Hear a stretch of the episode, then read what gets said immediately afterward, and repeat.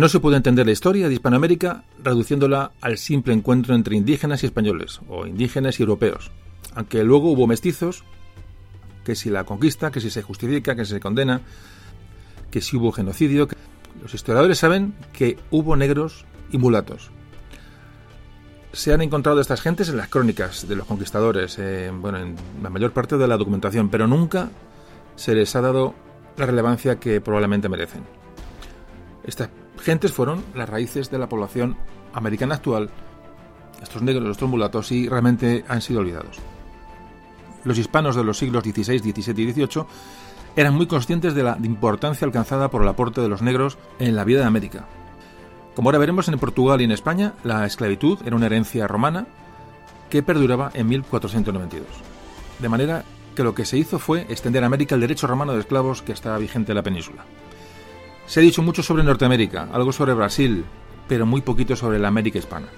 Por eso, hoy vamos a hablar de un capítulo muy oscuro de la humanidad en general y de la historia de España en particular, de los esclavos.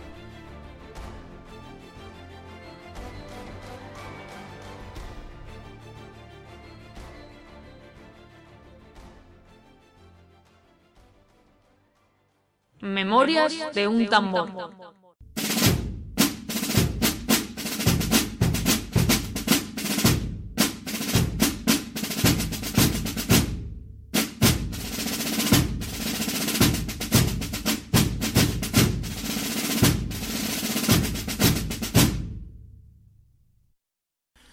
Bueno, cuando pensé en este audio, eh, realmente me pasó una cosa muy parecida como cuando hablamos de la peste negra. Eh, hemos hablado siempre de, bueno, en muchos programas de la esclavitud, ¿no? Tocado de una manera, bueno, tangencial, ¿no? Hemos hablado, bueno, la esclavitud, los esclavos.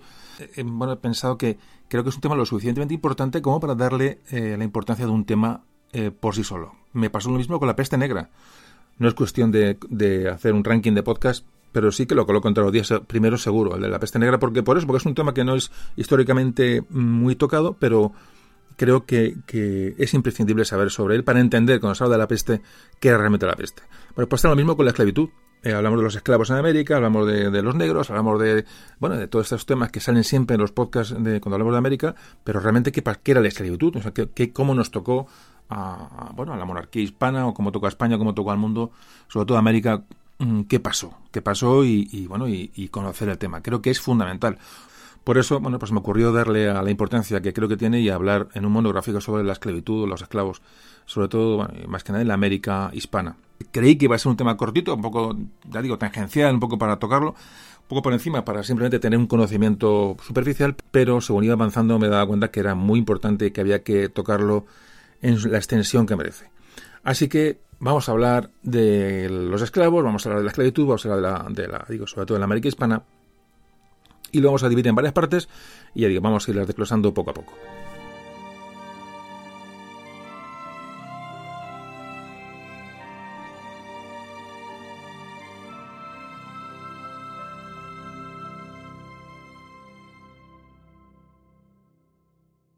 Bueno, lo más importante, realmente la esclavitud, bueno, sí es una, evidentemente una barbaridad para nosotros, para todos nosotros, eh, eh, lo vemos de una manera lejana, de una manera prácticamente no comprendemos, ¿no? Cómo cosas de estas pueden ocurrir o pudieron ocurrir en la humanidad. Y sobre todo lo que no entendemos es cómo se puede justificar en un momento dado eh, la esclavitud. Cómo, cómo, las potencias del momento, la potencia del siglo XVI, bueno, pues se, se lanzan a este bueno, este trasiego ¿no? de, seres humanos eh, de esta manera tan realmente dramática, ¿no? Y cómo se puede justificar esto. Bueno, pues entonces vamos a, intentar entender, como siempre digo, hoy más que nada, siempre digo lo mismo, las gafas de la época, ya sé que, me repito, pero es que realmente es fundamental. Hoy es muy importante.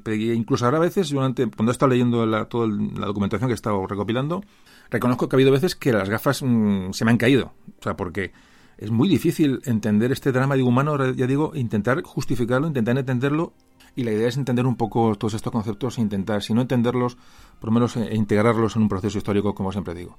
Vamos a empezar. ¿Qué respuestas dan los juristas de la época? Hablamos de España descubre América, como todos sabéis, en el siglo XV, a finales del XV, 1492. Portugal ya había descubierto, tocado las costas africanas antes, es decir, ya se sabía, ya se conocía la raza negra, eh, bueno, mucho antes, por supuesto. Roma ya tenía esclavos negros y eh, los egipcios, es decir, bueno, vamos a ver, lo que es la raza negra ya se conocía, pero aquí una serie de circunstancias que son nuevas en este siglo XV, final del XV. ¿Cuál es el punto de arranque de la, de la legislación, o para entender la, la, legislación que se hizo sobre la esclavitud en España? Pues partimos de las siete partidas de Alfonso X el Sabio, que es, digamos, ese cuerpo legislador, ¿no? Que, sobre todo iba a regir a, Castilla en aquella época, hablamos del siglo XIII, ya es un, es un código antiguo, pero que luego, cuando se descubre América, iba a pasar allí. Es decir, iba a durar estas siete partidas de Alfonso X el Sabio, en estas partidas iba a basar toda la legislación, de una manera u otra, ya digo, desde el siglo XIII hasta el siglo XIX. ¿Qué es, ¿Cuál es la base de estas partidas? Sobre todo vamos a hablar sobre todo de cara a la, a la, esclavitud. Vamos a centrarnos en, bueno, en la, en el tratamiento que da a la esclavitud o a la servidumbre, como ahora veremos. En esta partida, Alfonso X Sabio dice que todo ser humano tiene libertad en su estado natural. Hasta ahí queda claro. Pero contempla eh, que, bueno, que la ley natural, esta ley natural, había sido modificada por un derecho de gentes y, había, así había nacido la condición de siervo. Es decir, el hombre, el hombre había, cambiado y, modificaba ese estado natural del hombre, digamos, original. Se admitía la sumisión de un hombre a otro como algo legal. Bueno, pues aquellas leyes castellanas que procedían del derecho romano, y si nos vamos más atrás, tienen su raíz en, Aristóteles, en la Grecia clásica, la Grecia antigua. Bueno, pues el estado natural libre mm, del hombre no era lo mismo que el que llamaban estado moralmente justo. Es decir, la situación de ese, ser humano libre podía, moralmente hablando, se admitía que fuera cambiada por otros hombres. Las partidas de Alfonso X Sabio que hablábamos, bueno, pues habían previsto tres posibilidades para convertir a alguien, a un ser humano, en siervo. Bueno, pues había posibilidades de convertir a alguien en siervo, primero por, bueno, deteniendo, por aprensión durante la guerra, es decir, había una guerra sobre todo contra enemigos de la fe cristiana, y se entendía que esa persona que era tomada prisionera podía tener esta, esta condición de, servidumbre, de siervo. Otro motivo que, hacía una persona sierva era nacer de una madre sierva o esclava.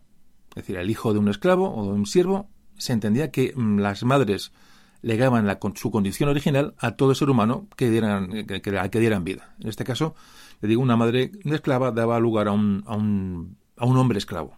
Y entonces el último caso en el que un hombre podía estar eh, dominado por otro era cuando ese mismo hombre se vendía a sí mismo como siervo. Aparte había otras posibilidades, que, que, un padre con necesidad pues vendiera a su hijo, pero en esta ocasión el padre podía tenía derecho a rescatarlo si pagaba su precio. estamos hablando del siervo en las partidas de Alfonso X el Sabio siglo XIII. Estas partidas se mantuvieron en vigor y iban a regular la vida en América y en ella se va a basar la legislación sobre los esclavos negros, que es el tema que hoy vamos a tratar. El rey de Portugal, que es importante en este momento, porque repito, Portugal ya ha tocado las costas africanas, hemos hablado en muchos podcasts de, esto, no recuerdo en cuántos ni en cuáles, pero hemos hablado de los viajes, imagino que de la vuelta al mundo, el de, no recuerdo, ya en tantos hemos hablado y hemos hablado de tantas cosas. Portugal ya toca las costas africanas, va a doblar el cabo de Buena Esperanza, va a ir, como sabéis, hacia el Índico, hacia Asia. Esos puertos, esas factorías que iba creando en las costas africanas, bueno, pues evidentemente hay de que hay eh, negros, y ahí, ahí nace ese, ese mercado de, esclavos del que vamos a hablar ahora en profundidad. Bueno, pues el rey de Portugal explicaba al Papa Nicolás V que, que había conquistado Guinea, la, lo que llamaban la Guinea, no, no tiene que ver con la Guinea actual, y desde entonces habían sido capturados por la fuerza o adquiridos de otra manera, siempre legítima, muchos lo que llamaban guineos y otros negros.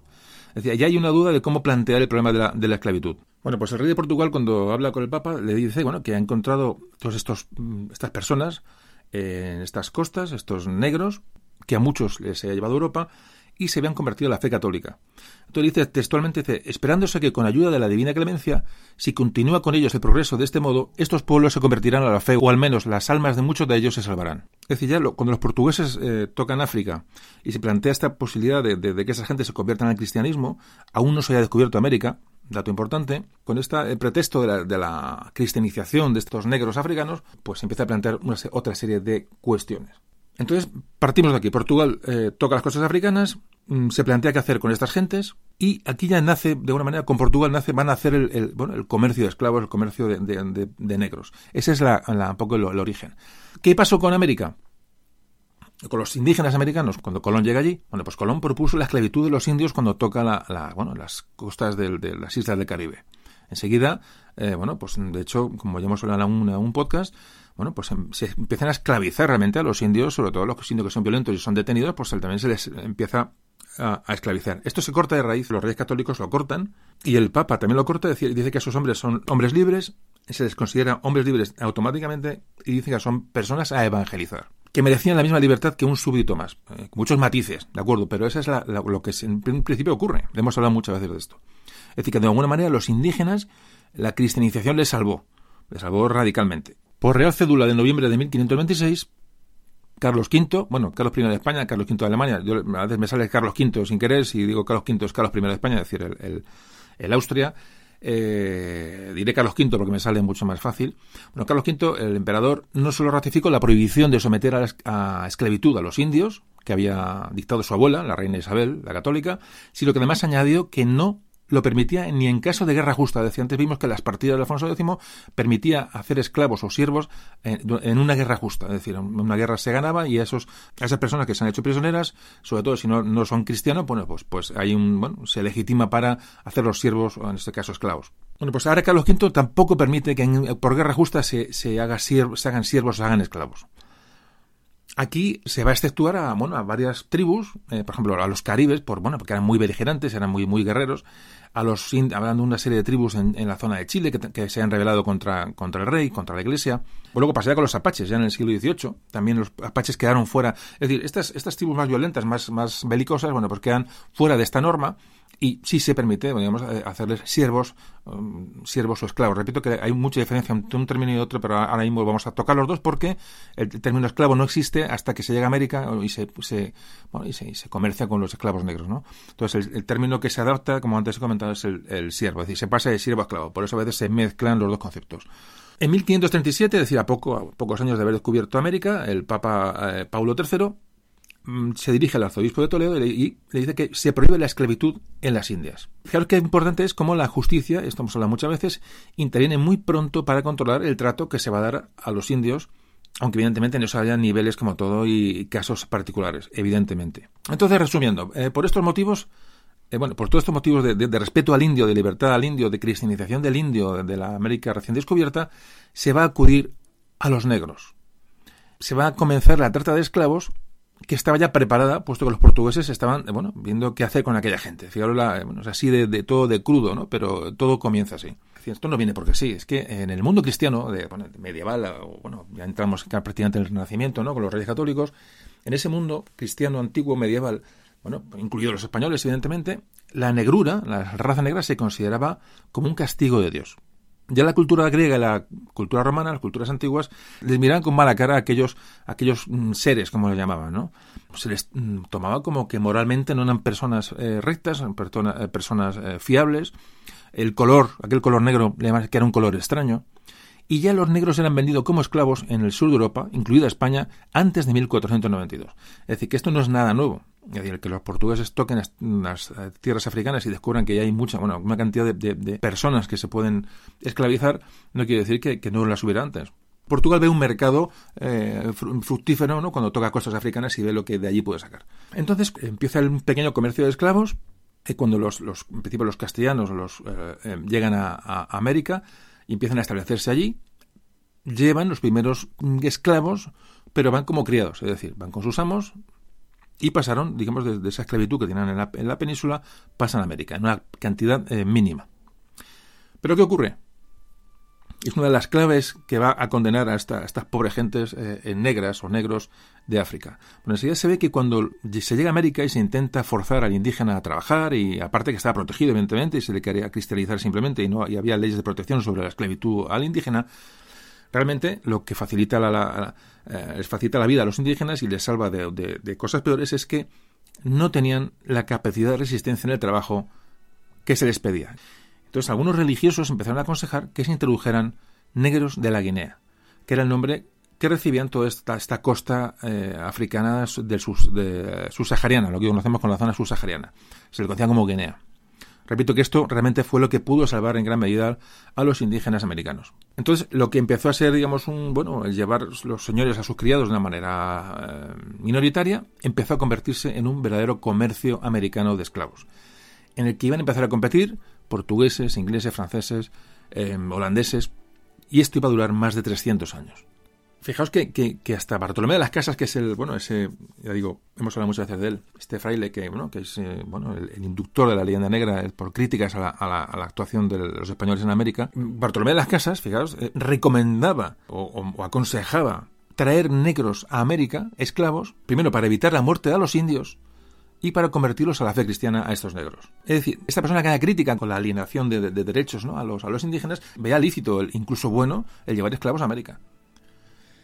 Repito, vamos a verlo con mucha cautela y mucha tranquilidad, porque estamos hablando de conceptos de, gente de aquella época. Es decir, o sea, fijaros lo que hemos hablado del negro, que una persona mal mirada, una persona que se miraba con recelo, como que, era un personaje que estaba, que Dios no lo tenía en cuenta. Fijaros, y muchas cosas que vamos a hablar para intentar entender, ya digo, por lo intentarlo aunque sé que os va a ser difícil entenderlo, todo lo que vamos a hablar aquí nos va a costar mucho entenderlo, pero mm, vamos a intentarlo, vamos a intentarlo y, y por eso digo que este programa creo que era imprescindible.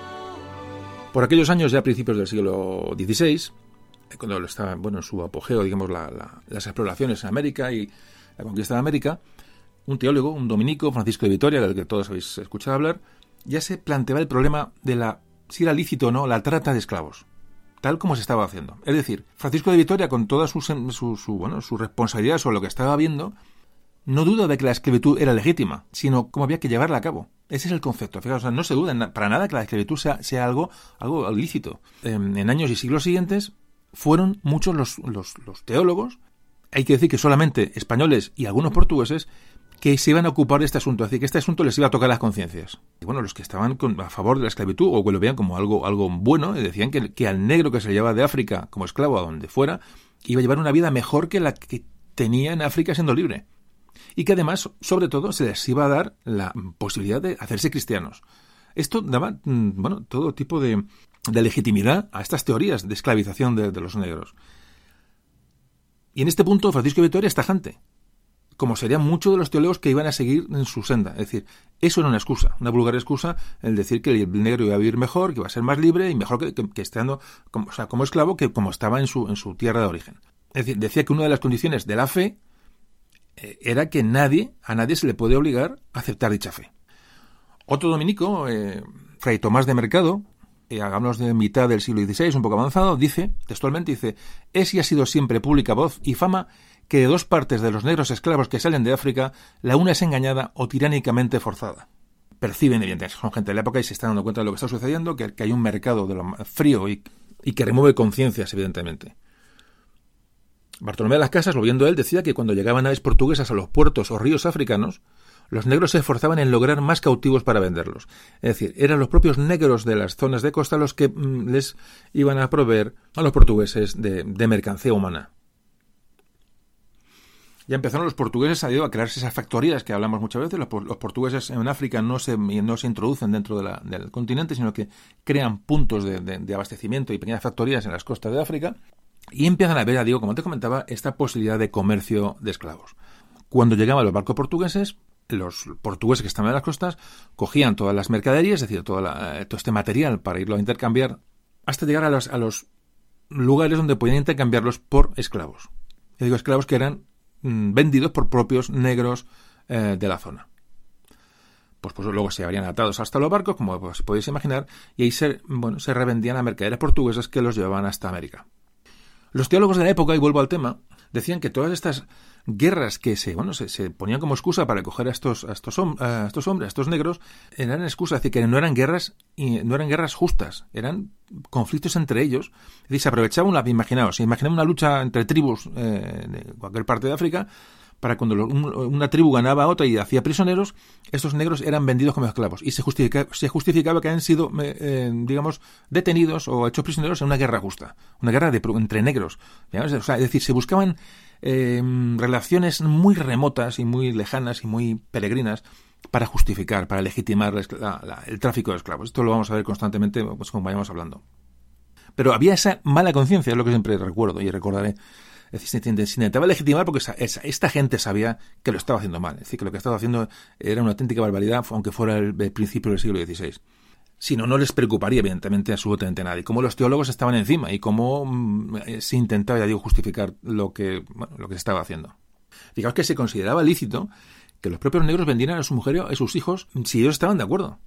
Es decir, ¿os acordáis de las partidas antes? ¿no? que un, hombre cuando tenía un hijo lo podía, a un hijo lo podía hacer siervo, venderlo como siervo. Bueno, pues aquí adaptan esa, esas partidas a la, nueva ley que se va a establecer sobre la esclavitud y se, bueno, y se ve como lícito que, una, que un padre venda a su mujer, venda a sus hijos. A veces hay casos realmente dramáticos cuando que, los vende por una, por una baratija. Esto ocurre. Otra de las, de las procedencias de esclavos también era, para, para hacerlo lícito era que se podía comprar gente que ya era esclava. Pero es que hay que decir que mucha gente era esclava dentro de África porque, bueno, por, por, un, por delitos que eran absolutamente mm, de risa. Es decir, robar algo, robar una gallina, robar un. Me da igual, robar una, eh, un arco y una flecha, me da igual. Es decir, ya eran esclavos, ya, ya están esclavizados por delitos muy pequeños. Pues, se aprovechaba esta gente que ya estaba esclavizada de alguna manera mm, básica para decir, ya, como ya son esclavos, yo estoy legitimado para llevármelo como esclavo y que me lo vendas. A veces, fijaos que se, esclavizaba por el delito a lo mejor del padre de familia. El padre de familia había delinquido, pero de cualquier manera era esclavo y eso arrastraba a su esposa, a los hermanos, a sus hijos, a la, familia de esa persona, incluso a parientes lejanos. Es decir, se aprovechaba cualquier eh, motivo para autolegitimar lo que estaba haciendo. Esto, ya digo, lo hacían los, eh, los portugueses en las costas africanas.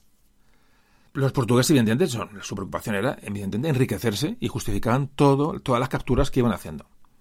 Ellos eh, se autoengañaban, evidentemente, algunos pensaban que era así, como antes hemos comentado, porque creían que los negros que, iban a, que estaban vendiendo iban a alcanzar la fe cristiana, lo cual era algo grandioso, es decir, le estaban, le estaban sacando un mundo oscuro y que iba a tener una vida mucho mejor que la que tenían desnudos, mal alimentados en, el interior de África. Pudiera ser que alguno creía realmente esto, porque tampoco sabían el futuro que les esperaba a estas pobres gentes, pero realmente lo que estamos hablando es de una justificación realmente, bueno, ya digo, eh, lamentable, ¿no?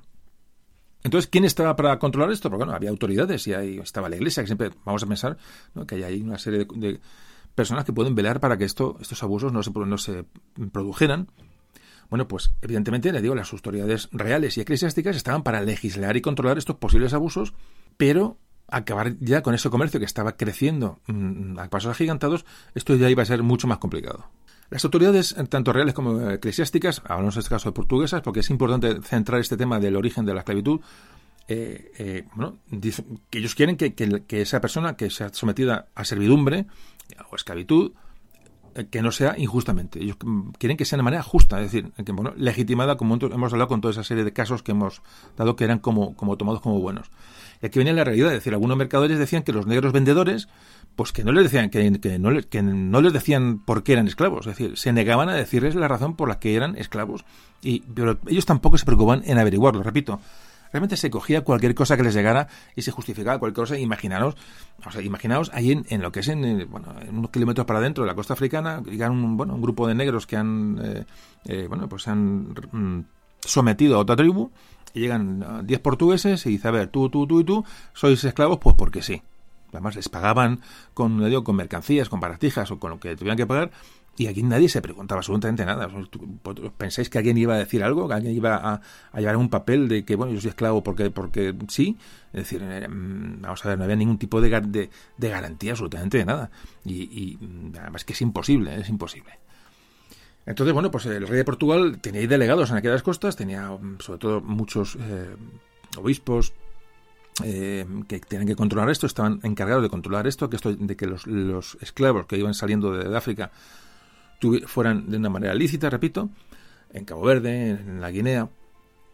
Pero resulta que nadie, mm, ningún personal eclesiástico había tomado ningún tipo de, determinación clara para evitar aquello y evitar abusos. Es decir, es una cosa que ya iba con una inercia tremenda. Eh, hablan algunos cronistas que, los, que, si los obispos o gobernadores de aquellas de aquellos enclaves portugueses habían castigado alguna vez algo era por haber cometido cualquier otro otro otro pequeño delito o exceso pero nunca por haber mm, comerciado con esclavos de una manera ilegal. Porque además, si ellos llegaban a detectar que un esclavo había, sido eh, esclavizado, valga la redundancia, como de una forma injusta, estaban obligados a ponerlo en libertad. Es decir, las leyes estaban para protegerlos, de alguna manera, evidentemente, Es decir, había una conciencia de que estaba haciendo algo mal, es lo que se, voy a comentar muchas veces, es decir, cuando, cuando alguien se pone un control sobre esta actividad es porque sabe que, que, no está bien, es decir, que, lo que se está haciendo no está bien, moralmente, cristianamente eh, y, con, y, con, la conciencia humana de cada uno, ¿no? Pero esto no va a ocurrir, es decir, este mercado va a ir creciendo, como vemos, bueno, de una manera exponencial.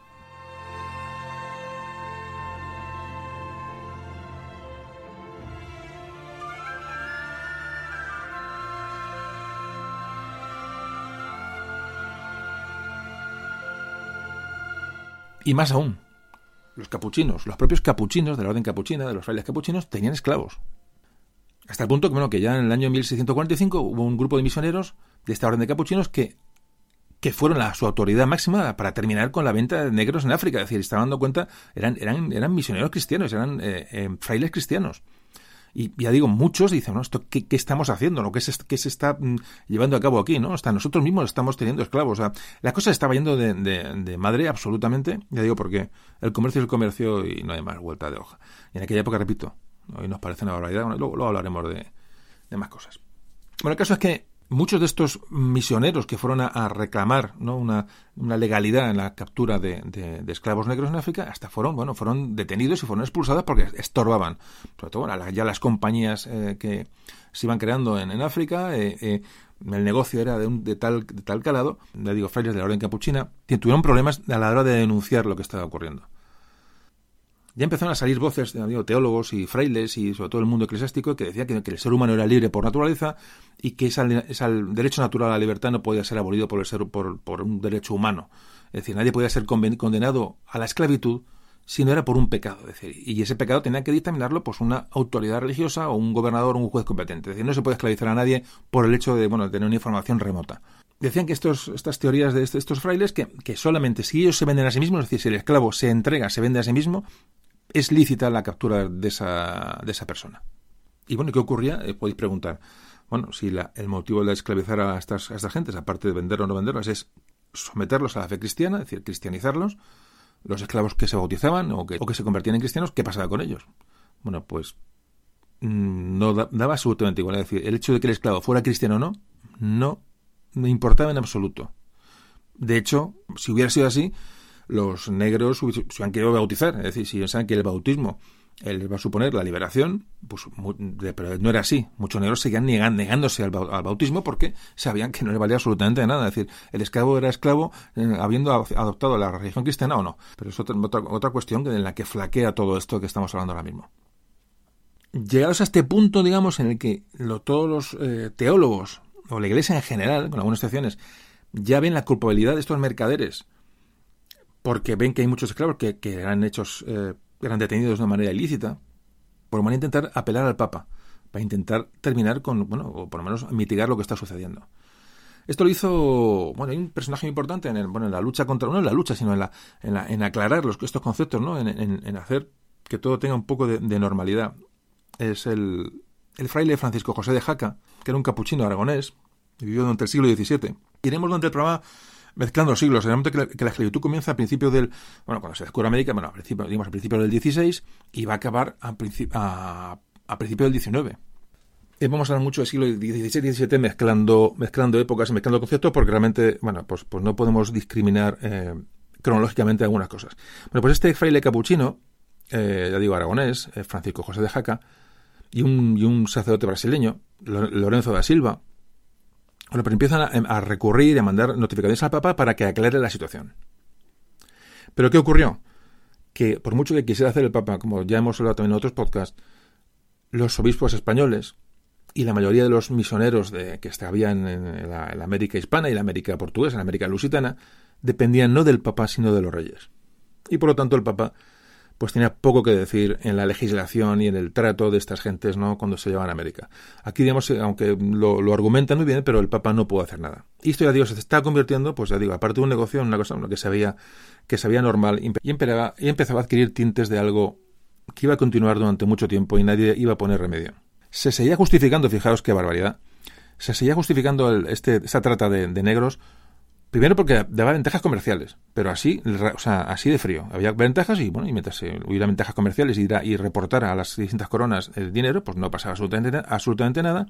Y además, repetían la teoría de que a los mismos, a los mismos esclavos se les estaba beneficiando sacándoles de aquellas tierras de, bueno, de ir desnudos, de ir pasar hambre, de aquellas tierras de pobreza. Luego también se argumentaba que el comercio de los esclavos libraba de, a muchas personas útiles para el trabajo. También se, le, se decía, como antes hemos comentado, que los negros eran más felices en la misma esclavitud que en su, que en su territorio, y además, como último argumento, por, buscar algo, evidentemente se decía que también estas naciones negras, estas tribus negras, estas zonas de, África, se les hacía un favor porque los delincuentes, porque se suponía que muchos, muchos esclavos eran, habían sido esclavizados por, porque eran delincuentes en sus, en sus zonas de origen, bueno, pues se les libraba de esta serie de personajes.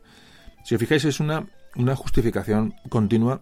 Si esto si no hubiera habido mala conciencia, pues cogen a los negros, se lleva a América y se acabó.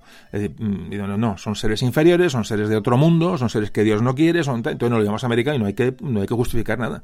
Hubiera sido muy sencillo. No, no, no, es que automáticamente se quiere justificar la conciencia porque se sabe que está haciendo algo mal. Es un concepto que, que, me ha quedado muy claro después de leer mucho sobre este tema.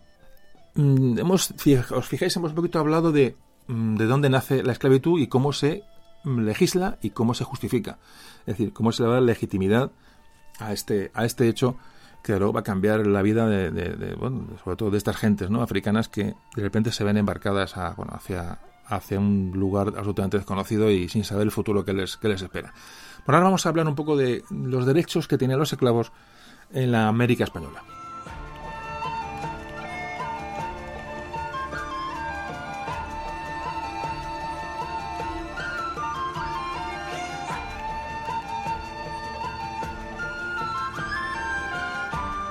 Bueno, un poco recapitulando lo que hemos hablado antes, eh, lo que está claro es que el esclavo es un ser, es un ser y para manejar su vida, pues se acudió a las leyes, eh, se tomaron las partidas de Alfonso X el Sabio y estas leyes se pasaron a las Indias para que bueno, siguieran, digamos, legislando la vida de estas personas. Hay que decir que en las, eh, eh, como se tomó las, se tomaron las partidas de Alfonso X como la primera legislación para los esclavos, vamos a un poquito qué decía, decían las partidas con respecto a, estas, esta, a estos siervos, a estas personas subyugadas por un amo. Bueno, pues se decía que que el amo podía hacer lo que quisiera con el siervo, lo que quisiera, pero no podía castigarlo en demasía.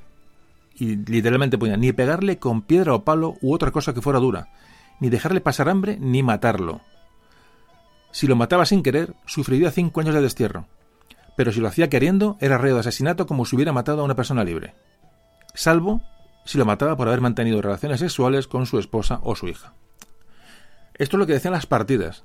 Es decir, esto, te repito, esto se va a aplicar ahora a los, estas leyes se van a aplicar a los esclavos. Bueno, entonces, entonces las partidas, lo que reflejan las partidas de Alfonso X es que el, amo debe dar al trato, debe dar al siervo un trato como el que da un padre a un hijo como que da un profesor a un alumno. Es un poquito lo que se compara el amo y el siervo en las partidas de Alfonso X. Estas partidas, bueno, que se, que digamos que se trasvasan a América, que esa ley de, cuando los negros empiezan a llegar a América se empiezan a distribuir, bueno, por, por, por haciendas, minas, plantaciones, es decir, el destino de esta gente era variopinto. Digamos que esta, eh, lo que se, el derecho que se practica en América con estas gentes, eh, digamos, vuelve un poquito a, retroceder hacia el antiguo derecho romano, y porque de hecho se, eh, tiene una pequeña mejora, que es que se contempla que el esclavo tuviera lo que llamar un peculium, es decir, una, eh, dinero por su actividad.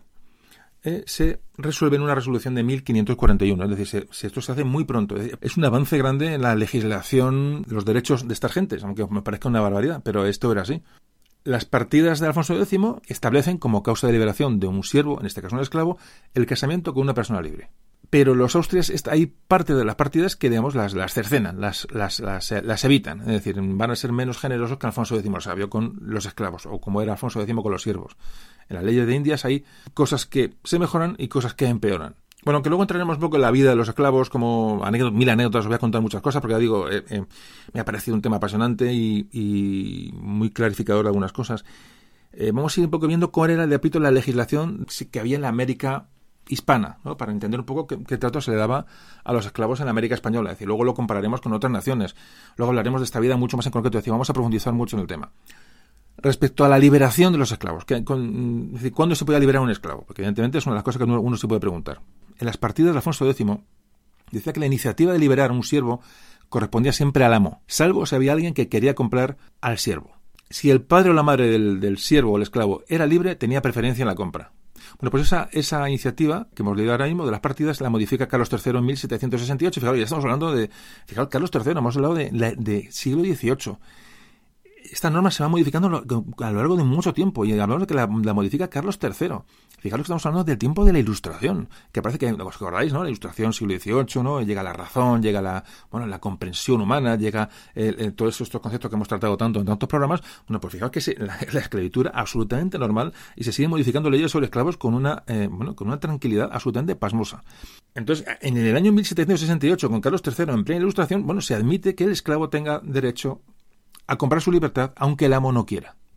Pues todo esto que estamos hablando, que nos parece una aberración, incluso ya, estamos hablando de, muy avanzado el 18, era un avance con respecto a otras, eh, como ahora veremos, con respecto al trato de esclavos en otros territorios con potencias europeas. De hecho, se introduce en la América hispana también estas leyes de Indias, bueno, pues contemplan que el, eh, el esclavo tenía derecho a irse liberando paulatinamente por medio de pagos parciales. Es decir, como tenía derecho a ese, peculium, es a esa paga por su trabajo, bueno, pues el esclavo a la hora de, acumular eh, dinero X podía autoliberarse con un pago para su libertad. Todo esto es la ley, todo esto es lo que, lo que en teoría eh, se podía hacer, es decir, la, la, legislación de la monarquía hispánica en las Indias. Evidentemente, ahora veremos que había lugares en que esto no ocurría, y hay lugares en que, en que eh, ocurría, bueno, prácticamente que el esclavo era, era una persona libre desde el principio. Es decir, hubo mucha, mucha casuística. Evidentemente, fijaos que América es muy grande. No era lo mismo estar, ser esclavo en, pues no sé, en, en, Puerto Rico o en Cuba que ser esclavo en Chile. O no era para nada, o en, Perú, o en Lima. Es decir, había cantidad de casos diferentes que no podemos eh, globalizar. Pero sí podemos hablar de las leyes. Es decir, lo que estaba legislado que lo que nos, da una idea de, bueno, qué situación se vivía entonces. Por ejemplo, cómo esto mejora las, las, lo que hemos dicho ahora mismo de de, la, autocompra del esclavo para mejora las partidas. Pero, por ejemplo, las leyes de Indias modifican las partidas prohibiendo a los esclavos que anduvieran de noche por la calle, fuera de la casa del amo. Otra cosa que hubo que legislar, especialmente en América, fue lo relativo a los cimarrones. Los cimarrones eran los esclavos que se escapaban, los esclavos que huían. Bueno, pues esto fue muy importante. Lógicamente, eh, en las partidas, bueno, podía haber siervos que, huyeran, pero no era lo normal, eran casos muy raros. Pero aquí sí, en América los esclavos huían. Entonces había que hacer unas disposiciones muy claras sobre qué hacer con los esclavos que se escapaban de las haciendas, de las minas o de donde fuera.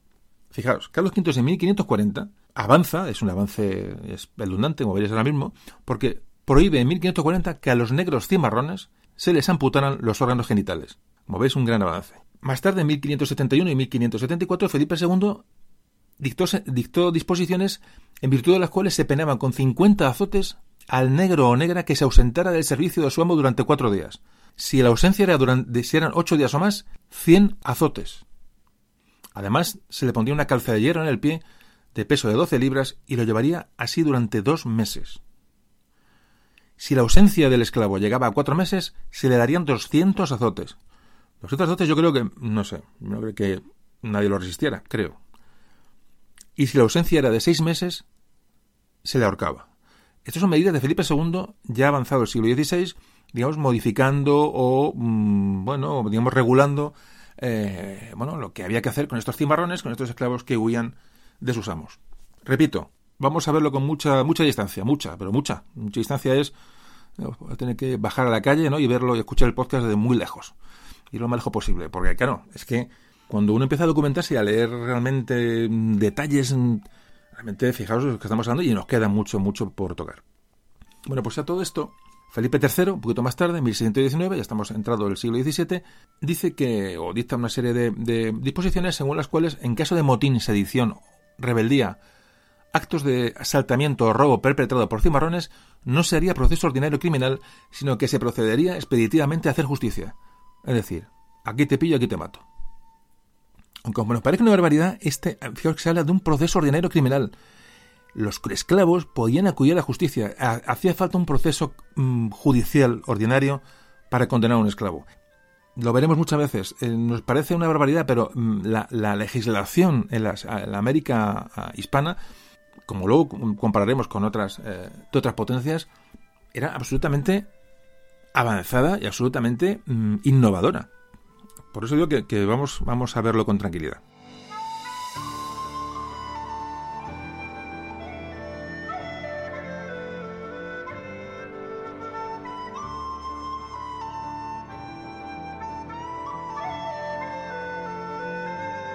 existía la figura que se introduce ya en 1528. Hay unas ordenanzas de, sobre esclavos en 1528 que crea la figura del defensor o protector de esclavos. Esto está escrito, es decir, esto no es que digamos así, la ley mm, contemplaba la protección del, esclavo y no sufriera abusos. ¿Qué ocurre? Que hasta ya muy avanzado el siglo XVIII, que han pasado casi tres siglos desde el descubrimiento de América, hablamos de final del XVIII, que como digo es antes de ayer, no hubo en las Indias españolas medidas generales para proteger a los esclavos de una manera mm, tajante. Digamos que es muy difícil legislar. Si ya es difícil legislar en España, imagino que es legislar en América con los virreinatos, con los puertos, con las haciendas al interior. Con, realmente, fijaros que, que la ley tuviera una, un espíritu positivo, un, espíritu de control, ¿no? de abusos, era muy difícil llevarlo a cabo. Muy difícil, porque la, justicia no llegaba a todos los sitios. Es, eso es evidente. Bueno, el caso es que fue en 1789, fijaos, 1789, año de la Revolución Francesa, todo va, aquí todo va conjugado, es decir, no, no ocurren las cosas porque sí. Siglo XVIII, siglo de la Ilustración, eh, revoluciones, eh, es decir, hay un cambio en las maneras de, de ver, más forzadas, ¿no? Por los, por los acontecimientos. Entonces España opta por redactar un código, un nuevo código de esclavos que asegurase un mejor trato hacia estos. Se llamaba la Instrucción sobre la Educación, Trato y Ocupaciones de los Esclavos en todos sus dominios de Indias y Filipinas, que se eh, promulga el 31 de mayo de 1789. Bueno, pues en estas instrucciones de 1789 se limitaba la edad laboral de los 17 a los 60 años de los esclavos. A los 60 años, los dueños estaban obligados a cuidar y alimentar a los esclavos. También estaban obligados a asistir a los enfermos crónicos, es decir, una persona enfermaba de por vida y están, el amo estaba obligado a cuidarlo. O sea, no podían darle libertad para quitárselo de encima. Eso es lo que se habla en estas instrucciones.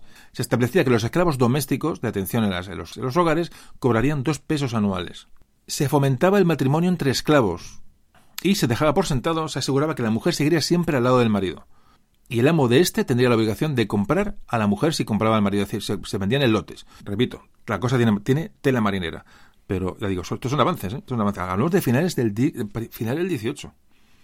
Es que no estamos hablando de recién llegados a América, ni nada, es decir, estamos hablando de, una, de un manejo de, de, de estas personas realmente que, repito, cuesta, cuestas, todo lo que estamos contando, cuesta eh, asimilarlo, mm, sinceramente, cuesta asimilarlo. Estas, estas instrucciones, ya digo que son las que están vigentes a, finales del 18 en la, en América hispana, decían que tenían, podía castigarse moderadamente al esclavo con prisión, grillete, cadena o cepo, o con azotes, con tal de que estos azotes se dieran con instrumento suave, esto textualmente, con instrumento suave que no les cause contusión grave o efusión de sangre, y que estos azotes no fueran más de 25. Más de, fijaos, antes al principio hemos hablado de, no sé cuánto hemos dicho, 200 azotes, no recuerdo, una barbaridad. Bueno, aquí ya se limita a 25, imaginaos lo que estamos hablando de al principio, con, claro, se va avanzando, evidentemente, o sea, aquí solo te dan 25 azotes, bueno, pues la cosa, la cosa se va poniendo un poco más, más agradable, ¿no? En fin, bueno, pues eh, seguimos con estas instrucciones de 1789. De, nos dicen que si el esclavo cometía un delito mayor, lo que tiene que hacer el amo es componerlo en conocimiento de la justicia, muy importante, es decir, había justicia con esta gente, y si alguien que no fuera su dueño o mayordomo lo injuriaba, es decir, al esclavo, lo castigaba, lo hería o incluso lo mataba, le correspondería a esta persona la misma pena que, que si lo hubiera hecho a un hombre libre. Es decir, si alguien que no fuera el dueño del esclavo, ojo, que no fuera su dueño, lo injuriaba, castigaba, hería o mataba, la justicia caería sobre él como si lo hubiera hecho con un hombre libre.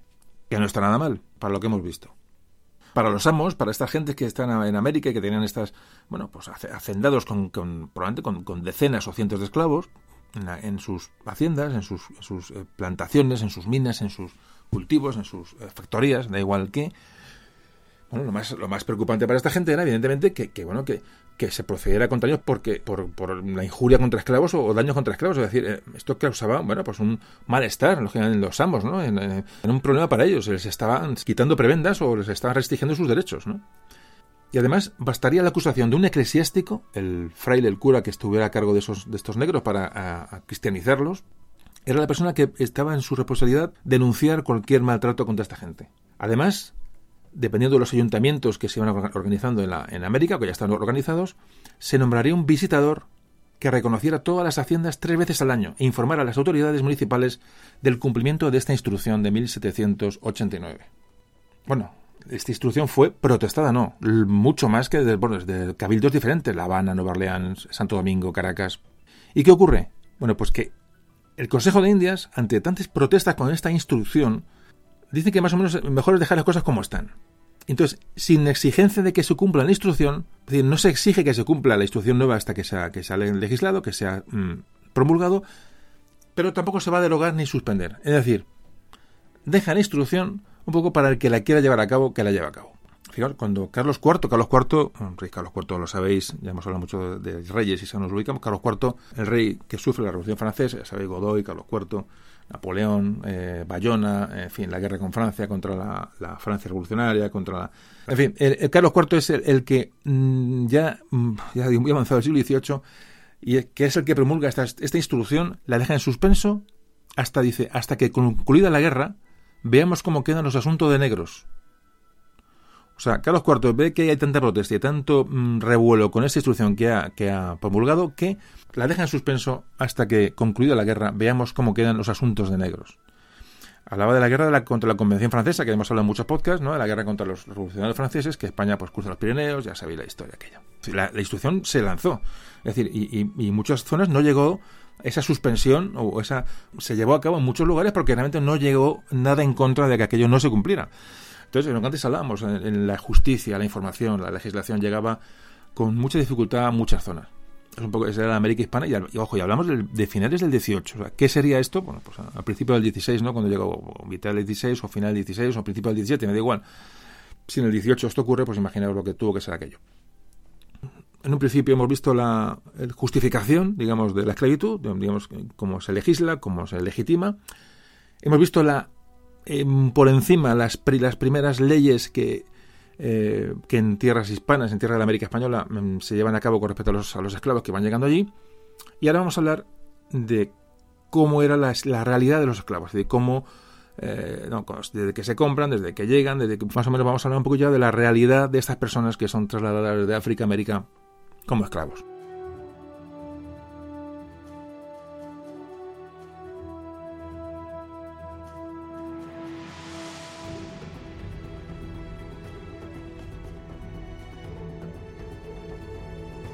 Bueno, pues cómo eran los esclavos eh, trasladados desde África a América y bueno, cuál era su, su, vida y cuál era su, bueno, sus, avatares, ¿no? Bueno, los esclavos eran personas, eran seres que, eran, que por naturaleza ya estaban sometidos a un tráfico que sea absolutamente normal y lógico y natural. Los españoles, evidentemente, que empezaban, empezaron a recibir esclavos en América, llevados en principio solamente por portugueses, sabían de dónde llegaban. Es decir, eh, eh, no había negreros españoles, no había traficantes eh, o mercaderes de esclavos españoles en aquellos momentos, pero sabían de dónde venían y sabían cuál era su origen. Tal es así que tenían preferencias por el origen de esta gente. Es decir, informaciones que daban los mercaderes que decían de dónde estaban bueno, los, mejores o los peores esclavos dependiendo de dónde se les capturaba. El origen de, esta, de estos de partida de los negros era Guinea, que entonces Guinea era eh, toda la, fachada atlántica, la costa atlántica que va desde Cabo Verde, es decir, de, de Cabo Verde, las islas de Cabo Verde, que ahora son portuguesas, hasta el Cabo de Buena Esperanza. A comienzos ya del 18, mucho más adelante, ya hubo un territorio más pequeño que le llamaban la Nigricia, otros le llamaban Sierra Leona y otros le llamaban Guinea, que era el lugar donde eran capturados la mayor cantidad de esclavos. Hablo ya, esto es posterior. Pero las condiciones de esclavitud, de trata y de, transporte no cambiaron prácticamente durante, durante siglos. Realmente, bueno, cómo se capturaba esta gente era realmente un momento en que en que era una caza a cualquier eh, negro desprevenido que se pudiera capturar. digo, debe igual la forma. Prácticamente digo un momento en que era una caza indiscriminada. Estos problemas morales que hablamos al principio sobre, sobre el origen la legitimidad de esa persona como esclava, esto prácticamente se olvida. El comprador admite cualquier esclavo sin mirar, le digo, su procedencia. Y no solamente admitían a este esclavo sin saber de dónde venía, sino que facilitaban armas de fuego y municiones a tribus para que lucharan entre sí y la, la, tribu vencedora capturaba a los, a, los, a los vencidos y los vendían como prisioneros y luego como esclavos, evidentemente, a los portugueses siempre por supuesto con intermediarios negros que eran los que hacían la venta a los portugueses. Es decir, siempre prácticamente, esto es una constante, son negros los que venden a negros. A veces estos, estos negros que capturaban esclavos para los pueblos portugueses eran amenazados de que si no les conseguían un número mínimo de, esclavos, eran ellos los que iban a ir a, a los barcos y iban a ser esclavizados si no conseguían lo que se les solicitaba. Bueno, pues estos negros, una vez que eran capturados, pues eran conducidos en, digo, en esas enormes filas, ¿no? En, columnas de, seres humanos unidos por el cuello, con correas, con grilletes en los, eh, los tobillos para que no pudieran escapar. Latigazos, es decir, los podéis, eh, hay grabados, hay, hay documentación escrita que nos habla de cómo era esta situación. Hay muchos grabados, como digo, hay muchas descripciones de Capitán Parry, que Capitán Parry es, eh, bueno, el encargado de ver las condiciones de los barcos negreros británicos, cuando ya empezaron, ya hablamos, repito, hablamos ya a finales del 18. Entonces, en, los grabados de este, de este hombre se veían como los esclavos iban absolutamente hacinados, encadenados. Bueno, hay, hay, a ver si puedo colgar algo en la página web para que lo veáis de la disposición de los negros en la, de los esclavos negros en los barcos de negreros. Es absolutamente aterrador. No entra en cabeza humana cómo esto puede ocurrir, ¿no? Iban, en, bueno, como iban en los diversos pisos de la bodega del buque, iban encadenados, ya digo, eh, prácticamente, eh, bueno, hacinados unos con otros para evitar las rebeliones, bueno, pues se les hacinaba, se les ataba, se les, ponían grilletes. Decía que en casos de epidemia los barcos, mm, si se contagiaban, como, como era lo normal, de disentería, de viruela, bueno, pues hablaba este capitán cuando describía aquello que era, que era imposible imaginar lo que se vivía en un barco de estos cuando había una epidemia. Era prácticamente inimaginable. Y dice textualmente este Parry, dice, aquellos infelices hombres de diversas naciones, lenguas y carácter, desnudos, apiñados, esposados unos con otros y tirados sobre las tablas, se desuellan contra ellas en tiempo tempestuoso. Se atormentan unos a otros sin querer y los grilletes les llegan las piernas. No la compasión, sino el deseo de que no mueran antes de llegar al mercado, hace que los conductores los obliguen a comer y a tomar algún ejercicio. Al que no quiere comer o bailar, cuando le toca, se le obliga a latigazos. Fray Bartolomé de las Casas, ya mucho antes, a mediados del siglo XVI, en la historia de las Indias, eh, que hemos hablado alguna vez en algún audio, dice textualmente, dice, todos no saben sino desollarlos, oprimirlos y robarlos denuncia el, con el transporte de, los, de estos negros hasta América. Fray Tomás de Mercado, a mitad del 16, que antes hemos hablado de él, dice también textualmente: De más que los tratan cruelísimamente en el camino cuanto al vestido, comida y bebida. Embarquen en una nao cuatrocientos y quinientos de ellos. Do el mismo olor basta a matarlos más, como en efecto muchos mueren. Qué maravilla es no mermar al 20%. Contar lo que pasa en el tratamiento de los que viven sería un nunca acabar. Después, Espantámonos de la crueldad que usan los turcos con los cristianos captivos, poniéndolos de noche en sus mazmorras. Cierto, muy peor tratan estos mercaderes cristianos a los negros, que ya son también fieles, porque en la ribera, al tiempo de embarcarlos, los baptizan a todos juntos con un hisopo, que es otra barbaridad grandísima. Fijaos eh, en castellano antiguo como, como este Tomás de Mercado nos cuenta efectivamente cómo los embarcan en una nao, a 400 y 500 de ellos, Dice, del mismo olor basta matar a los más. Es decir, el olor, la, la, la, bueno, las epidemias, ¿no? La cosa de enfermedades contagiosas, esto llama olor, dice, mata a, los más, es decir, muchos mueren. Y dice, qué maravilla es no mermar el 20%.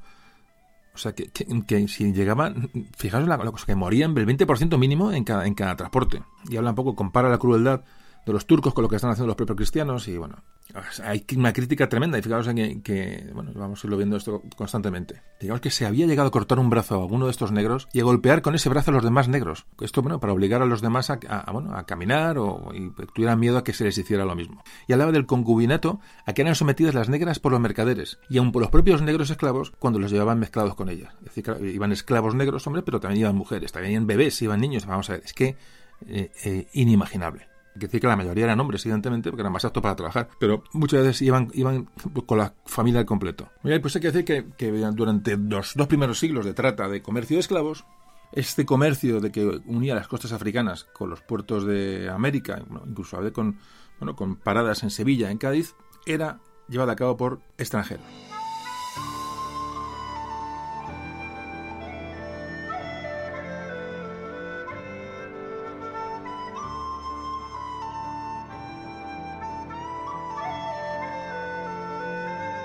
Bueno, pues seguimos hablando, desarrollando el tema. Hasta el año 1700, es decir, hasta el principio del 18, el territorio más importante en América Hispana era el Caribe. Evidentemente, la primera zona descubierta donde se habían afianzado las, bueno, las primeras ciudades, los primeros virreinatos, es decir, eh, la principal actividad era en el Caribe. Hablamos del siglo XVI y XVII. Bueno, pues en el siglo XVIII esto cambia porque evidentemente se avanza hacia el sur, se avanza hacia el norte, prácticamente se conoce gran parte del, continente americano y en este siglo XVIII, bueno, pues va a empezar a tomar protagonismo, por ejemplo, Buenos Aires. Entonces este, el tráfico de esclavos que en principio iba hacia el Caribe, fundamentalmente empieza a derivarse hacia el sur, hacia, hacia Buenos Aires y Santiago de Chile, al otro lado, hacia en, el Pacífico. Es decir, el comercio de esclavos, las rutas esclavistas, repito, se dirigen o cambian de rumbo y van hacia el sur. Aquí un hecho importante. Bueno, pues en 1701 se concede a Francia, a través de su compañía, la compañía se llama Compañía de Guinea, durante 10 años, desde mayo de 1702, el permiso para llevar a América 48.000 piezas. 48.000 piezas, evidentemente la palabra pieza se refiere a esclavos, se refiere a un hombre. Bueno, de estos hombres, casi 26.000 entraron en, entraron en Argentina. Llegamos a 1713, cuando acaba la Guerra de Sucesión. ¿Os acordáis? La Guerra de Sucesión, Carlos II, cuando pasa eh, Felipe V, es decir, cambio de Austria a los Borbones. Eh, bueno, pues en la paz de Utrecht, donde se pierde Gibraltar y Menorca, bueno, pues ahí se hace concesiones a Inglaterra, porque realmente la paz de Utrecht es una paz impuesta. Y aquí, en este tratado, eh, Inglaterra obtiene el monopolio del asiento negrero a través de la South Sea Company, que va a comerciar con esclavos en América. Entonces se le dan unas condiciones muy ventajosas. Esta, evidentemente la compañía francesa desaparece y se le da este, este, monopolio de asiento de esclavos a los ingleses. Así que durante 30 años, desde el 1 de mayo de 1713, se permite a Inglaterra introducir 144.000 piezas. Esto es textual. Repito, piezas. La palabra pieza equivale a un hombre. O sea, unas 4.800 anuales. Y se le concede a los ingleses autorización para vender en todos los puertos de América. Esto es resultado de la famosa Guerra de Sucesión. Bueno, por el puerto de Buenos Aires llegarán aproximadamente, antes hablábamos, 1.200 esclavos anuales, de los que más o menos 400 eh, pasarán a Chile y Perú. Además, se le reconoce a Inglaterra la capacidad para embarcar bueno, cierta cantidad de productos en estos barcos eh, con esclavos. Entonces, ¿qué, ocurrió? Bueno, pues que, este tratado, que va a durar pues, más o menos hasta el año 39, 1739, en la práctica, ¿para qué sirvió? Pues para encubrir y potenciar el contrabando inglés. Bueno, pues este contrabando, como ya hablamos, esto va a desembocar en la famosa guerra de la, guerra de asiento o la guerra de la oreja de Jenkins, con Inglaterra, en la que participó las de Lezo, en fin, ya creo que esto os va sonando, si habéis escuchado los audios anteriores. En fin, guerra de asiento, guerra de asiento de esclavos, así se conoció la guerra de la oreja de Jenkins también, entre España e Inglaterra. Bueno, pues acabada esta guerra, mucho después, bueno, eh, va a cesar el asiento, los tratados con Inglaterra pierden el asiento de esclavos, y entonces se va a abrir ya el mercado, este mercado, a comerciantes españoles, que para nada lo iban a rechazar, evidentemente ya empieza a, girar un poco. Ya parecen españoles, antes el español lo recibía, sí, bueno, sabía dónde venía, pero no participaba en el comercio, en el traslado.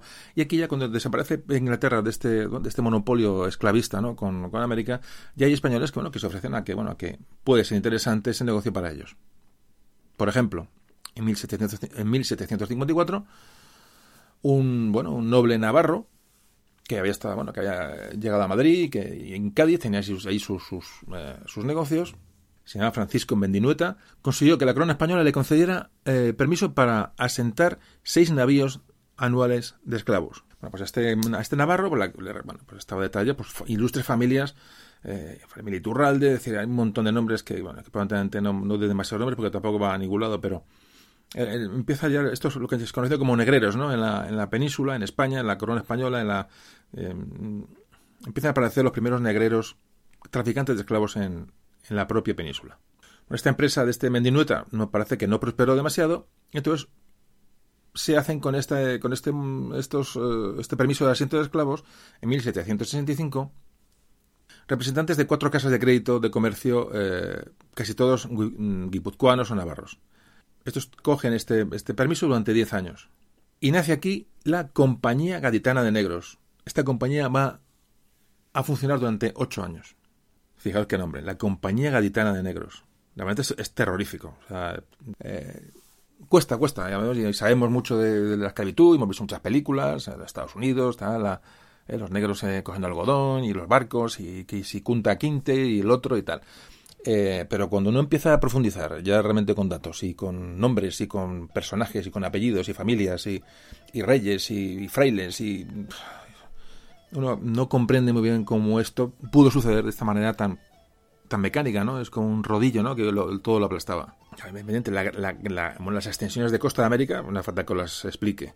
Entonces, donde, donde no había control, que eran muchos sitios, si hoy cuesta mantener una costa, eh, digamos, impermeable, Imaginaos lo que cuesta lo que costaba entonces toda la costa americana. Bueno, pues había un contrabando terrible, ¿no? De, esclavos, de material, de, productos.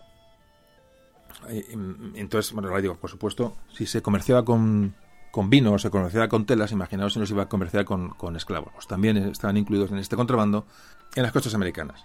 Muchos de estos Mm, esclavos negros que entraban en, América, pues entraban por Perú. Allí en Perú parece que haya un gran contrabando de, esclavos, también por el Río de la Plata en Buenos Aires.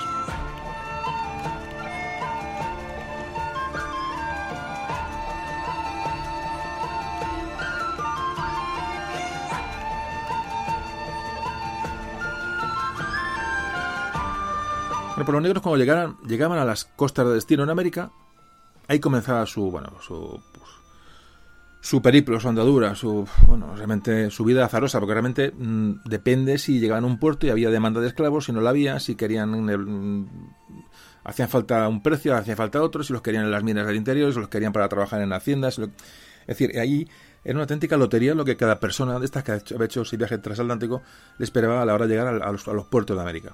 Aquí sobraban en una ciudad, pues se acumulaban en otra. Hay que decir que las, las, las rutas, una vez que llegan a América, eh, una vez que paran los puertos de las Antillas, normalmente casi todos se dirigían a La Habana, a Veracruz, a Cartagena de Indias, eran las, eh, ciudades donde descargaban a estas personas y desde ahí bueno, pues se repartían por el resto del continente.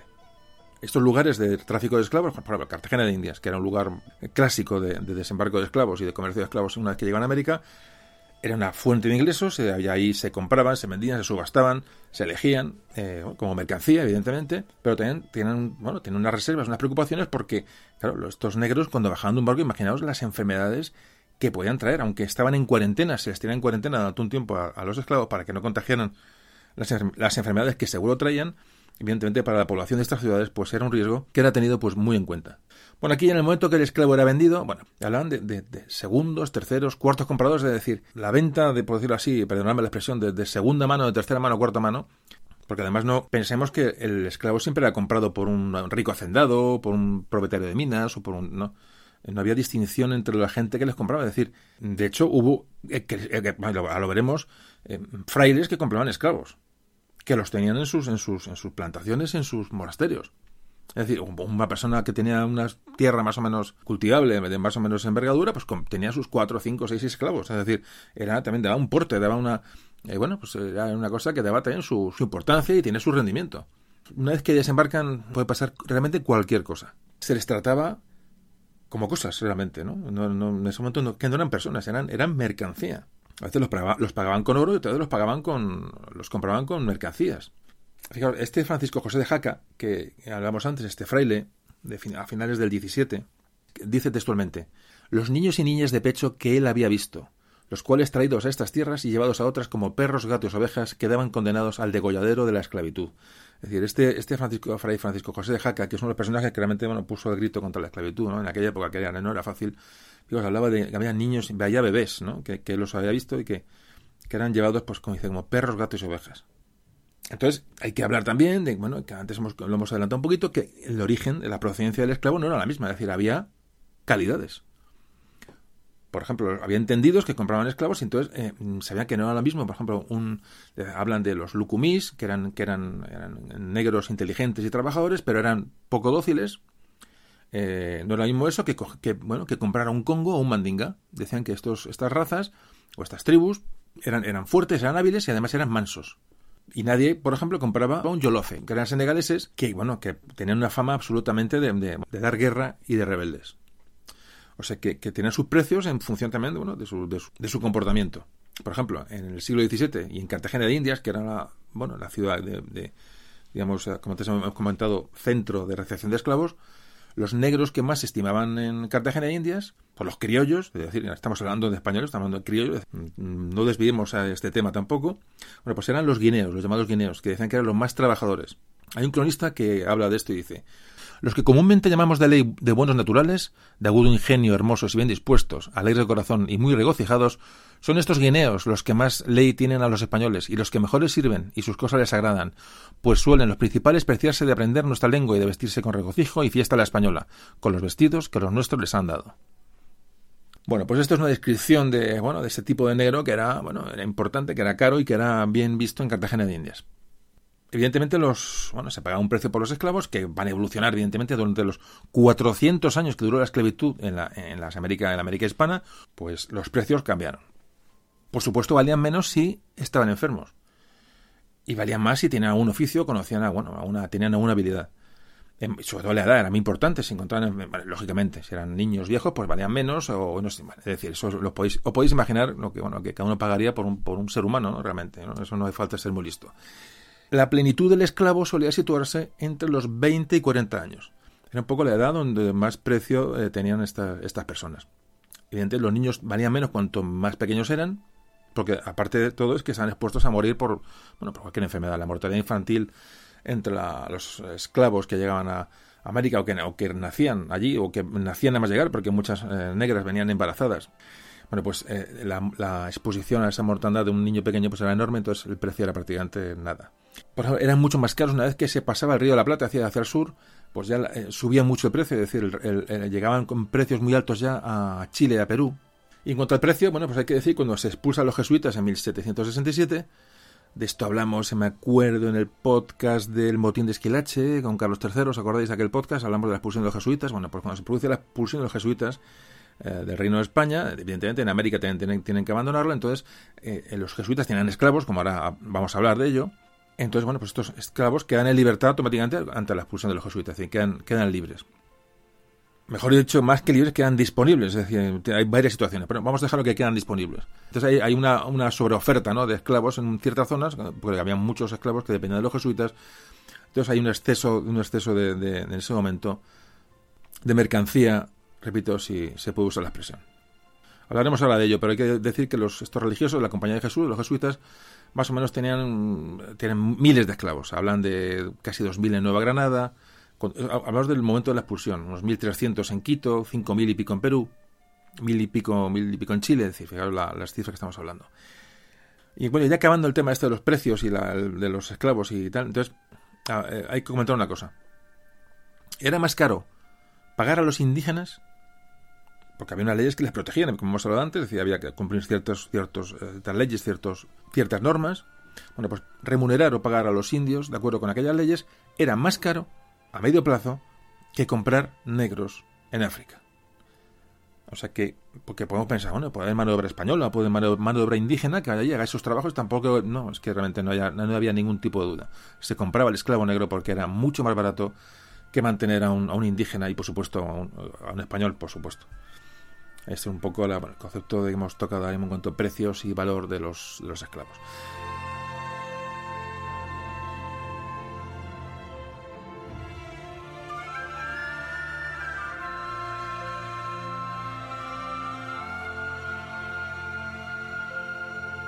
Bueno, como te comentamos al principio, los esclavos eh, que llevan a, se llevan a América era para trabajar. trabajar, mm, vamos, de sol a sol comentamos que la experiencia que se había adquirido con los indios al principio de la conquista, cuando llegan los españoles al Caribe, pues no había sido buena. Es decir, no resistían el ritmo de trabajo para nada, pero, vamos, pero ni siquiera el ritmo de trabajo que están acostumbrados los españoles.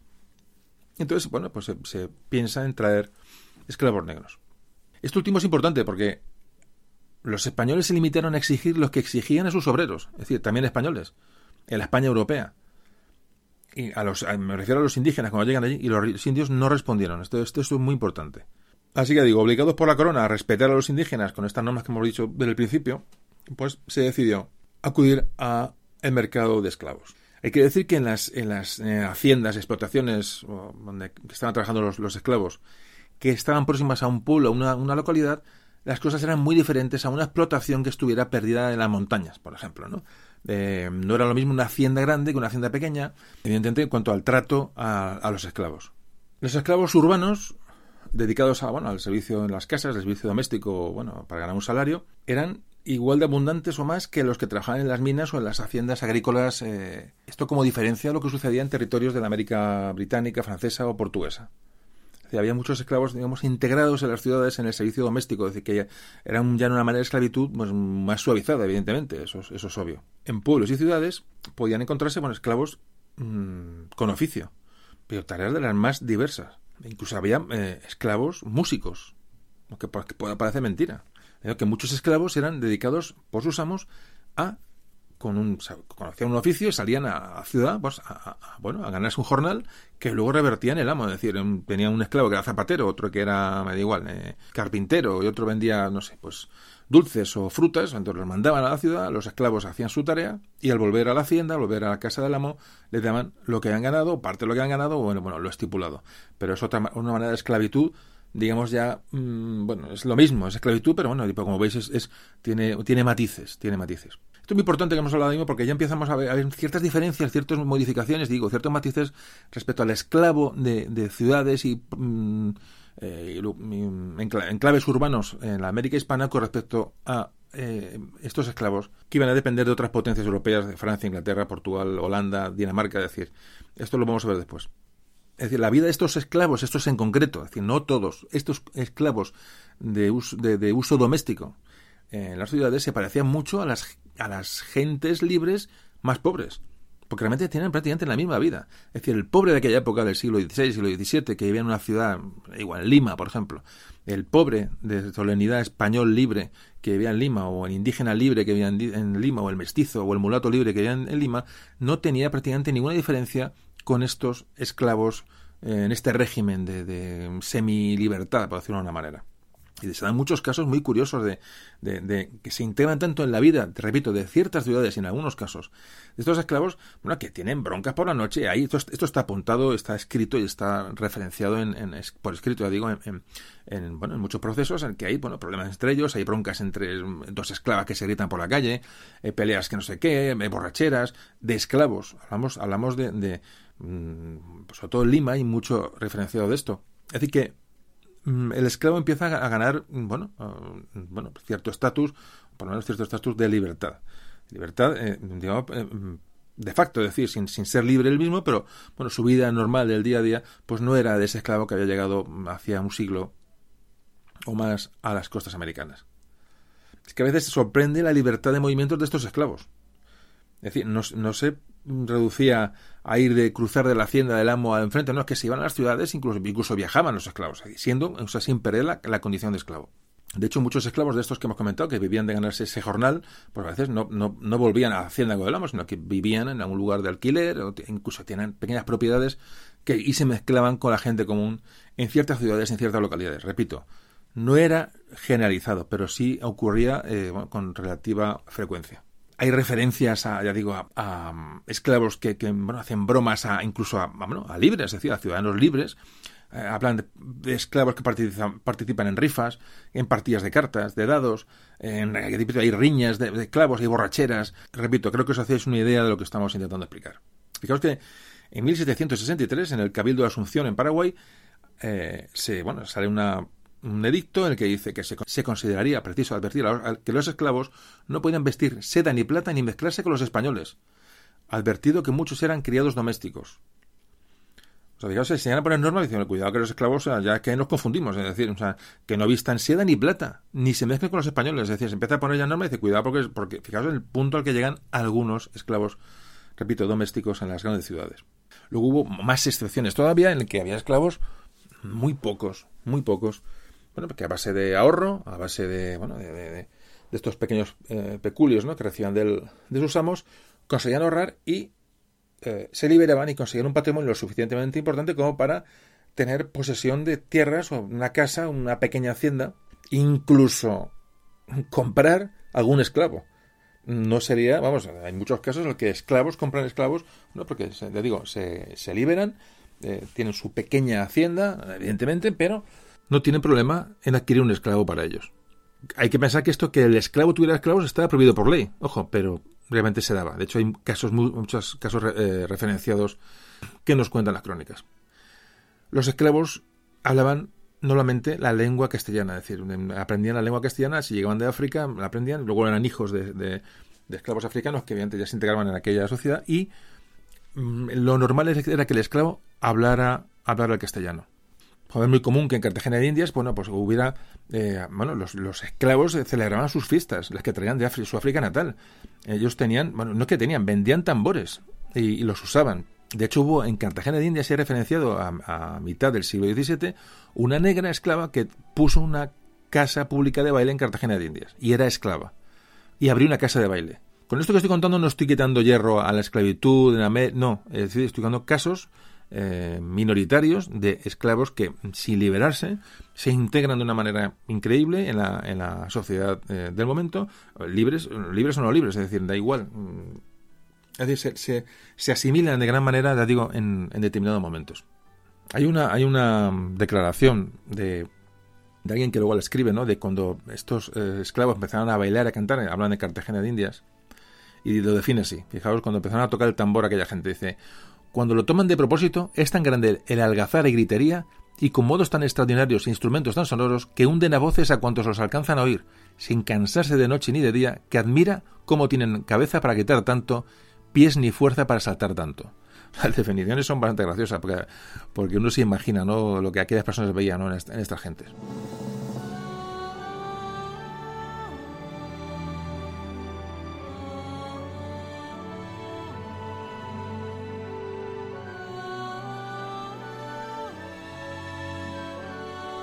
Bueno, cambiamos un poquito de tema y vamos a hablar de las creencias de esta gente, de los esclavos que en América. ¿Qué ocurre? Porque ellos llegan con unas creencias de, su África natal y bueno, y qué, cómo se adaptan, ¿no? Los que sí eran bautizados, si eran convertidos, los que no se convertían, ¿qué pasaba? Bueno, pues eh, los africanos, los esclavos africanos, lo que traían de África de una manera muy, eh, muy interiorizada, muy enraizada, era la celebración de sus muertos, es decir, los difuntos, lo que ellos llamaban el, el lloro o el, o el llanto, se conoció así. El obispo de Cartagena, prohibió, de hecho, en 1632, los lloros, porque mm, lo describe, dice, los lloros que hacían los negros de las diferentes naciones consistían en celebrar la muerte de alguno de ellos juntándose de noche muchos hombres y mujeres. Y ahora dice textualmente, dando muchas voces y tocando tamboriles y otros instrumentos al uso de sus tierras, y haciendo bailes, borracheras y banquetes. Y de luego, de enterrado el difunto, como se ha dicho, ponían una mesa con imágenes para juntar limorna y decir misas, lo que sin embargo daba lugar a borracheras y baile público de negros y negras al uso de sus tierras y naciones con mucha deshonestidad. Es decir, que se montaba allí la marimorena. En los, en los funerales, en los lloros, a saber lo que yo, aquello ocurría. Cuando hablaba de con mucha deshonestidad, a saber lo que aquello ocurría. Hablan también muchos cronistas de la, bueno, de esa eh, mm, tendencia de los negros hacia la hechicería, que se va a acentuar en América según los, el, número de esclavos eh, va llegando y se van, se van eh, bueno, se va, creciendo. Por supuesto, aquí en estas hechicerías, por supuesto, como podéis imaginar, pues nos faltaron procesos, eh, procesos de la Inquisición, y bueno, pues para, para parar estos, estas, estas prácticas. Pero lo que ocurre es que realmente, bueno, muchos asumían el cristianismo. fijaos que hablo de Cartagena de Indias porque donde hay más referencias escritas, cuando llegaban las naves negreras con los esclavos, siempre había un religioso que salía a recibir al barco. Normalmente eran jesuitas, durante la primera mitad del 17, cuando mm, les llegaban noticias de que llegaba un barco eh, con esclavos, se iban al puerto y antes de que desembarcaran, bueno, pues subían al barco, entraban en las bodegas y por medio de intérpretes hablan que les, consolaban, eh, esto es textual, dice, explicándoles que no iban al cuchillo, como les habían engañado y de que ellos estaban o persuadidos o temerosos que en el padre tenían abogado y defensor que obligaría a sus amos a que los tratasen bien y los atendiesen, que la religión cristiana era caritativa y en prueba de ello, el religioso, el cura, les quería regalar. Y efectivamente les socorría con dulces, con frutas y con agua ardiente. Y bueno, esta era el primer conocimiento que tenían estas, estas pobres gentes cuando llegaban a, bueno, a tierra firme. Y bueno, pues parece que había jesuitas que les iban a recibir, me imagino que no en todos los casos, pero cuando llegaban a un puerto de una manera legal, pues eh, ocurría esto. Luego hablan de, eh, crónicas de los eh, jesuitas, dice, pasaba después a recorrer aquella sentina y averiguar qué enfermos había y qué niños, a los que bautizaba y lavaba, y volvía a salir a recibirlos cuando ya iban a desembarcar. Ahí estaba con sus intérpretes, a estos les decía lo que habían de hablar, y a, estos les animaba. Cuidaba especialmente de los enfermos y de prepararlos para el bautismo. Luego estos religiosos pues se encargaban de distribuir a los esclavos bueno, por, zonas, los juntaban, los, los eh, es decir, los adoctrinaban cristianamente porque la idea era bautizarlos lo antes posible. Todo esto se hacía con mucha prisa porque los, esclavos se habían llegado, eran vendidos y eh, muchas veces partían con rapidez hacia sus zonas de, destino. Lo que es eh, bueno, lo que es evidente es que no todos los negros eh, que llegaron a América fueron cristianizados, bautizados. Eso que bueno, que se suele decir por ahí, pues no es no es cierto. Lo exigía la ley que todos los esclavos fueran cristianizados, pero no se, cumplía, por supuesto, en todos los casos y hablan de, por supuesto, ya cierro este tema, el, el, jesuita Alonso de Sandoval, otra persona que escribe mucho sobre la esclavitud, dice, que, que, aquello no era tan fácil. Dice, cuando habla de lo, que se encontraba eh, cuando iban a, bueno, a, predicar con aquella, esta gente que llegaba ¿no? de, en aquellos barcos, dice, dice, su rudeza, desnudez y mal olor suele arredrar al obrero más fervoroso. Es decir, suele alrededor al, habla obrero, bueno, en cuanto a obra, en cuanto a obra de, evangelización, ¿no? al, fraile, al cura más, más, eh, más fervoroso, su, el aspecto, el olor y la sensación de aquella gente realmente le, echaba para atrás, ¿no? Ya no solamente el olor, sino, sino bueno, pues aquella que era imposible realmente, pues, intentar contar aquellos, aquellos seres absolutamente nada no es todo tan fácil, ¿no? De decir, bueno, llegan y se cristianizan y se les bautiza. Bueno, o sea, esto tiene un proceso, imaginaros lo que es, lo que tenía que ser aquello. Realmente es, casi, no, es imposible imaginárselo, es imposible.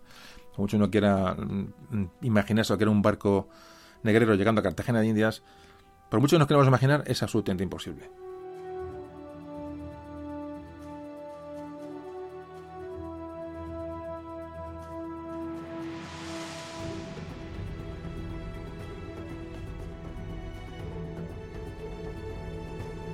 Bueno, pues vamos a hablar de, las relaciones entre ellos, entre los esclavos. Es decir, que hemos ido tocando poquito a poco todas las facetas para hacernos una idea de, qué narices era aquello. Porque realmente es muy difícil imaginarlo, como antes, antes comentaba.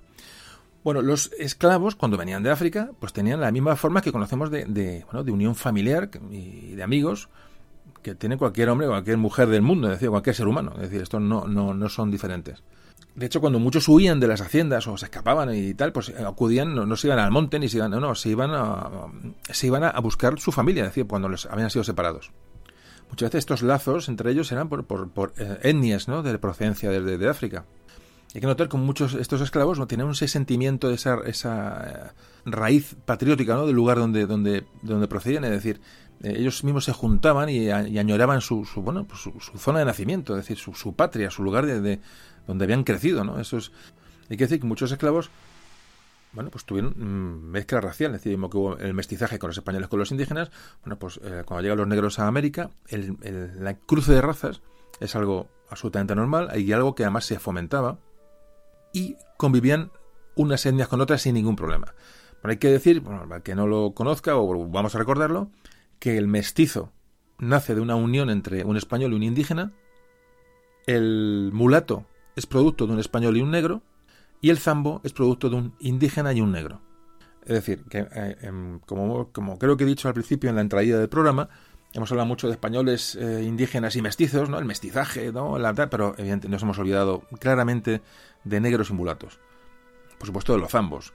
Pero negros y mulatos, evidentemente, son razas que han construido América y que muchas veces pues, se dejan, en América española hablo, y, y los dejamos muchas veces en el olvido. De hecho, bueno, pues todo este, con el tiempo, todo este mestizaje, ¿no? De, bueno, de mezcla de razas, realmente en la América continental eh, eh, acaba con la raza negra, con el tiempo. Hablamos ya, ya entrando en el siglo XIX, es decir, era tal la mezcla entre unos y otros que realmente la, etnia negra desaparece, lo cual es muy positivo y muy mm, clarificador en cuanto a qué era lo que se pensaba en, en la América española. Ahí no había una separación absolutamente de nada. Y la gente se juntaba con todo el que podía, como en un proceso que era realmente hasta rápido vamos a hablar eh, un poquito sobre dónde vivían los esclavos. Es decir, una vez llegan a las haciendas, llegan a sus lugares de destino, ¿dónde vivían? Bueno, pues hay una, referencia, hay una crónica que nos habla de cómo eran las casas. Yo que este eh, podcast, y, vuelvo a repetirlo, y así hago yo un pequeño paréntesis porque, porque esto está siendo largo y, bueno, así me, me un poco mentalmente. Eh, es un podcast que ya como comentaba al principio, empezó por, como una anécdota, es decir, como un tema colateral, una anécdota, un tema que quería tratar más o menos en profundidad, pero me he ido encontrando con una serie de cuestiones que, que todas me han parecido interesantes. eh, algunas no son importantes, pero sí son interesantes para comprender el, el todo, ¿no? Y entonces, eh, ya digo, todas estas cosas que vamos tocando de, bueno, de lo que valían, lo que costaban, lo que, eh, sus creencias, sus, es decir, su, su procedencia, ahora mismo las casas, ¿no? Pues es importante porque realmente, si no, no entendemos nada, es decir, un esclavo, ¿de dónde vivía? ¿Cómo vivía? ¿Y qué, y qué comía? y qué es, es, importante, es importante para comprenderlo todo. Entonces, ya he hecho este reseteo mental, os hablo de las casas. Las casas que habitan los mulatos, y esto es textual, ¿eh? Lo que voy a leer ahora mismo. Las casas que habitan los mulatos y gente de color son de tabla y vigas. Fijan estas en hoyos, que abren en la tierra, y bien aseguradas clavan en ellas por sus cuatro frentes las tablas, que son constantemente de palmas, por su mucha duración y resistencia a las inclemencias del tiempo. Su techo forma dos vertientes, mediante un caballete de vigas. Cúbrenlo con cañas o tablas, sobre las cuales se aseguran con buen orden hojas o más bien cortezas de palma, que suplen muy bien por las tejas y llaman yaguas. El ámbito interior de la casa está cortado por el centro con un tabique de tablas o cañas. Esta sección deja dos piezas. La primera, en que está la puerta de la casa, sirve de zaguán y sala. La interior está destinada para dormitorio de la familia, bien que la primera tiene el mismo uso y en ella cuelgan las hamacas, que es su canapé, en que pasan el día y la noche. Este método de hacer las casas y los materiales que emplean en ellas producen multitud de monstruosas arañas, cien pies cucarachas, comején y otras especies de reptiles peligrosos e incómodos. Los negros y gente pobre forman sus casas a esta misma idea, aunque más groseras y reducidas. Apenas son otra cosa que una jaula hecha de cañas, sostenidas por dentro de estacas que ponen para darlas firmeza. El techo es también de cañas, cubiertas con yaguas, como las antecedentes. A estas casas llaman bujíos, no suelen tener división al interior ni más luz que la que entra por la puerta que es baja y angosta. Bueno, pues esta es la definición de las viviendas de los esclavos. Es decir, chozas, ¿no? Realmente, no tiene otra definición. Una choza con, una viga de madera, hojas de palma y una división más o menos dentro para tener cierta intimidad en un momento determinado, pero prácticamente nada más. ¿Qué pasa? Que, que el esclavo salvo que tuviera un, un, ingreso más o menos, eh, una remuneración más o menos fija, el salario, aparte que aunque lo tuviera, el salario era mínimo, es decir, le valía para ahorrarlo toda su vida para comprar su bajo su libertad, o comprar la libertad de su mujer, una vez que él fuera libre, comprar, estamos hablando de, auténticos dramas realmente, y vidas absolutamente abocadas al, al sufrimiento, al drama y al fracaso, ¿no? Eh, lo que más temían los, los esclavos era la enfermedad porque si le, le, amo estaba obligado a cuidarlos, bueno, pues relativamente. Es decir, no les podía abandonar, pero vosotros creéis que un amo de cualquier hacienda del interior de, pues, que sé, de Bolivia va a, va a cuidar a un esclavo negro de, de 60 años, pues yo creo que lo, lo justo e imprescindible. Luego, aparte, yo no era la vejez, era la enfermedad, eran las, las, lesiones, eran los accidentes, es decir, los trabajos arriesgados y duros que hacían los esclavos, pues provocaban multitud de accidentes que luego, bueno, pues, pues como podéis imaginar, no creo yo tampoco que fueran demasiado, demasiado mimados. Y luego estaba la llamada redivitoria. La redivitoria era una, legislación en virtud de la cual el comprador podía recuperar su dinero por un esclavo viciado, es decir, por una mala mercancía. Es decir, mercancía defectuosa te, podían devolver el dinero. Esta era una ley que estaba vigente. Lo que pasa es que al final, en la práctica, fijaos, solamente se mm, devolvía el dinero al comprador en el caso de que el, esclavo careciese de lengua, fuera mudo, sordo, ciego o tuerto. Realmente, realmente es bastante duro todo lo que estamos hablando. ¿eh?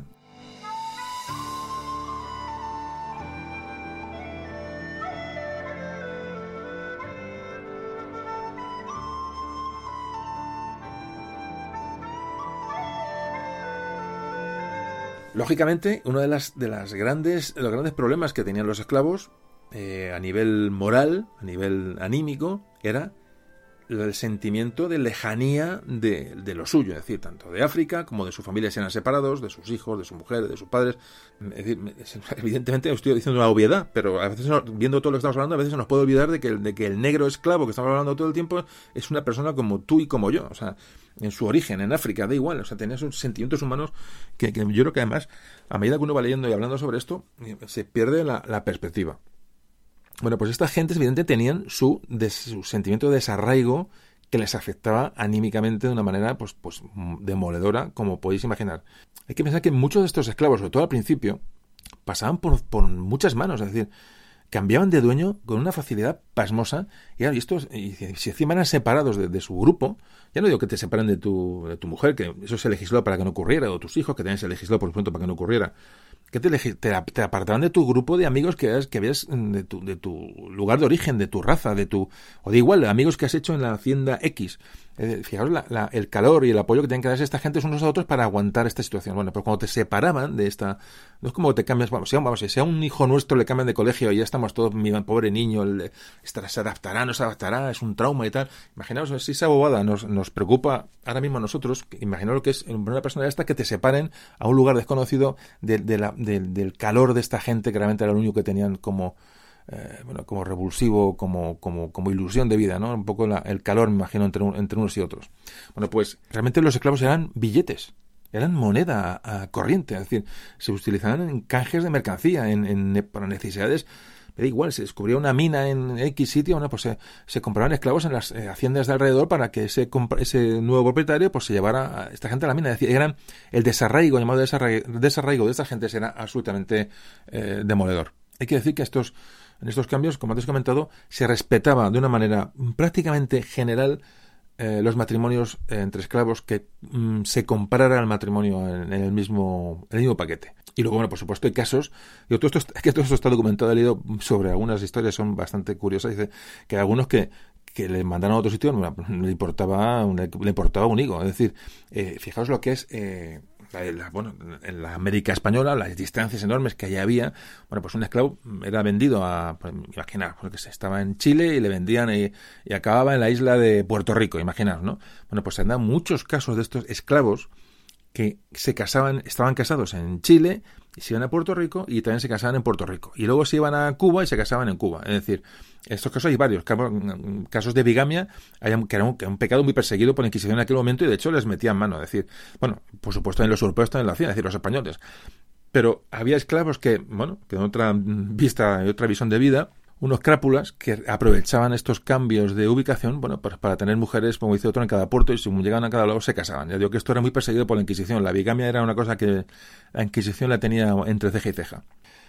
No es realmente muy usual que hubiera eh, relaciones, em, digamos, cuando hablamos de relaciones sexuales, digamos, mm, duraderas de amos con sus esclavos. Es decir, si había esto que se da muy a menudo, evidentemente, pues eran, bueno, pues relaciones esporádicas y, pues, por supuesto, forzadas, que sí que hay mucha referencia de ellas. Eso lo podéis imaginar, ¿no? Pero el hecho de que las esclavas consiguieran, consiguieran más, fácilmente la libertad no tenía tampoco mucho que ver con este trato de favor del, del, amo hacia ella. Es un poco, bueno, un tema que quería comentar.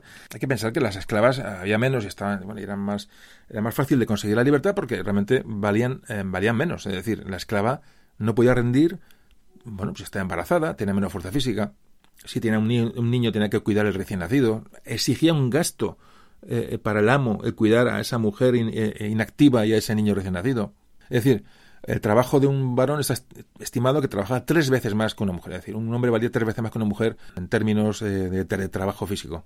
Podéis pensar, o podemos pensar, mm, si yo tengo en mi hacienda de esclavos, tengo esclavos y esclavas y, van, y se van reproduciendo, pues cada año nacen, me da igual, cuatro o cinco niños o seis niños, me da igual la cantidad, pues eh, si se reproducen por sí mismos, no, me, ahorro el, comprarlos mañana. Pues no, no era así. Es decir, era mucho más barato comprar un esclavo que eh, criarlo, por decirlo de una manera. Es decir, que no, no, la reproducción, eh, si se daba, era de una manera mm, natural, esporádica, pero no, el amo no buscaba la reproducción de sus esclavos, ni mucho menos para tener más mano de obra. Para nada. Hay un caso en que, en que la legislación española, que también es curiosa, es que en el caso de los esclavos de colonias extranjeras que bueno, que fueron llegando a América porque huían o porque, bueno, por tema de guerras, eh, naufragios, me da igual, eh, llegaban a esclavos a América, sobre todo esto ocurre durante el siglo XVII, ya de los Austrias, Carlos II, eh, luego Felipe V, Fernando VI, es decir, prácticamente mm, se legisla esto muy pronto, promulgan disposiciones en virtud de las cuales los esclavos que mm, llegan a las tierras de la América hispana, que, es, que proceden de, una, de otra colonia extranjera, son liberados automáticamente para que abracen así la fe católica. Es un caso que, que más ocurre bastante a menudo.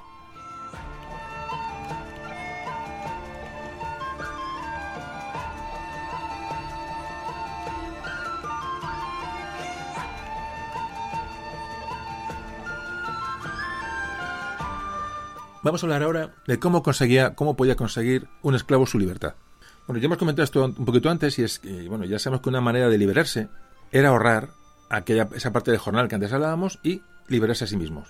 ¿Qué ocurría si el amo no aceptaba esa, esa, condición? Pues no podía no aceptarla. Es decir, hay una real cédula de, en el tiempo de Carlos III, 1768, en que el amo está, tiene, está obligado a aceptar la liberación, la autoliberación del esclavo lógicamente, eh, cuanto menos valías, más fácil era eh, liberarte, ¿no? A veces había liberaciones, bueno, por, por cercanía del amo al, al, esclavo, por agradecimiento, a veces por, bueno, por caridad a una persona que puede estar más o menos enferma, puede estar, es decir, hay muchos casos en los cuales un, esclavo puede conseguir su, su libertad eh, de una u otra manera. Digamos que en 1860, ya hablamos ya del siglo XIX avanzado, es decir, cuando está a punto de acabar la esclavitud en, bueno, en las tierras de, de dominio español, dicen que los liberados debían ser al año uno o dos de cada cien. Estamos hablando fundamentalmente en Cuba. Fijaos la poca cantidad de liberados. Uno, uno o dos de cada cien al año. Y estamos hablando ya a última hora de la, de la esclavitud en América. Es decir, que no pensamos que era una cosa común y mucho menos. Era muy costoso para ellos comprar su libertad. Era muy costoso. Eh, como ahorrar toda tu vida para comprar libertad. Cuando querías comprarla, si no te habían muerto ya, pues eras, eras un viejo, si no mm, eh, de edad, sí físicamente. Además, fijaos que, que, que además eh, se dieron libertades a negros y esclavos para que fueran a trabajar a zonas inhóspitas, insalubres. Sabían que eran más resistentes, más resistentes físicamente, sabían que, aguantaban mejor los contagios de las enfermedades tropicales. Y entonces, mm, si accedían a irse a ciertas zonas, eh, sitio donde no querían ir los, los europeos, los españoles o los blancos, allí se les daba la, la libertad. De hecho, muchas zonas que se estaban quedando despobladas, también, por, digo, por estos, estos motivos, ya no solamente por el trabajo, sino por, porque, por zonas de, insalubres, porque eran difíciles de habitar, por, por eso, por el calor, por la humedad, por los mosquitos, me da igual. Bueno, pues ahí se llevó negros, porque hacía falta, y, tuvo éxito esta repoblación, ya digo, y, gracias a esto consiguieron algunos su liberación. Normalmente, normalmente eran zonas en las que las cosechas eran zonas muy fértiles, las cosechas eran, eran tremendas, pero no había, no había un tío de, no había tío de Tomelloso que aguantara aquellas eh, aquellas condiciones y se mandaban, pues ya digo, esclavos. Bueno, pues vamos a hablar eh, ya de seguido de, bueno, muy, brevemente, son todo em, pinceladas, pero podéis preguntar, bueno, y, había esclavos en América, en Cuba, en Chile, en Argentina, en tal, los virreinatos diferentes, ¿no? En Nueva España, en México. ¿Y había esclavos en España, en la península? Bueno, pues hay que decir que el número de esclavos en la península había descendido mm, mucho desde el siglo XVII. Realmente a partir de la guerra con Inglaterra en el 1762, bueno, ahí me empieza a disminuir el número de esclavos prácticamente y quedan prácticamente de una manera testimonial. Hablamos dentro de la península española, incluido Canarias, por supuesto. Aunque en Canarias puede haber más cantidad en, proporción, por geográficamente tiene su lógica. Allá también en Cádiz hay mucho esclavo, había mucho esclavo en Barcelona, había mucho esclavo en Santander, había decir puertos donde al, ese trasiego ¿no? de viajes, de, mercaderes, de mercancías, bueno, pues los, habían eh, negros que se quedaban allí como esclavos en, estos puertos digo, de origen negreros y de mercancías. Eh, pero solamente, salvo puertos muy concretos e importantes de la península, no había, no había esclavos prácticamente, ya digo, ya a final del 17, incluso antes, prácticamente no, no, quedan, no quedan esclavos que Cádiz era un centro, como os comenté cuando donde se creó la compañía gaditana de negros, es decir, una compañía esclavista claramente que tiene su sede en Cádiz, pero pues en Cádiz había más, es decir, eh, aunque esta compañía desapareció, pero en Cádiz sí que pues, se puede hablar que había, de que había eh, bastantes esclavos en proporción en los padrones municipales, se digo, comparado con cualquier lugar de la, de la península, incluso eh, ya ha entrado el siglo XIX, hay esclavos, los últimos esclavos o procedentes de esclavos en Cádiz, pero eran pocos, aún así eran pocos. Y la mayoría, digo, estaban eh, dedicados pues, a funciones domésticas, como antes hemos comentado en América, bueno, pues gente más o menos integrada a la sociedad. Y como digo integrada es entre comillas, porque luego, evidentemente, el esclavo, tanto en España como en Francia, como en Inglaterra, como en Holanda, era la mm, en mayor o menor medida, me da igual cada uno trate, pero eran la auténtica basura de la sociedad. Es decir, el negro era mirado como negro, era mirado como con... con podéis imaginar cómo se miraba el negro, cómo se miraba un negro en el siglo XVII y el siglo XVIII. Simplemente os lo, dejo que os lo imaginéis vosotros. Bueno, pues esta era la situación, te digo, dramática de esta gente bueno, a todos los niveles. Aunque tenían buen trato, evidentemente, dentro de estos, de estos eh, trabajos domésticos, bueno, pues la consideración era, era, era espantosa. De hecho, además, bueno, el, negro era impuro de sangre ya por, por, naturaleza, es decir, eran, si se habían convertido al cristianismo eran conversos, es decir, la palabra conversos, esa, esa terminología casi medieval eh, se seguía usando ¿no? en prácticamente en el siglo, casi en el siglo XIX, el famoso siglo XIX, de que ahora poco a poco iremos, iremos entrando, según avancemos el podcast.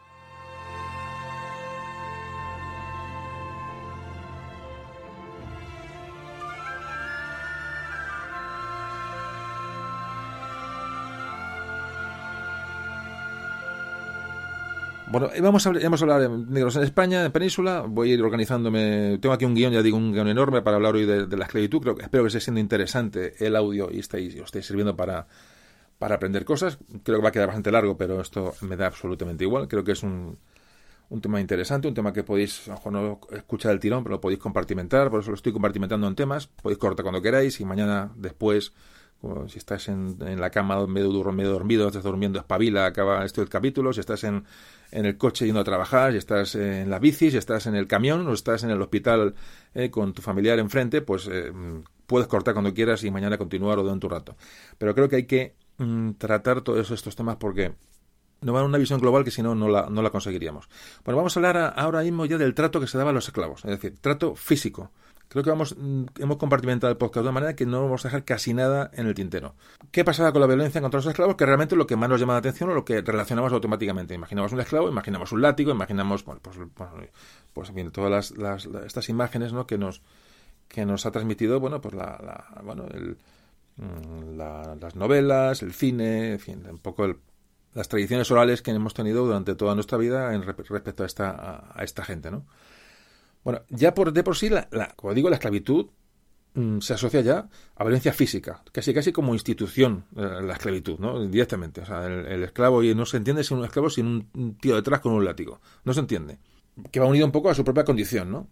Desde que se le captura en África hasta que se, se, lleva al puerto, hasta que se le embarca, se le hacina en las bodegas, porque la, violencia no es, tiene por qué ser con látigo, la violencia puede ser un hacinamiento en, un, en una bodega, un barco, una violencia puede ser una, una separación de su mujer, la violencia puede ser eh, una enfermedad que tiene que soportar, la violencia puede ser cualquier cosa, eh, una mutilación, una, eh, em, que le marquen con un hierro en, la, espalda, es decir, que esto ocurría, ahora hablemos de esto. Esa es la violencia puede de muchos tipos, no solamente un latigazo. Hay que decir que ya en los barcos, mm, como antes comentaba este fraile que nos decía que, era, no recuerdo cómo decía textualmente, ese castellano antiguo tan bonito, ¿no? Decía que, era un milagro. Milagro era si no mermaban el 20% o algo así, lo que decía, ¿no? La travesía ya moría entre el 10 y el 20% de los esclavos que iban hacia América. Generalmente eran infecciones pero había mucho más que habían muerto entre el traslado de, sus comunidades eh, africanas hasta los puertos que iban. Es decir, que al final se ha calculado que solo el 30% de esclavos sobrevivía un año desde el momento que eran capturados. Solo el 30%. O sea, el 70% moría. Y ahora lo que estamos hablando.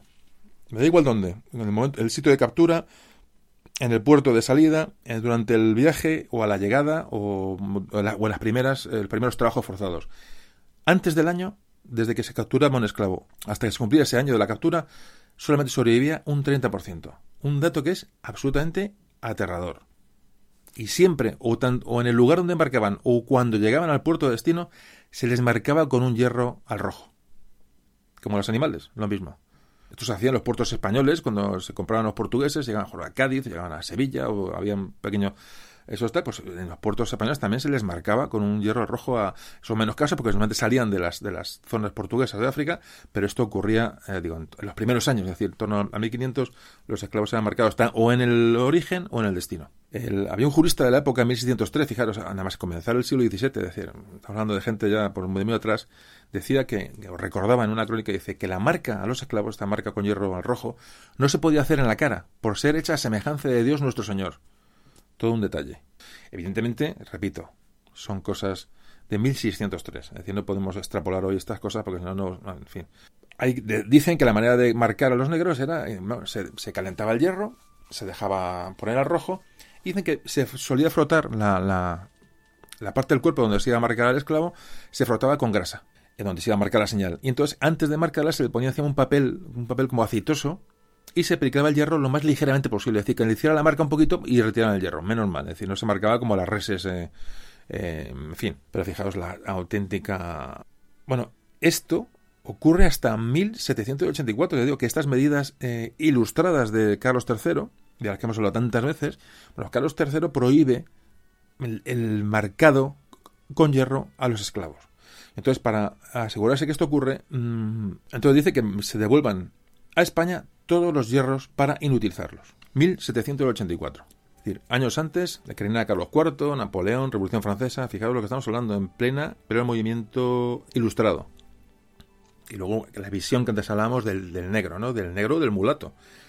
Eh, hay un benedictino, un fraile benedictino que vivió en Puerto Rico y nos dice, eh, está hablando ya el siglo, entero del siglo XVIII, fíjanos la descripción de cómo se percibía a los negros o los mulatos en Puerto Rico. Dice, los mulatos, de que se compone la mayor parte de la población de esta isla, son los hijos de blanco y negra. Su color es oscuro, desagradable, sus ojos turbios son altos y bien formados, más fuertes y acostumbrados al trabajo que los blancos criollos, quienes los tratan con absoluto desprecio. Y luego dice, los negros que hay en esta isla, unos traídos de las costas de África, otros son criollos, descendientes de aquellos, sin mezcla de otra casta, dice, los primeros son todos vendidos por esclavos, de los segundos hay muchos libres, con todo, no hay cosa más afrentosa en esta isla que el ser negro o descendiente de ellos. Repito, con todo, no hay cosa más afrentosa en esta isla que el ser negro o descendiente de ellos. Un blanco insulta a cualquiera de estos impunemente con las expresiones más vilipendiosas y algunos amos los tratan con un rigor indigno.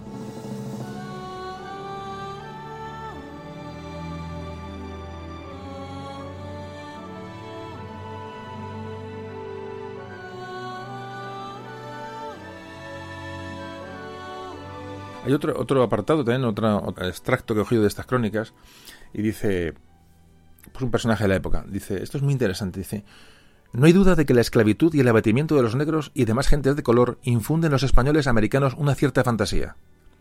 Desde su infancia se ven rodeados de hombres destinados a adivinar sus pensamientos. Este primer golpe de ojo al despertar la luz de la razón no puede menos de entumecer su corazón con una idea muy ventajosa de sí mismos. Dice cómo tienen estos amos, ¿no? Tienen una idea muy, ventajosa de sí mismos, ¿no? Ante este, este convivir con, esclavos, ¿no? Con gente servil, ¿no? Es una reflexión muy, muy interesante que he cogido de algún sitio.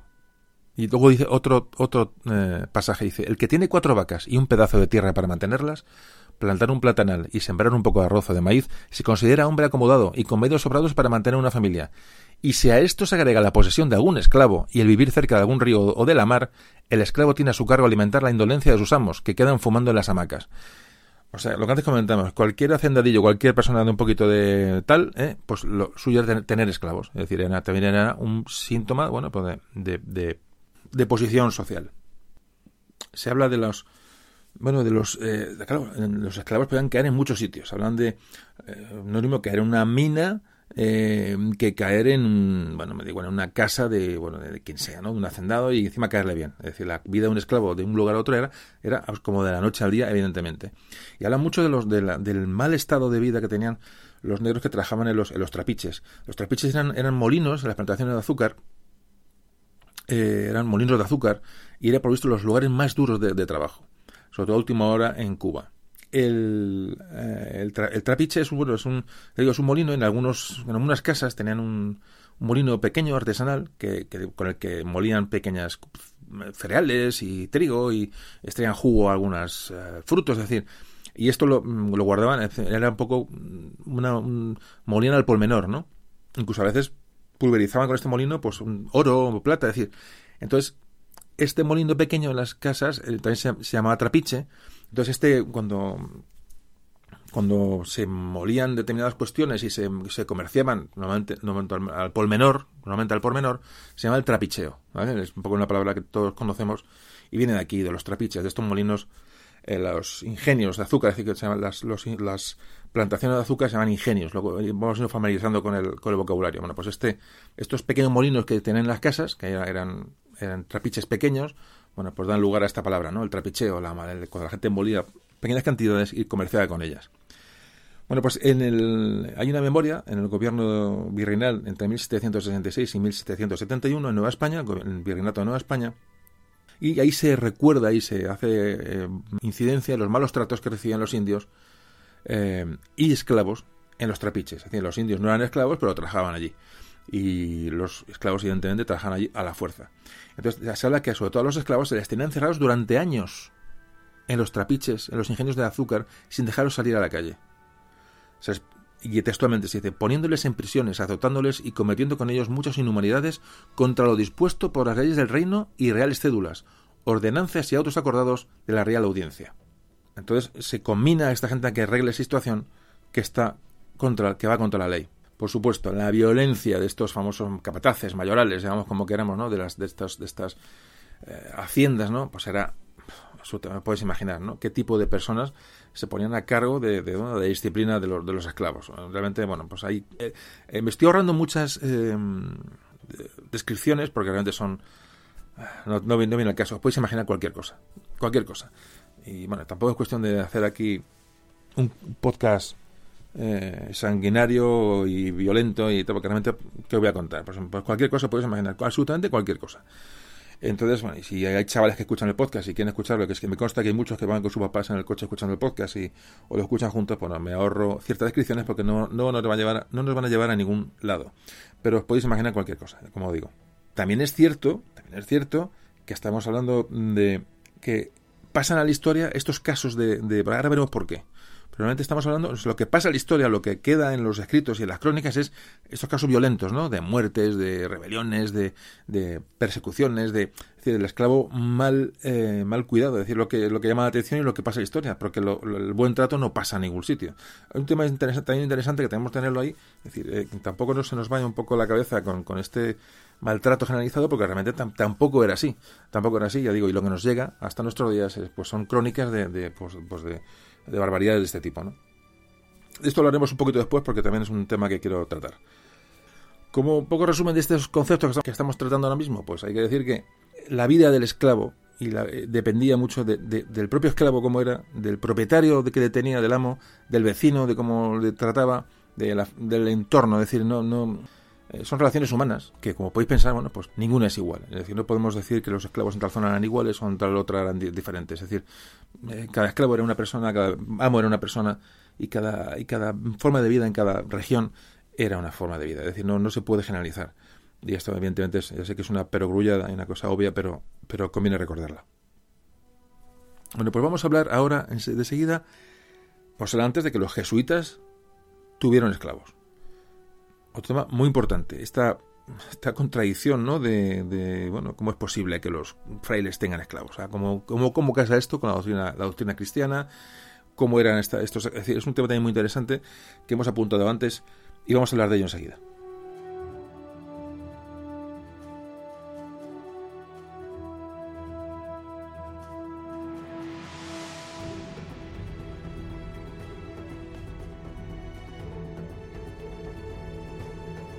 Bueno, por eso encontramos con que en algunas regiones, en algunas zonas, eh, una gran parte de esclavos pues, estaban en posesión de los jesuitas. Y quiere decir que el trato que daban los jesuitas a los esclavos era magnífico, era ejemplar. Y hablamos eh, con los conceptos y los matices que queramos de la época que estamos hablando y del proceso histórico el que estamos analizando. Os puedo garantizar que todo lo que se encuentra del trato de los jesuitas y generalmente de frailes y del cuerpo eclesiástico a los esclavos era, repito, ejemplar. Hay que decir que este buen trato no era eh, no quería decir que los eh, jesuitas fueran blandos con los esclavos y comprensivos no no era eso. Porque se basaban tener una fuerte jerarquía dentro del trato con los esclavos. Incluso recibían castigos los esclavos que estaban con los jesuitas pero de una manera absolutamente diferente. De hecho además dejaban la disciplina de los esclavos en manos de esclavos que les daban de mayor confianza es decir elegían esclavos para que controlaran la disciplina eh, y el buen comportamiento del resto de, resto de esclavos. Bueno pues se les premiaba con, con mejor comida, mejor vestido, es decir, tenían un punto de, bueno, de, buen trato. Por supuesto, los esclavos tenían, tenían las rutinas diarias de, monásticas, en muchos casos, de oración, de trabajo. Tenían mujeres. Los jesuitas decían que cuando, una mujer hacía algo mal y tenía que ser azotada, que también se azotaban, lo hacían propias mujeres, que estuvieran siendo presente a un jesuita ante cualquier, mm, bueno, cualquier castigo que no, por supuesto, que no, podía poner en peligro la vida bajo ningún concepto de, lo que llamaban penitentes. El número de azotes era bueno, prácticamente bueno, lo, más bajo que podéis, hablan de, de 20 azotes. Es decir, estamos hablando de una serie de conceptos de, que, se alejan mucho del trato al esclavo en, cualquier eh, lugar de América. Se les alimentaba, hablan de, bueno, con pescado, pan, patatas, también recibían carne, que comían carne un esclavo era absolutamente, bueno, impensable. Se les daba unos eh, alojamientos dignos, se les vestía dignamente. De hecho, en muchas zonas, sobre todo en la zona del Río de la Plata, se les mm, repartían trozos de tierra a los negros para que las labraran y, bueno, digamos, se autoalimentaran, ¿no? De, bueno, de lo que del producto que daba la tierra. En Perú, por ejemplo, no, no les daban tierra, pero, pero había una tierra comunal en la cual se producía todo lo necesario para y solamente para los para los esclavos. Hablan que se les daba un vestido nuevo por cada año por Navidad, es decir, un traje digo traje es un, atuendo de trabajo, es decir, es que no tiene otra cosa. Estamos hablando de esclavos, ¿eh? que no se nos olvide. también más adelante, ya en el siglo XVIII, se les pone un, eh, facultativos eh, sanitarios para cuidar de sus problemas de salud. Llegan a vivir estanchozas individuales. Cuando son familias, por supuesto, ahí no hay duda, es decir, tienen su, su, casa particular cuando, cuando forman un matrimonio. Repito que antes, como antes comentamos, la expulsión de los, de los jesuitas se produce en 1767 Repito que este, esto lo tenéis más o menos explicado en el programa de Carlos III, Motín de Esquilache, ahí hablamos, eh, creo recordar, ya es que realmente os digo de verdad, ya no muchas veces creo que os he contado cosas y luego no, las he contado, creo que sí que hablo de la, que hablo de la expulsión de los jesuitas en aquel podcast casi por lógica, porque fue en aquellos tiempos. Bueno, pues cuando se expulsa a los jesuitas, bueno, pues eh, eh, son gente tan, tan acostumbrada a la convivencia dentro del mundo normal del, del de, las, de la localidad donde estaban, que se les reparte por, por domicilios particulares a espera de, de, una, nueva situación. Es decir, se les acoge, los propios vecinos les acogen a los esclavos. Imaginaos el grado de integración social que tiene esta gente. Bueno, pues esto lo cuentan, con, lo cuentan las crónicas. Bueno, esto en cuanto hemos hablado de los jesuitas. Repito, vamos, vamos saltando de una cosa a otra porque quiero tratar todo y, no podemos extendernos. Podemos hablar de cada tema muchísimo más, pero no creo que, que, que, que queréis un podcast de 12 horas. Vamos a tratar un tema ahora que para mí es mm, básico, básico en la concepción de la esclavitud en la América Española, que es mm, cierto y real, que no es ninguna leyenda ni ninguna, ningún invento ¿no? de, leyenda rosa, y que nos compara en gran medida con otros tratamientos de otros esclavos de otras potencias europeas, que es un tema que luego tocaremos eh, por sí mismo. Y vamos a hablar de el acceso a la justicia de los esclavos. Fijaos que nos puede parecer impensable. Bueno, pues esto sucedía. Es decir, lo que antes, comentaba, se esclaviza a la gente. Se les maltrata, evidentemente, porque la esclavitud ya en por sí es un maltrato. Violencia, abusos, etcétera, etcétera, etcétera. Desarraigos, todo esto que hemos visto antes. Pero, sin embargo, hay una conciencia que empuja a las gentes normales, a los eclesiásticos, a los jueces, a las autoridades, a la corona, a proteger a esta gente, porque hay una mala conciencia de lo que se está haciendo. Yo lo tengo muy claro. Es decir, he ido avanzando en el estudio de esto, es lo que más me ha llamado la atención. Bueno, pues existe dentro de la Administración de Justicia Española en América, con los esclavos, la justicia hacia ellos. Es decir, pueden denunciar. Y de hecho, muchos de los casos que, como antes he comentado, que sabemos de casos malos, es decir, casos violentos, casos de abusos, los sabemos porque son denuncias que constan en las audiencias de los esclavos. Por eso antes comentaba que conocemos mucho malo porque lo malo se sabe, lo malo así fue denunciado por los propios esclavos. Fijaos lo que estoy contando. Por eso nos llega, nos ha llegado. Si no, no, nos hubiera llegado. Si, si, ¿qué pasa en otros casos? Es decir, qué poquito hay de las de los abusos y de, los, y, la, eh, y de las tropelías que cometieron, por ejemplo, los británicos ¿no? con, sus, con sus esclavos. ¿Por qué? Porque no, no pudieron denunciar. Eso se, se murió ahí, se, se, enterró, quedó en vía muerta y no ha llegado absolutamente nada. Sin embargo, en, en la Administración Americana Española, esto ocurre. Me parece que es una de las cosas más importantes del podcast. Quizás esto y lo que trataremos al final para mí es una de las cuestiones más importantes y que a mí más me ha llamado la atención y la que quiero recalcar. La asistencia judicial al esclavo. Es decir, los esclavos podían poner denuncias ante un juez y estaban legitimados en derecho y por tanto tenían personalidad jurídica. Repito que esto se acentúa mucho más según las zonas estén más habitadas, estén más civilizadas. Lógicamente, no es lo mismo un esclavo en una mina, de, repito, de, de, la selva de no sé dónde, que, que un esclavo que vive pues en Buenos Aires, por ejemplo. No tiene nada que ver. Pero bueno, en las zonas cuanto más eh, cerca de la justicia, donde podía la justicia, el esclavo tenía sus derechos. Podían poner denuncias y de hecho las ponían y eran oídos. Estamos hablando ya en el hablamos ya del siglo, sobre todo siglo XVIII es cuando esto más ocurre. Siglo XVIII, hablamos en 1700 y poco, empiezan a ponerse la primera denuncia de esclavos a sus amos realmente. Bueno, pues los esclavos eran oídos y atendidos con un rigor judicial increíble, igual que si fueran libres. Pero igual. Y además hay muchos casos. Incluso fijaos que muchas veces cuando el esclavo demandaba y de repente quitaba la denuncia, había una serie de personas que cuidaban que esto se llevara a cabo, es decir, que cuidaban del buen, del buen hacer, ¿no? de, la, de la justicia, y se daban cuenta que el esclavo había renunciado porque había recibido presiones del amo. Bueno, pues no dejaban que el, esclavo se, se, echara hacia atrás porque sabían que había habido presiones. se investigaba cada denuncia. Repito, hablamos de manera general y sobre todo en zonas, eh, bueno, donde, zonas urbanas donde la justicia llegaba con, con claridad. Se nombraban defensores de oficio, es decir, abogados de oficio. Por supuesto, había excepciones en que el esclavo no tenía, no tenía salvación, es decir, había eh, casos de motines, de, rebeldías, de sediciones, o bueno, casos de, extrema violencia, en el que la justicia caía sobre ellos en el lugar, es decir, no había, no tenían salida. Eso es, eso es obvio. Y se han dado casos de, de bueno, de, magistrados que han hecho verdaderos esfuerzos y, y, y triquiñones jurídicas para darle la razón al esclavo. Fijaos hasta dónde llega el caso que el, esclavo tenía derecho a, recurrir ante una, sentencia que no le fuera favorable o que él creía que era injusta.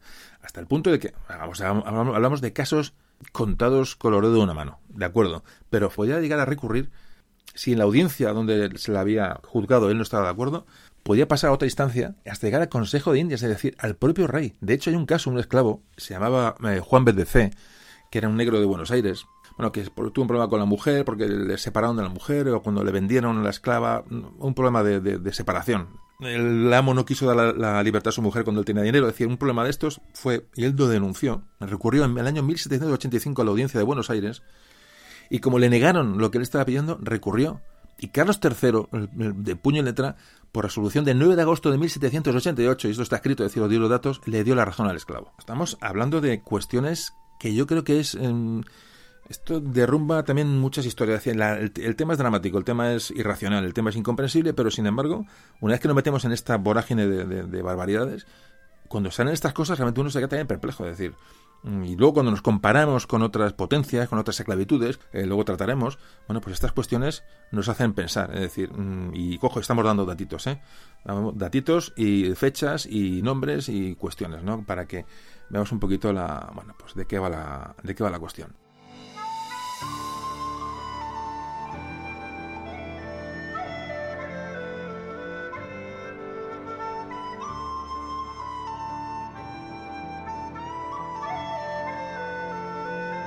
Luego los esclavos eh, eh, causaban en la gente, en el, pueblo, digamos, pues sentimientos a veces de protección hacia estos esclavos que a veces eran juzgados, ¿no?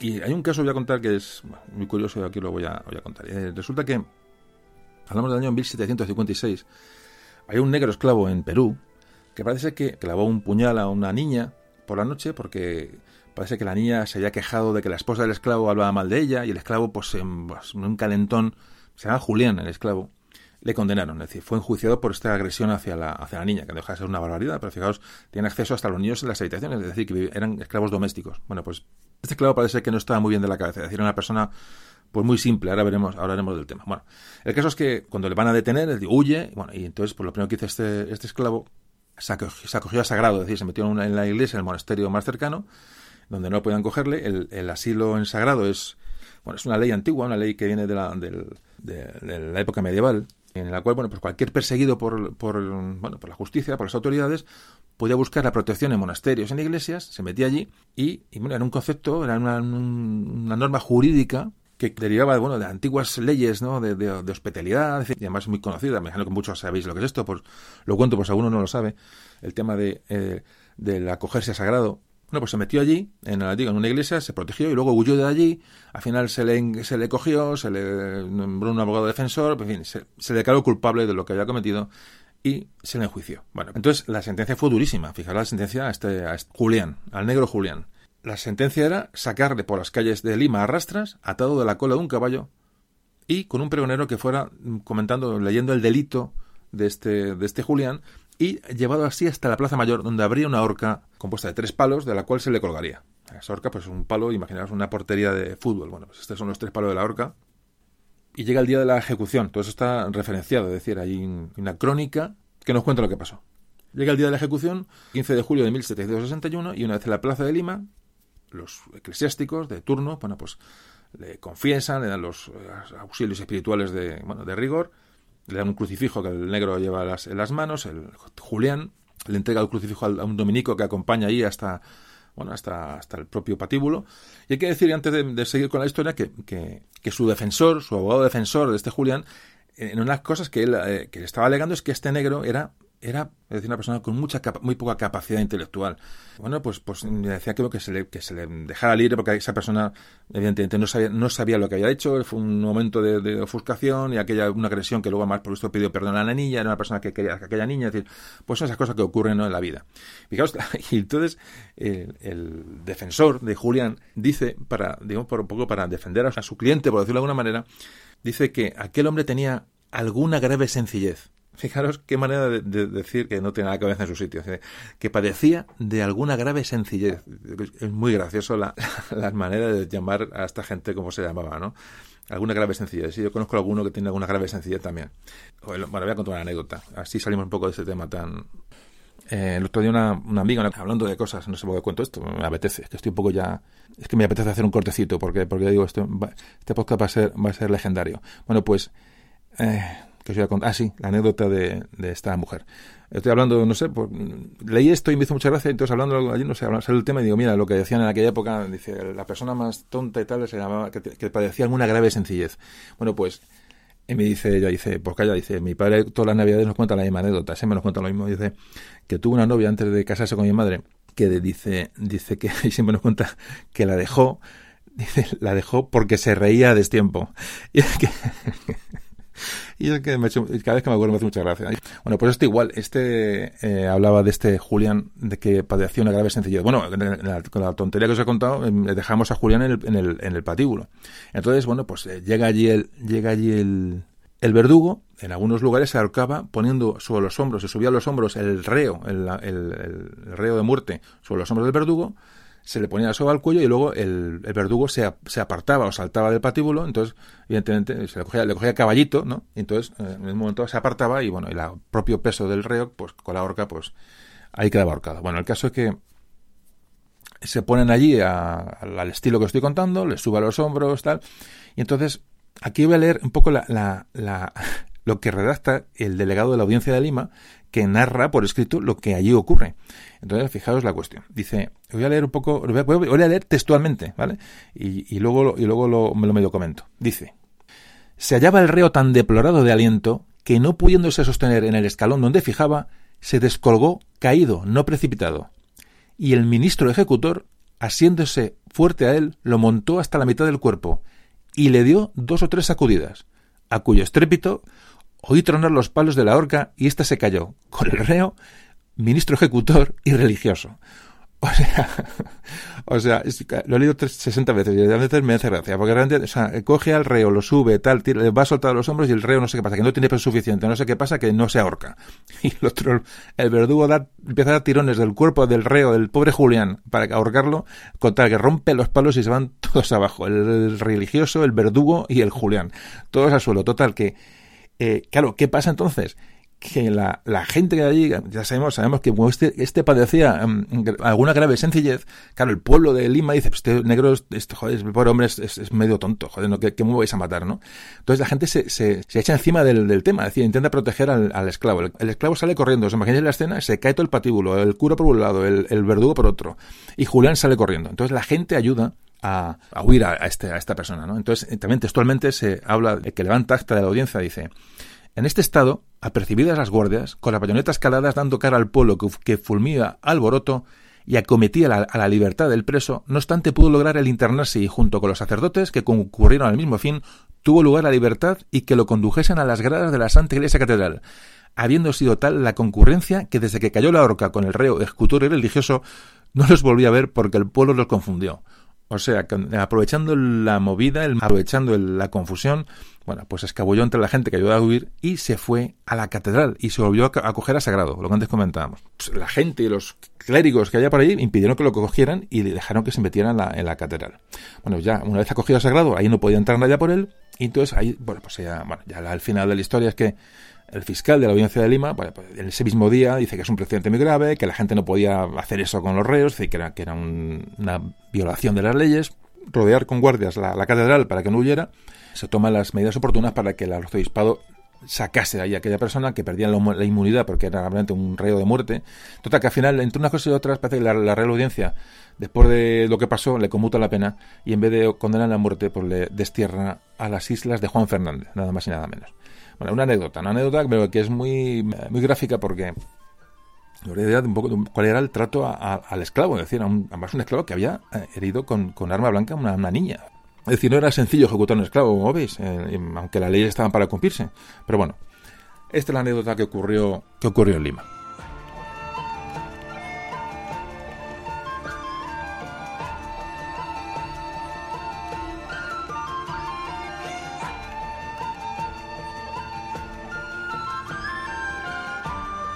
Estas denuncias de esclavos se hicieron tan frecuentes que llegó un momento en que, entre los mismos esclavos, entre ellos hablaban y decían, bueno, pues esto es una manera de liberarnos de, este yugo, es decir, por lo menos por un tiempo. No, huimos, nos escondemos y desde donde estamos escondidos denunciamos malos tratos ante los jueces de la, de la ciudad eh, correspondiente. Entonces pedimos que nos liberen o pedimos que nos vendan, porque tenían una solución normalmente y se demostraba que había habido malos tratos, pues los vendían. Pero mientras sí, sí o no, y huían y hacían la denuncia, pues que estaban en libertad. Bueno, pues esto parece que se hizo muy común entre los esclavos, aprovecharse, bueno, pues de, las opciones y oportunidades que te da el sistema. Además que los magistrados de la Real Audiencia normalmente ordenaban que el esclavo no fuera devuelto hasta que no tuviera sentencia, ¿no? Entonces, bueno, pues digo, esta gente quedaba, quedaba en libertad. Claro, los amos pues se mosquean, es decir, porque primero muchas denuncias eran falsas, Y además se reconoció una capacidad del esclavo de, bueno, de, de, desobediencia y que podía extenderse, ¿no? Bueno, pues claro, los amos recurrieron y dijeron que, que, bueno, que sí, que es muy bien, pero mientras el esclavo estuviera en libertad y no lo tuvieran ellos en su poder, el esclavo tenía que buscar un, fiador, ¿no? Para, para una balista para que el dinero que iba a perder por la falta de esclavo le fuera le fuera reembolsado. Fijaos también las, las, las triquiñuelas de unos y de otros, ¿no?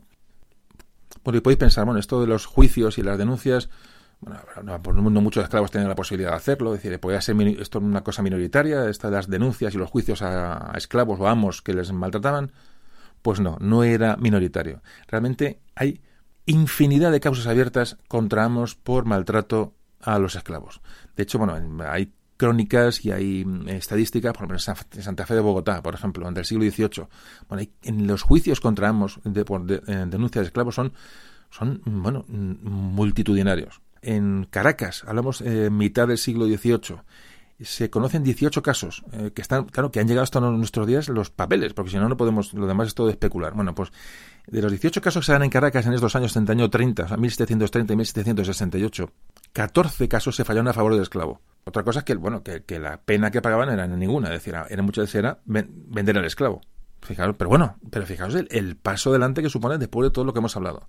Por ejemplo, en, hay más referencias en la ciudad de Tucumán. En 10 años de, denuncias, todas las denuncias fueron falladas a favor del esclavo. Todas. Claro, imagino que un esclavo cuando denunciaba, a lo mejor es que lo tenía, tenía las cosas muy claras, ¿no? Que tenía muchas pruebas. Luego había esclavos que se dio el caso de algunos esclavos que sabían derecho no se sabe cómo. O sea, hacían una especie de autodefensa y, alegaban cuestiones que la gente se quedaba sorprendida. Bueno, ¿cómo sabe este hombre lo que está, lo que está diciendo? O sea, realmente, fijaos la, cantidad de casos que se producen en, bueno, en torno a, esta, estas situaciones ¿no? de, de, de, indefensión realmente de aquellas gentes. Pero creo que es un tema importante, es un tema que quería comentar y un tema que, que me gustaría que tomarais muy en cuenta, porque realmente mm, no deja de ser sorprendente. Bueno, por supuesto no era, no era lo mismo ser esclavo que libre, eso es obvio, ¿no? La, por ejemplo, hay una cédula de 1725 que prohíbe a los esclavos usar armas bajo ningún concepto. Además, mm, si un esclavo era encontrado con un arma, se le iba a penar con dos pesos de oro o cien azotes en el rollo. Así, la entrega de las armas. A la segunda utilización de armas se le cortaría un pie o una mano y se le echarían hierros de 20 libras que habría de arrastrar durante un año. Bueno, hemos comentado lo del rollo. El rollo es una, el rollo es una columna de piedra que habéis visto muchos en, muchos pueblos. Bueno, no muchos, no, rollos no quedan muchos, pero el rollo es una, columna de piedra que está arriba tiene una, cruz o una bola, un adorno que está colocado en las entradas. Eh, bueno, esto es, un, esto es un, añadido que hago del podcast, otra, otra salidita para volver luego al tema. Eh, los rollos, ya digo, se, colocaban en las entradas de las villas, en las, en las, plazas. Eran villas que tenían plena jurisdicción, es decir, eh, indicaban digamos, la jurisdicción que tenía esa villa. Si era un señorío real, si era un monasterio, si era un concejo. Entonces, eh, a veces marcaba también el límite territorial de las, de las comarcas. Entonces, estos rollos los hay en los sitios donde, de, en Castilla, que es donde empiezan a aparecer, sitios que tienen alcalde y tienen, por tanto, jurisdicción para condenar a muerte. En estos rollos, aparte de, la, se llama para castigar a los, a las, a esa azotaba gente, se exponía a los reos públicamente para que pasaran pues, su vergüenza, ¿no? De tal. Entonces, durante la conquista de América, lo primero que se hace cuando se funda una ciudad es llevar esa, esa costumbre, ¿no? tan eh, castellana, ¿no? De levantar un rollo en la en, América, ¿no? En las, en las ciudades. Entonces, eh, un poco que era, bueno, pues una referencia, ¿no? Al, origen de, de, aquella ciudad. Entonces, en los rollos o en las picotas eh, se ajusticiaba a la gente. Las picotas realmente bueno, son, también me imagino que habéis todos visto en pueblos, si sois de pueblo, muchos pueblos vuestros tenían picotas o rollos. Las picotas son columnas igual de piedra, que tienen menos adornos, y ahí se ponía, la, cuando se decapitaba un reo, que era lo más normal en, medievalmente, bueno, pues la cabeza se ponía en la picota. Se colgaba arriba, se pinchaba arriba, ¿no? Y, cuerpos de justiciados, eh, eh, azotes se daban en la picota. Esto hablamos ya en las partidas que antes hablamos de Alfonso X el Sabio, ya se habla de la picota como, ya legislada, es decir, contemplada en las leyes. Es decir, que esto que estamos hablando no son costumbre, no, no, está legislado ya eh, estas penas, estos, estos castigos. Lo que pasa es que estos no quedan muchas picotas y sobre todo rollos porque en la Corte de Cádiz, que también dedicamos un podcast, en la Corte de Cádiz bueno, se ordena la demolición de, de, estas picotas y rollos porque son signos de, de señoríos y vasallajes antiguos, es decir, que, que, la nueva nación que emerge con la Constitución de Cádiz, pues no puede, bueno, pues tener estos, estos, eh, estos vestigios, recuerdos, ¿no? De, de, humillación, ¿no? Del pueblo. Es un poquito lo que entonces se, se demolieron, se tiraron muchas picotas y rollos. Es una pena porque realmente es un lugar emblemático de cada pueblo, que muchos conoceréis alguno. Y bueno, y esta es la cuestión. Hoy la frase eso de poner la picota, pues se usa como bueno, para, para, bueno, pues para cuando se pone en evidencia una persona delante de la gente, en fin, esa es la palabra de poner la picota. Esto todos la conoceréis. Em, ahora no sé por dónde iba. Eh, estaba hablando de, ¿De qué? ¿De qué está hablando? De así, bueno, de las de los, vale, de las de la desigualdad, de las armas, que era un negro, o sea, un negro, un esclavo que se le cogía con armas y era y era justiciado, era pero era castigado. En fin, que había mucha diferencia, evidentemente, esto es un caso que he puesto, pero había muchas diferencias entre, evidentemente, esclavos y, y libres. No, esto no podemos olvidarlo. De todas formas, lo que había protección a los esclavos, bien, había jueces, había juicios, pero esto no bastaba para que la vida del esclavo fuera absolutamente eh, ideal. De hecho, los esclavos seguían escapando, seguían huyendo. Esos famosos cimarrones. Es un caso muy común. Muchos huían porque no podían aguantar más. Y de hecho, había una gran cantidad de suicidios entre los esclavos. De hecho, este, el que hemos hablado antes, Fray Francisco José de Jaca, en 1685, habla de estos casos de suicidios de estos esclavos y dice textualmente: ya el agua hasta la boca de las padecidas tiranías se determinan y han determinado no pocos unos a ahorcarse en árboles o en las mazmorras de sus verdugos amos y amas, otros pasándose a cuchillo y otros arrojándose a los ríos. Em, imaginaos la vida de esta gente. Volvemos otra vez a lo dramático. había muchos eh, que huían, cimarrones.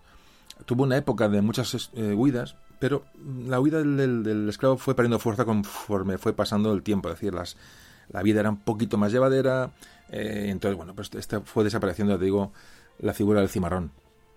De hecho, además, cuando escapaban muchas veces, escapaban por volver con la gente que habían dejado en un momento determinado. Lo que antes hablábamos de esa, de esa, eh, de ese desarraigo, ¿no? Que sufría el esclavo cuando era separado de, su, de su grupo. De hecho, muchas veces cuando, cuando se, se, les capturaba, si la persona no había cometido ningún delito, a veces se, le vendía otra vez, pero no se, no se le castigaba. Es decir, había una comprensión hacia ciertas, eh, ciertas actitudes, ¿no?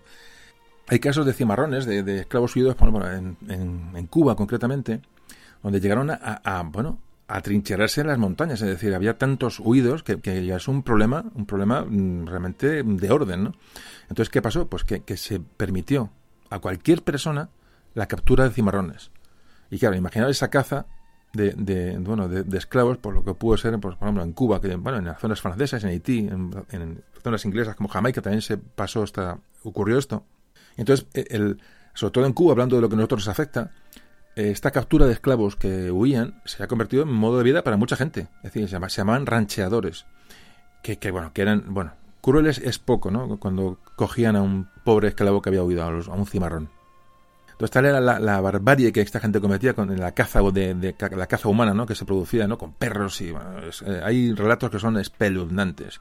Y en Cuba, para acabar con estos procedimientos de, captura de, esclavos, se hizo un reglamento, llamado un, reglamento de aprehensión y trato de cimarrones. Esto ocurre en 1796.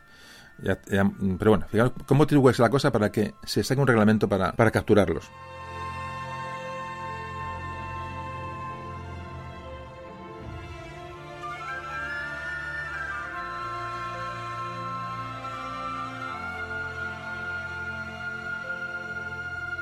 ¿Qué diferencia había entre las, el trato entre la América hispana, por ejemplo, y la América eh, británica, por ejemplo?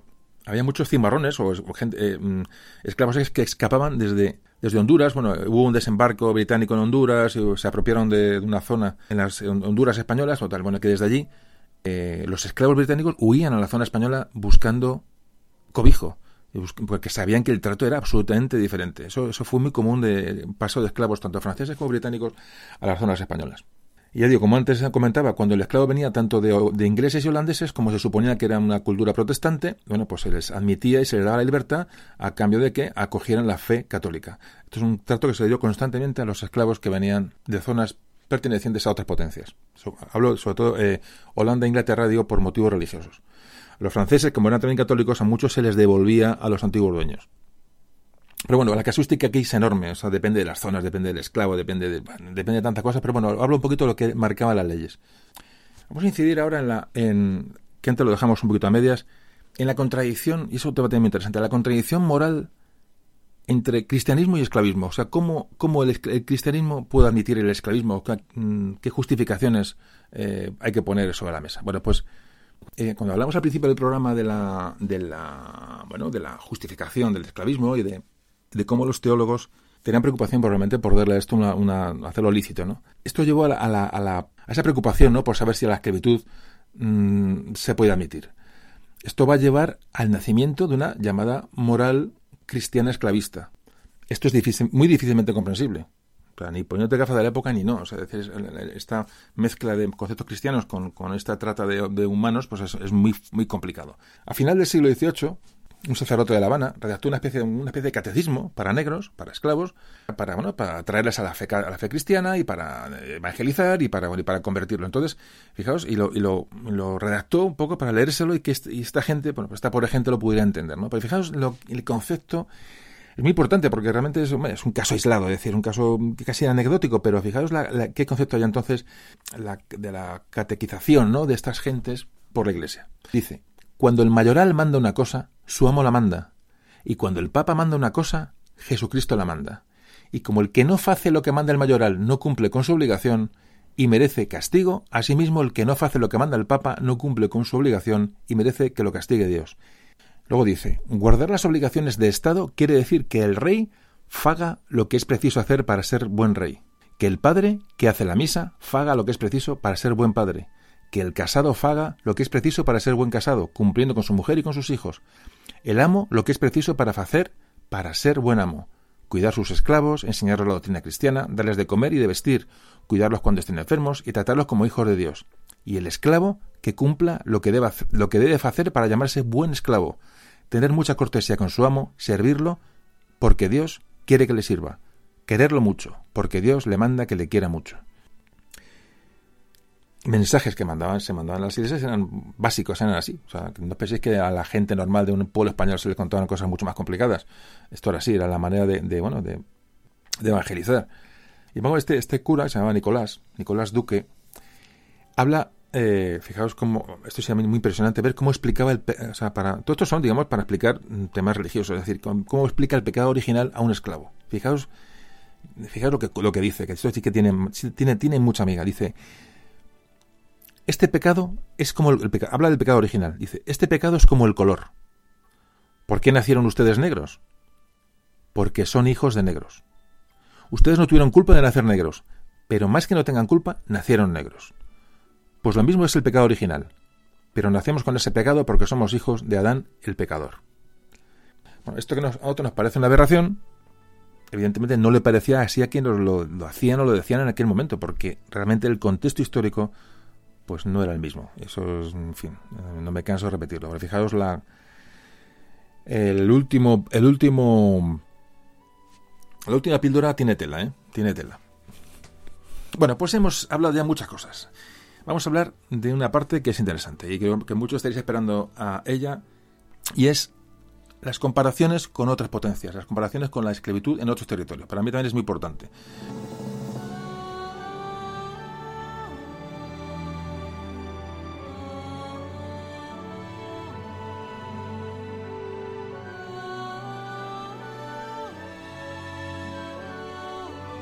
Bueno, hay que decir que los hispanos en general del siglo XIX, al mando en polla, cuando hay conciencia de bueno, estados de, esclavitud ¿no? que se está llevando a cabo, estaban convencidos mm, de que los trataban mejor que en ninguna parte. Esta es un poco la concepción, eh, digamos, del siglo XIX en cuanto a, la autocrítica ¿no? que se hacían los españoles y comparaban con otras potencias. Hay obras que hablan sobre esclavitud, hay obras que, bueno, que, ya en el siglo XIX, incluso ya en principio del XX, surgieron, pero todas hablan un poco en la misma, en la misma mm, dirección, casi todas, y es en la, la bueno, en la defensa de lo que la, en la América hispana se hacía de los esclavos. No voy a nombrar las, las, lo que hablan los propios actores españoles porque pueden, bueno, pueden estar sujetos a, bueno, a, evidentemente, a partidismo. Comentar así por encima las apreciaciones que hicieron extranjeros. Hablamos de Alexander Alexander Humboldt. Alexander Humboldt era un explorador alemán, escritor.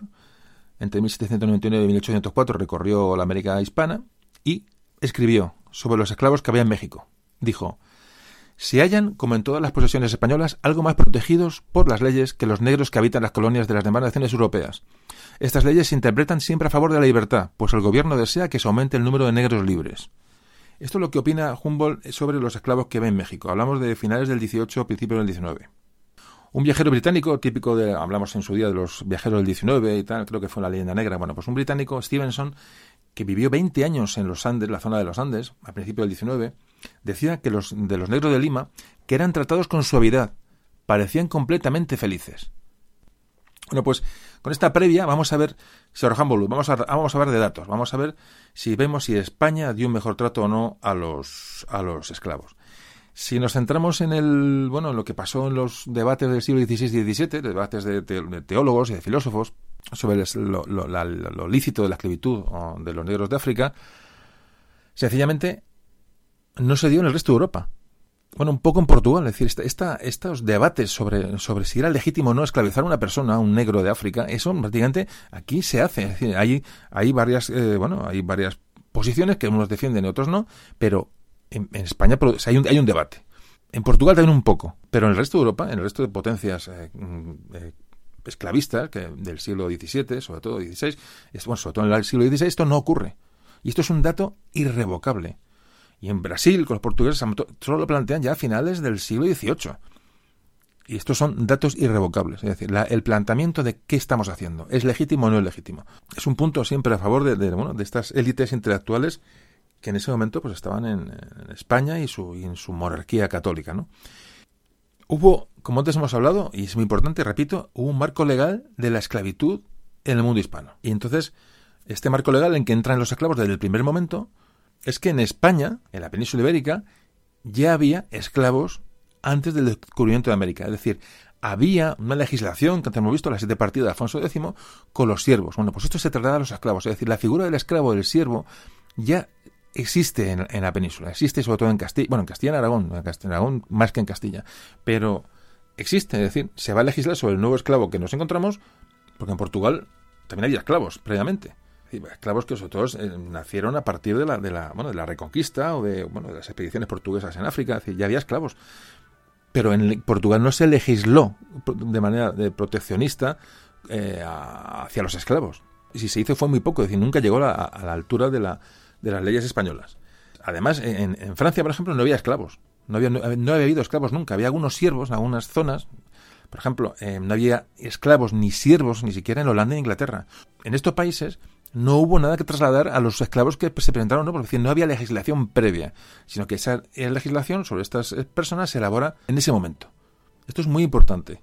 Otro dato importante es que cuando se legisla sobre esclavos, ah, tanto en España, Portugal, también en Francia, fueron los reyes quienes legislaron para los territorios en América.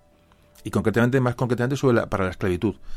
Pero en la América anglosajona, es decir, en la América británica, las colonias americanas del norte, no fueron los gobiernos, las coronas quienes legislaron, sino fueron las asambleas de cada colonia, los gobernadores de cada colonia, los que legislaban especialmente para los esclavos. Absolutamente diferente el origen de la, de la legislación. Bueno, ya el caso de, Holanda ya es tela. Eh, cuando bueno, ellos tienen pequeñas posesiones, como sabéis, en, América del Sur, en las Antillas, en Surinam.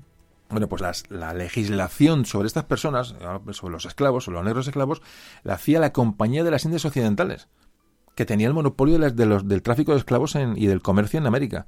Y ellos fueron los que dictaron las leyes para tratar a los esclavos. Ni siquiera, ni siquiera vinieron de la corona, de, de las distancias, eh, digamos, de la, de, la, de la metrópoli, ni mucho menos.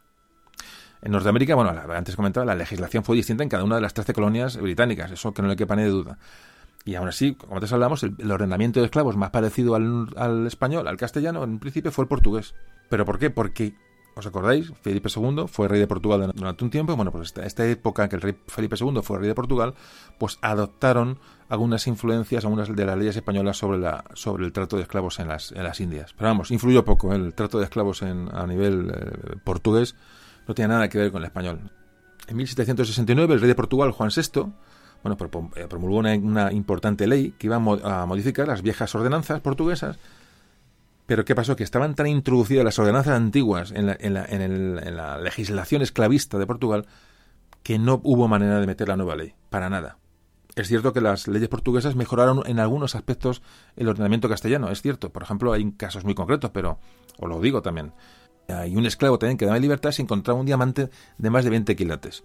O si denunciaba al amo que eh, pudiera hacer contrabando con bienes de la corona portuguesa. Dos excepciones de conseguir la libertad que, bueno, que no contemplaba la legislación española. En cambio, por supuesto, el esclavo portugués no podía ser enjuiciado ni, por, ni denunciar, vamos, ni por asomo. Ah, pero, pero ni por asomo.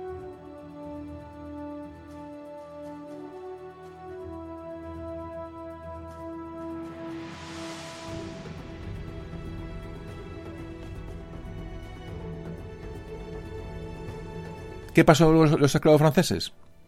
Estuvo más cercana a la legislación francesa, es quizás la más cercana a la española.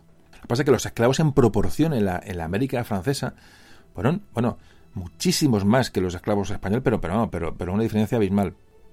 Entonces, bueno, la primera legislación sobre los, los esclavos franceses consistía mucho en la aplicación del derecho romano básico.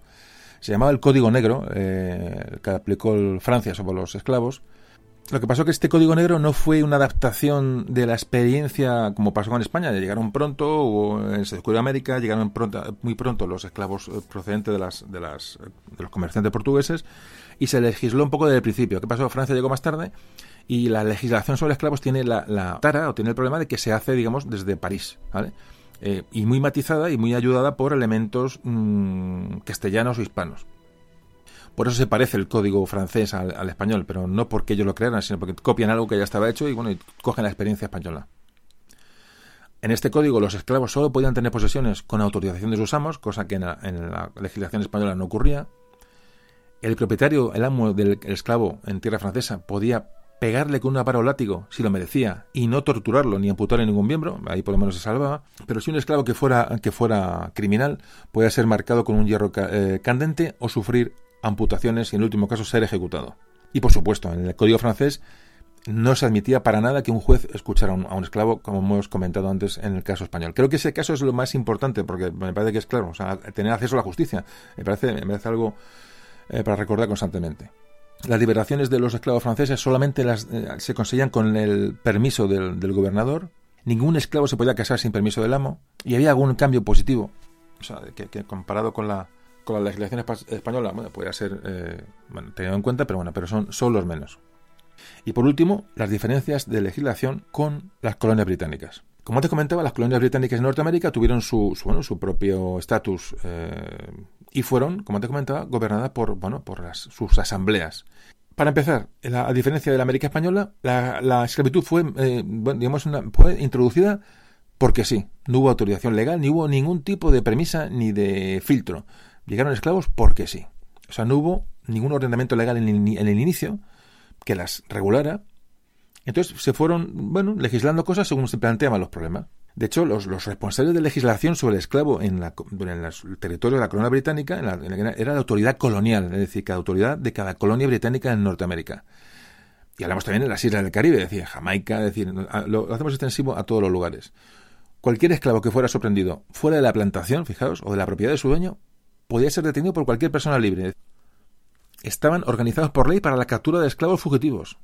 Claro, esta función, dice, bueno, vale, se organizan para capturar esclavos, aquí pero es que la función esa de captura de esclavos, salvo en el caso de Cuba que hemos comentado, que, que eran, cuando ya la cosa se sale de madre, la misión de captura de esclavos en, en la América Española, que hemos hablado tanto de estos cimarrones, estaba encomendado a la Santa Hermandad. Bueno, pues en las colonias británicas había bueno, partidas, es decir, cada, cada asamblea pues buscaba la manera de, capturar, o sea, sin ningún tipo de, legislación, ningún tipo de control. O la, perdón, la, autoridad colonial fijaba las características de qué ropa debían vestir los esclavos y qué enseñanza debían de recibir. Pero eh, la enseñanza que debían de recibir, estas normas no eran para extenderla, sino para restringir la enseñanza. De hecho, em, se llegó a prohibir que los esclavos aprendieran a leer o escribir. Por supuesto, los propietarios de esclavos no podían decidir libremente absolutamente nada sobre el esclavo. Era la autoridad colonial la que, la, que dictaba las normas. Y cuando eran liberados en escasos, mmm, escasas situaciones, sobre todo se da, mucho la, liberación en testamentos. Cuando moría un amo, si el esclavo había sido bueno, fiel, era una persona de compañía, pues en el, el testamento testaba en favor del esclavo y le proporcionaba la libertad a su muerte. Bueno, pues si estos eh, testamentos no contaban con ningún el permiso de la autoridad, las autoridades invalidaban los, los, los testamentos y el esclavo volvía a pertenecer a un dueño o era vendido. Y lo más importante, en las colonias británicas la libertad del esclavo cuando se producía no suponía ser un ciudadano de pleno derecho. No tenía derechos civiles ni derechos políticos. Solamente se dejaba libertad de movimiento, exclusivamente. Eh, no eran reconocidos los matrimonios entre, esclavos. Y bueno, es, por supuesto, de que en la zona británica eh, un esclavo pudiera ser escuchado por un juez y atendido eh, judicialmente, bueno, de eso ya es que ni hablamos. Bueno, pues esta es una situación más o menos general y muy por encima de diferencias de trato en unos lados y en otros.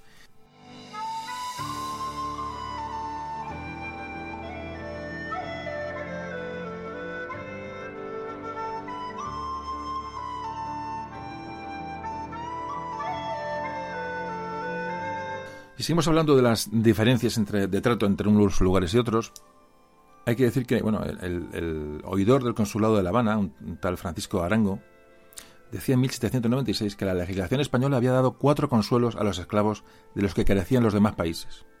Primero, la elección de un amo menos severo si alegaba maltrato y tenía quien lo comprara, por lo cual, explicaba este viajero alemán Humboldt, no era inusual toparse con un esclavo que hiciera algún viajero una pregunta. Dice, ¿quiere usted comprarme? Esto lo escribe este alemán. Es decir, se encontraba con gente, que, esclavos que pedían a un, bueno, a un extranjero, a un viajero, si le quería comprar. Segundo lugar, la facultad de casarse con quien quisiera y el derecho a convivir con el cónyuge. En tercero, la posibilidad de comprar la propia libertad por medio del trabajo o de obtenerla como remuneración por los servicios. Y en último lugar, el derecho a adquirir la libertad de la esposa y los hijos. Bueno, pues estas estas diferencias son, reales en comparación con otros territorios. Fijaos que, en la América hispana, a diferencia de, de, los demás, incluso de Portugal, gran parte de los esclavos estaban en comunidades eclesiásticas, como antes hemos visto, sobre todo jesuitas.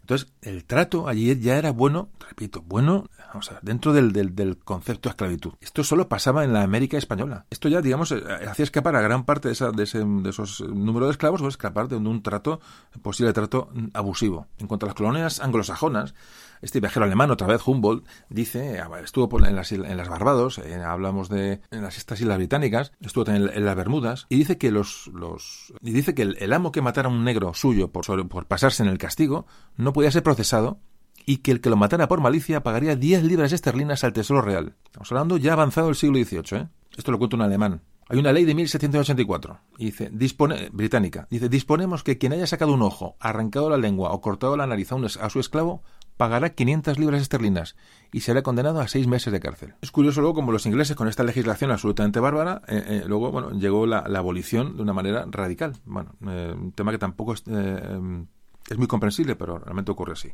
Eso lo veremos después cuando hablemos de la abolición de la esclavitud que viene un poquito después. Vuelve, palabras de este alemán otra vez, de Humboldt. Dice, textualmente, ¿qué contraste entre la humanidad de las más antiguas leyes españolas relativas a la esclavitud y las muestras de barbarie que se encuentran, en, que se encuentran a cada página en el Código Negro y en algunas leyes provinciales de las Antillas inglesas? Por ejemplo, el reconocimiento del casamiento canónico en la América Española, la, libertad para elegir el marido o mujer, y luego sobre todo el derecho a mantener este matrimonio, aparte de que estaba legislado, es que, el, que la que se ocupaba de que eso se cumpliera era la iglesia, la propia iglesia. Es decir, no se dejaba que hubiera separación. Una vez que el matrimonio era cristiano y, y un matrimonio, como nunca hemos dicho, como Dios manda, la iglesia no permitía que esto se, se deshiciera por muy esclavos que fueran. Esto lo que contrasta con la falta de reconocimiento absoluto del matrimonio o de libertad para elegir mujer o marido que hemos visto en otros, otras legislaciones de otros países. Pero bueno, para cerrar este tema, más ahora que vamos ya cerrando comparaciones, la gran diferencia entre la América española y otras potencias era el derecho de los esclavos a ser oídos por los jueces. Es la gran diferencia. Y bueno, y la remarco porque eh, siempre tenerlo en la mente, siempre salen temas, conversaciones y tal, es un tema que a la gente le sorprende. Cuando vosotros decir a alguien, ¿sabes? tú sabes que los esclavos tienen derecho a una. Ojo, a los esclavos a partir del siglo XVII, eh, entrado el siglo XVII, ¿eh? no, no según llegan, evidentemente, pero el disponer de esta posibilidad es, evidentemente, es una. Vamos. Mm, una gran diferencia y, y, bueno y todo y todo hay que saberlo y eso que estamos tratando un tema muy complejo muy complicado a todos los niveles bueno, seguimos hablando de la esclavitud y vamos entrando en los últimos, digamos, el último cuarto del podcast aproximadamente. Venga, seguimos adelante.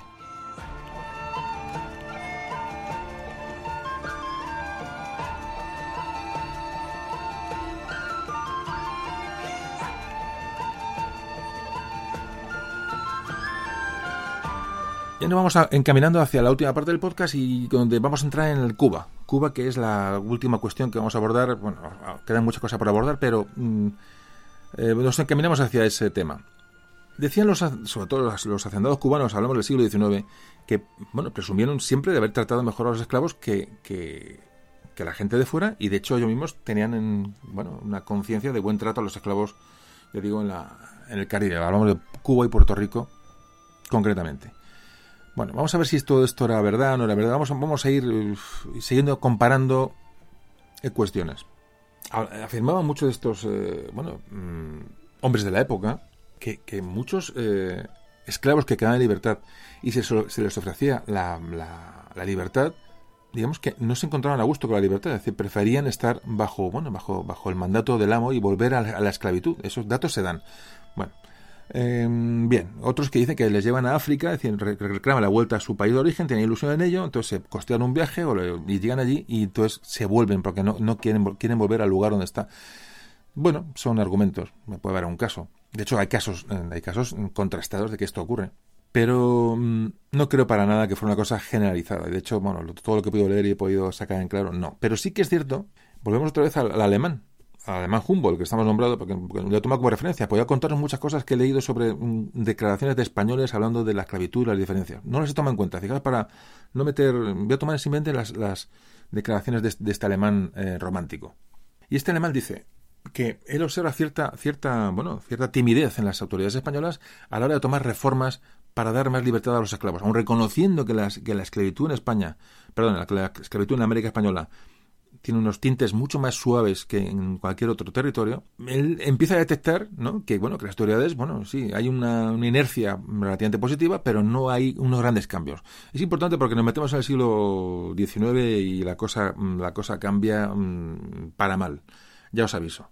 Hubo un reglamento en 1842. Estamos hablando de mitad del siglo XIX. Vamos ya a centrarnos mucho en el siglo XIX. Vamos a abandonar ya la antigua esclavitud del 17 y 18, ¿vale? 17 y 18 incluso 16 de la que hemos hablado, muy en menos eh, profundidad, pero ya nos metemos al 19, que es el siglo, nuestro famoso siglo, el siglo XIX, el siglo en el que en el que España, bueno, pues ejerce de España. Y realmente eh, este hombre, Humboldt, dice lo, siguiente cuando constata la realidad que ocurre sobre todo en Cuba. Dice, hasta tanto no se dé una acción abolicionista, por más que se dé cuenta de los azotes, por más que se rebaje el número de los que se pueden dar de una vez, por más que se requiera la presencia de testigos y por más que se nombren protectores de esclavos, todos estos reglamentos dictados por las intenciones más benéficas se eluden con facilidad, porque la separación de los plantíos imposibilita la ejecución y los reglamentos suponen un sistema de inquisición doméstica.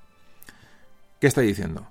Pues que sí, muchas leyes, pero en el momento lo que, es, que él está viendo en Cuba no lo ve claro. Es decir, la ley existe, pero no se cumple. Es decir, hay mucha manera de saltársela y depende de dónde estén las plantaciones y dónde estén los esclavos, eh, habla que los reglamentos, bueno, pues son, son prácticamente domésticos y no llega a la justicia como debería llegar hasta las últimas consecuencias. A favor, otra declaración, esta de una viajera norteamericana. Se llama Julia Ward. Julia Ward eh, lo, esto lo dice en 1860 y dice, ¿Cómo le llama la atención la convivencia entre las dos razas, la blanca y la negra? Porque los niños juegan juntos y es lo más alejado de lo que ha visto en su América natal. O sea, a la, a la norteamericana le llama la atención cómo en, en Cuba, concretamente, eh, juegan en la calle niños blancos y, niños negros, cosa que absolutamente le sorprende de una manera, bueno, absolutamente mm, para el, hecho, de hecho lo, lo, remarca. Y dice también esta mujer, es cierto que he oído hablar de lugares del interior de la isla y concretamente de plantaciones donde los esclavos son tratados peor que las bestias. Está hablando de Cuba. Y dice, la historia de España muestra de facto hasta dónde puede llegar la insensibilidad de sus gentes. Bueno, esto es pura leyenda negra, este comentario, evidentemente. Pero dice, pero lo cierto es que las leyes de esclavos son más humanas que en los Estados Unidos. No parecen pensadas para la esclavitud perpetua como en Norteamérica. Los sudistas norteamericanos deberían avergonzarse de ser superados por una nación a la que desprecian. En Cuba, ni los esclavos eran vendidos en pública subasta ni eran sujetos de un trato tan rudo e insultante muy significativo.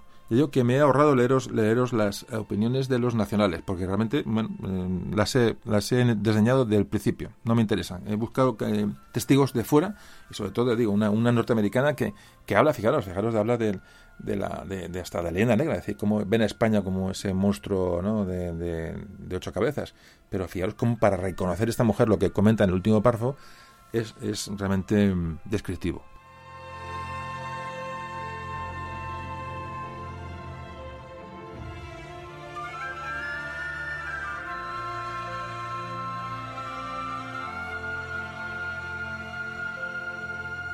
El tema que hay que, hay que ver las cosas con, datos, dar datos y ver qué, pasó en un lugar y otro. Que aquí se, bueno, se relajó la cuestión y se miró de otra manera al esclavo, pues fenomenal, y hay que decirlo. Que no, se, que no fue así, lo diremos, no hay ningún problema, pero no nos podemos quedar con lo que no es nuestro.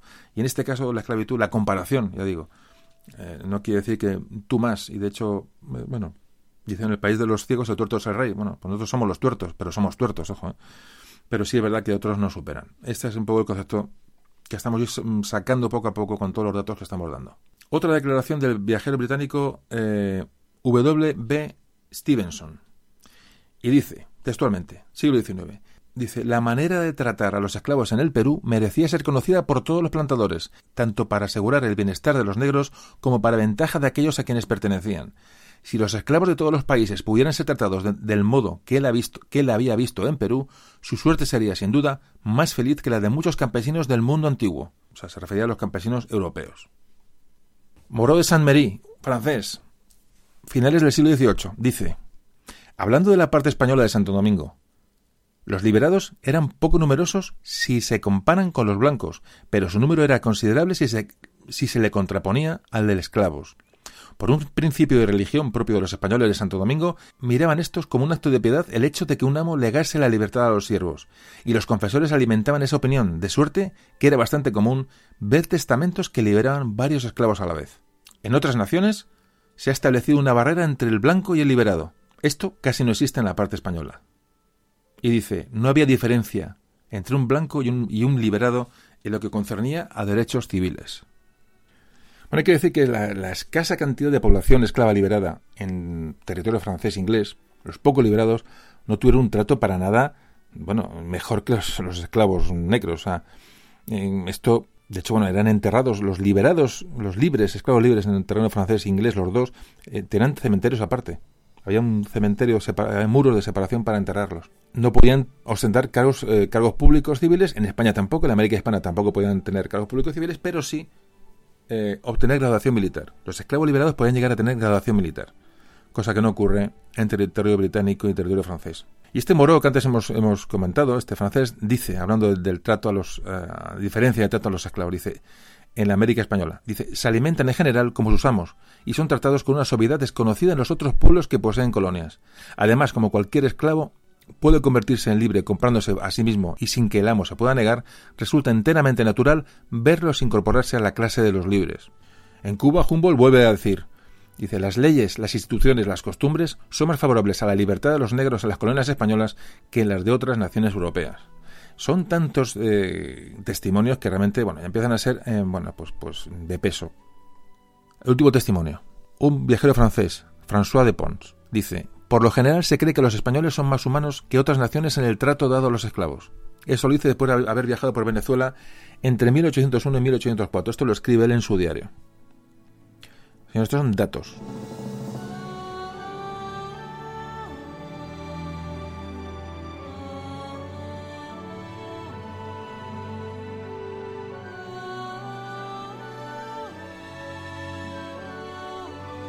La cultura eh, eh, eh, anglosajona, de origen, hay que decir que, por razones religiosas, es decir, en razones bíblicas, esa gente, la formación bíblica de esas gentes, todo tiene un motivo, ¿eh?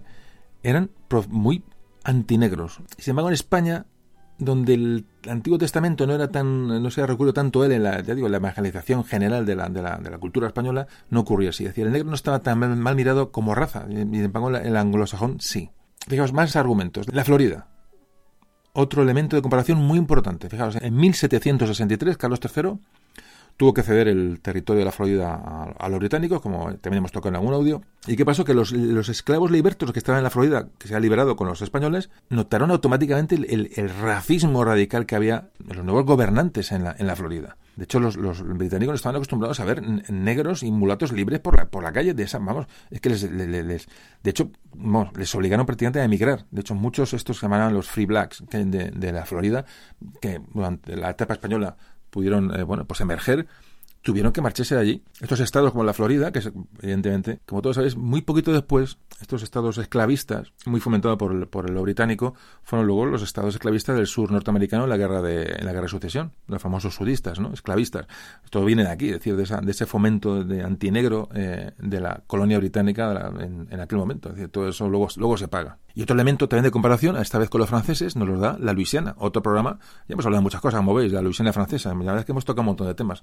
Se adquiere la Luisiana francesa en un momento determinado, en 1763, se lo cede Luis XV a, Carlos III, y ahí regía el Código Negro francés sobre los esclavos, lógicamente. ¿Qué consideraba? Bueno, los, esclavos de manera, una manera muy distinta a la española. Tal es así que cuando entra la gobernante española en la, en la, Luisiana, crea un auténtico mm, desastre entre los, entre los amos franceses que quedan allí. Fijaos que el, el, Código Negro, en el artículo 40, dice que los esclavos eran reputados muebles que nada podían poseer que no fueran de sus amos.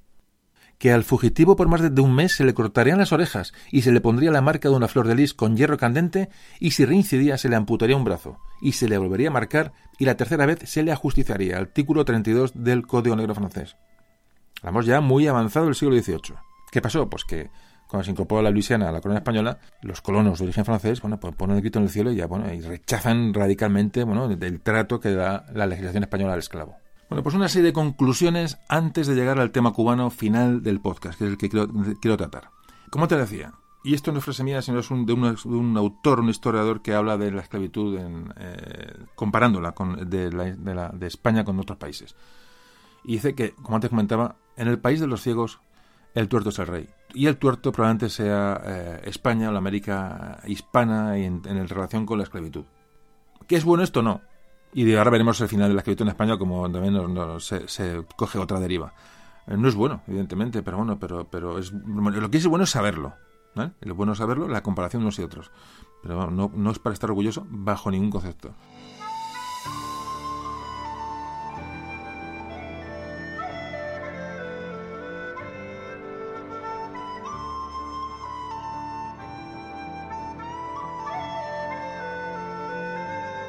Fijaos qué, caso que es un tema también desconocido y muy importante. La, hablamos de la, de la ilustración.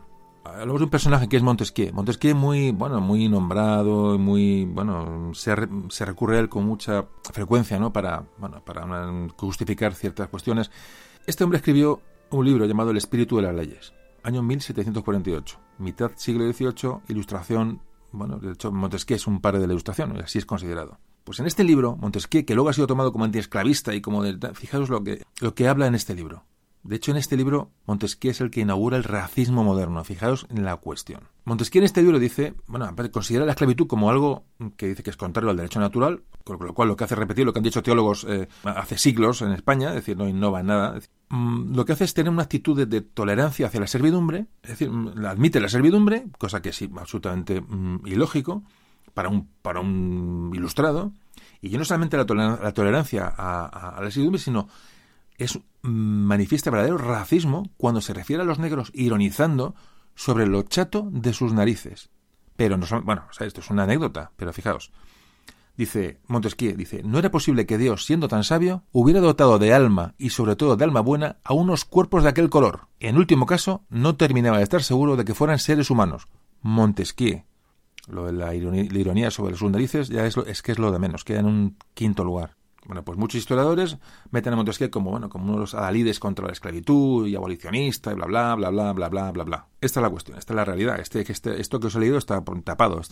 Lo tenemos escondido. Pues ¿qué pasó? Porque esta influencia ilustrada francesa de Montesquieu y tal, eh, bueno, llamó la atención de los ministros de Carlos III, en concreto de, de, de, de este ataque a, a, la raza negra que tan claro, esto llega a España, llega, llega a Esquilache, ministro de Carlos III, como todos sabéis. Y entonces, viendo, viendo esta, esta, esta apología del racismo, que realmente tal, esto, esto influye en, el ministro Esquilache. De tal manera que convence al rey Carlos III de las ventajas que puede tener meter más esclavos en Cuba. Y esto arranca ya a partir de la segunda mitad del siglo XVIII. Tal es así que se va a firmar un tratado poco después con el rey de Portugal para que España reconociera el dominio portugués sobre bueno, las zonas de Brasil que estaban en, litigio, a cambio de que el rey Portugal cediera al, rey Carlos III las islas de Fernando Po y Anobón. ¿Por qué quería esas islas? Porque desde allí quería eh, utilizarla de plataforma para comprar esclavos y dirigirlos a América. Aquí comienza la hecatombe histórica esclavista española. Os lo digo porque vamos, ahora vamos de cabeza. Vimos que hemos hablado antes de una serie de cuestiones, ahora vamos a hablar de otras. Este cambio obedece no sabemos a qué. A intereses económicos, me da igual, pero esto sucede. España quiere comprar islas en, las costas africanas para que sirvan de portaaviones, por decirlo de una manera vulgar, y trasladar, comprar negros y llevarlos a, sobre todo al Caribe, a Cuba, Cuba y Puerto Rico. Esto no llegó a, efecto, ¿por qué? Porque las, aquellas islas donde España quería poner sus bases ¿no? de traslado de, esclavos eran imposibles de habitar, eran insalubres, entonces no se pudo llevar a cabo. Pero estuvo a punto y se, y se intentó. Sobre todo esto, ya empezamos, ya empezamos a hablar de cuestiones ya en el siglo XIX. Otro viajero francés dice sobre la situación de este momento que él percibe, ¿no? Dice, los españoles nunca han ejercido directamente la trata, ni han pensado en establecer agencias en las costas de África. Y dice, les parece que semejante comercio está absolutamente reñido con los principios religiosos, pero, por una sutil tolerancia de conciencia, encuentran muy natural comprar los negros que les llevan. Esto es una cosa clara. Es decir, no hay trata, no hay comercio, pero compro, los esclavos. Es una reflexión de este francés que me parece mm, bastante llamativa. Bueno, de hecho, desde esta época Carlos III, finales del XVIII, Cuba se llenó de esclavos, poco a poco, pero se llenó de esclavos. Y repito, atento porque ya estamos llegando al campanazo. Estamos llegando a Cuba. Bueno, pues este, esta, ¿qué pasa? Montesquieu, bueno, evidentemente, este, esto que dice en este libro, evidentemente, bueno, se sepulta y entonces, bueno, ya mm, cambia. Donde dije digo, digo Diego. Entonces, bueno, habla ya de la vergonzosa esclavitud, esclavitud bla, bla, bla, bla, bla, bla, derecho natural de los esclavos, de la libertad del hombre, y entonces se ensalza Montesquieu, venga, pero Montesquieu pensaba otra cosa muy diferente, como he visto en un primer libro que hemos... Es un tema que también se desconoce bastante.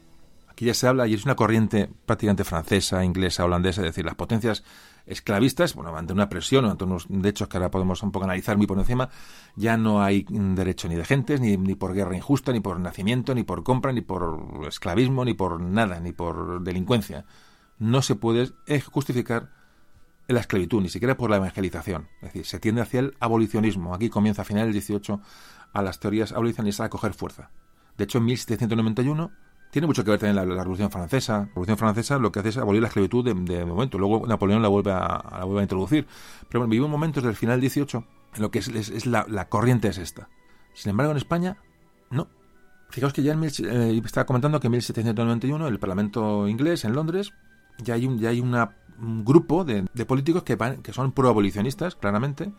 Primero de la trata, es decir, del comercio, y después de la esclavitud en sí misma diferente la abolición de la trata, como veremos, que es el comercio, y la abolición de la esclavitud por sí. Es decir, todas estas, estas corrientes filosóficas y teológicas que empiezan a... los, teólogos salen también, saltan a decirla, no solamente la política, sino filósofos y teólogos cristianos, y empiezan, se unen a este, a este movimiento lógicamente, o sea, es lógico. Entonces, bueno, también podemos hablar de que este nacimiento del abolicionismo, eh, bueno, es también tiene un origen, digamos, eh, cristiano también, un poco en descargo de todo lo que hemos hablado antes. Entonces ya entramos en el siglo, en el, perdón, en el siglo Sí, en el siglo XIX prácticamente, final XVIII, principios del XIX, con esas corrientes abolicionistas bueno, que recorren eh, prácticamente pues, todas las todas las, eh, toda Europa, menos aquí.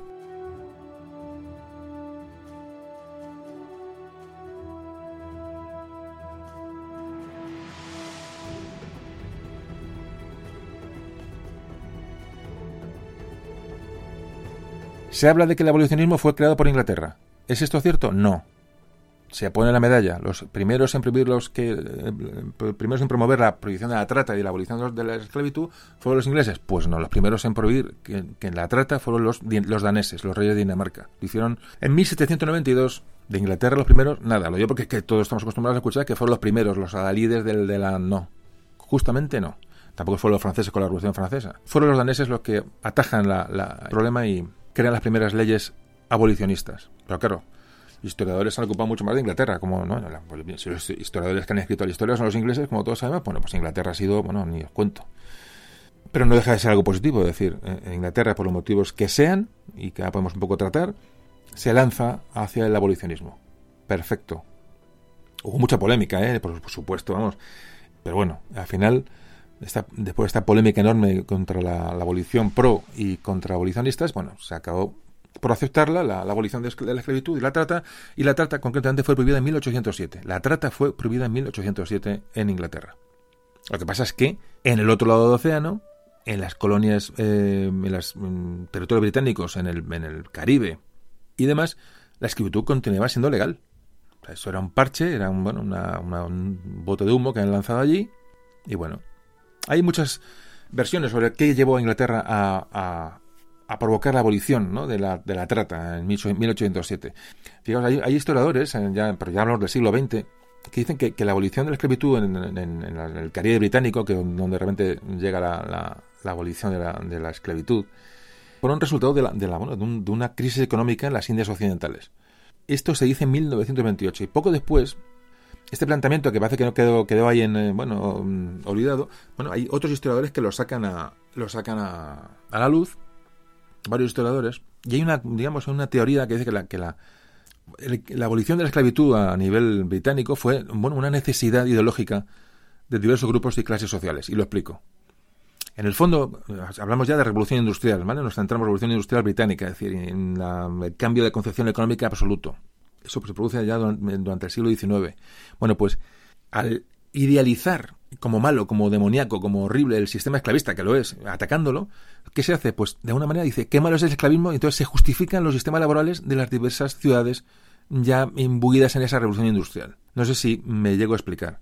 Es decir, qué malo qué malo es el esclavismo que lo hemos quitado. Entonces, se supone bueno, que esa, esa mm, aparición del proletariado con la, con la revolución industrial queda, mm, bueno, eh, hemos quitado el esclavismo, pero mm, eh, aquí esto, vosotros no sois esclavos. Concepto que manejan historiadores con cierta seriedad. Es decir, abolir el, esclavismo era necesario para ese, ese capitalismo, justificar ese capitalismo emergente. Había que, que, eliminar esa, esa sospecha ¿no? de, de, trata humana para hacer la, trata humana a otro nivel con, bueno, con esas, con esas eh, condiciones de vida del proletariado en la revolución industrial, sobre todo británicos, que, que bueno, como todos sabéis, bueno, pues dio, produjo pues, todos los movimientos obreros, etcétera, etcétera, etcétera. Lo que sí es cierto es que al final, de una manera u otra, un motivo u otro, el abolicionismo había cuajado en el mundo británico. Eso no lo podemos negar. ¿Y qué pasó en España? ¿Qué pasó en Cuba? Después de todas estas corrientes abolicionistas, ahí nos vamos a lucir. Vamos hacia el Pozo Negro.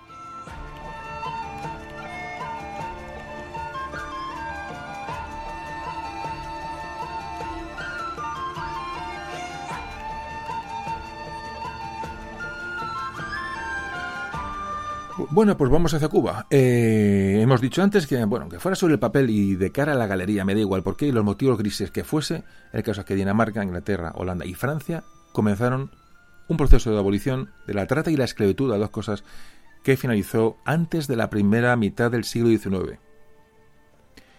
Bueno, pues lo paradójico del, del proceso eh, de abolición de la esclavitud español porque todo es una paradoja en nuestra historia, en el siglo XIX además, fijaos, todo, lo que hemos, hablado antes de las diferencias, del diferencia de trato, de la de, bueno, de, esa normalidad en la, te repito, con muchos matices de la esclavitud en la América española, en lo que respecta a la América española, evidentemente hubo unas diferencias positivas que hemos nombrado aquí. No, o sea, ¿qué, pasa con este sentimiento, con esta, con esta trayectoria? Es que aquí se, mm, se deshace porque hasta 1880, 1880 no se va a abolir la esclavitud en los territorios españoles. 1880. Es que nos sacan, bueno, no sé, 50, 40 años de diferencia eh, dependiendo de las, las... que es mucho, ¿eh? es mucho. Y sobre todo lo que, además, cuanto más uno se acerca al siglo XX, más se acerca a la, a la conceptos mentales e intelectuales, cuanto más se alarga el, eh, un año de retraso en la abolición de la esclavitud en, el siglo XIX equivale a, a, a, 50 en el siglo XVI, es decir, el avance de la mentalidad eh, eh, es mucho mayor y, y, tenía que haber llegado mucho antes. Bueno, pues esto no llega, ahora veremos, veremos por qué. Nuestro maldito siglo XIX, no sé si ahora entendéis muchas de las cosas de las que hablamos. Esta sociedad decadente que nos llevó al desastre, al desastre, bueno, a la pérdida de Cuba, de Filipinas, del, desastre del 98.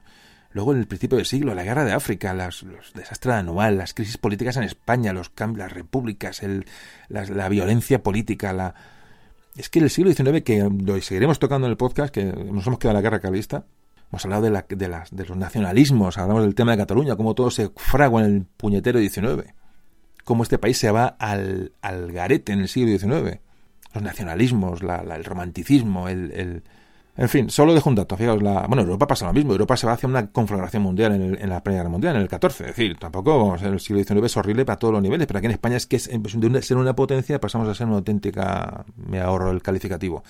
Y en Europa, pues el, el siglo XIX nos conduce a una guerra mundial, la primera y luego la segunda, en el siglo XX. Aquí en España, ¿qué ocurre? Bueno, solo dejo un dato. La guerra civil española comienza tan solo 56 años después de la abolición de la esclavitud. Es decir, personas que vivieron como con esclavos, conociendo la esclavitud, vivieron la guerra civil de 36. Lo digo por ubicarnos en el tiempo, que parece que estamos hablando del año de Maricastaña, no, estamos hablando que gente que vivió la esclavitud vivió la guerra civil. Y me diréis, este tío que me, este tío que me cuenta, ¿qué tiene que ver la guerra civil con la esclavitud? Bueno, no sé, cada uno que, no sé, probablemente nada a lo mejor, o probablemente todo. Es una inercia, es una sociedad, es un concepto de vida, es un, bueno, pues una vez que empiezan los movimientos abolicionistas, primero de la trata, a principios del siglo XIX en, Inglaterra, empieza a haber presiones sobre España para que eh, siga la, senda de la, del abolicionismo. Es decir, eh, solamente, la, digamos, la trata y la, esclavitud quedan solamente en territorios del Caribe, que eran Puerto Rico y Cuba. Pero ya digo, en vez de la tendencia lógica y racional y normal, natural de, de los países europeos, nosotros lo que hacemos es fomentar la trata y fomentar la esclavitud en Cuba como antes decía, Cuba se llena de esclavos.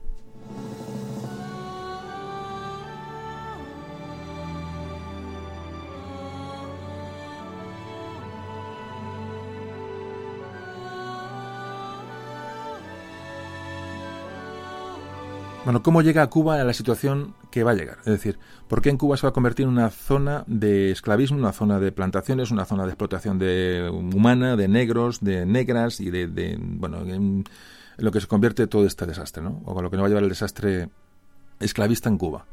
Cuba y Puerto Rico, pero sobre todo Cuba.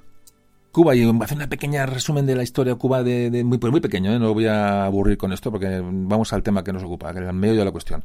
Bueno, cuando España, cuando las, los hispanos, los españoles, los castellanos llegan a América, bueno, las, primeras islas que se toman es Cuba, y donde se, bueno, el siglo XVI y XVII hay, un, bueno, hay unas propiedades allí pequeñas, eh, o unas, unos, tan más grandes, hay propietarios muy arraigados en Cuba, o sea, que han estado desde el principio del descubrimiento de América.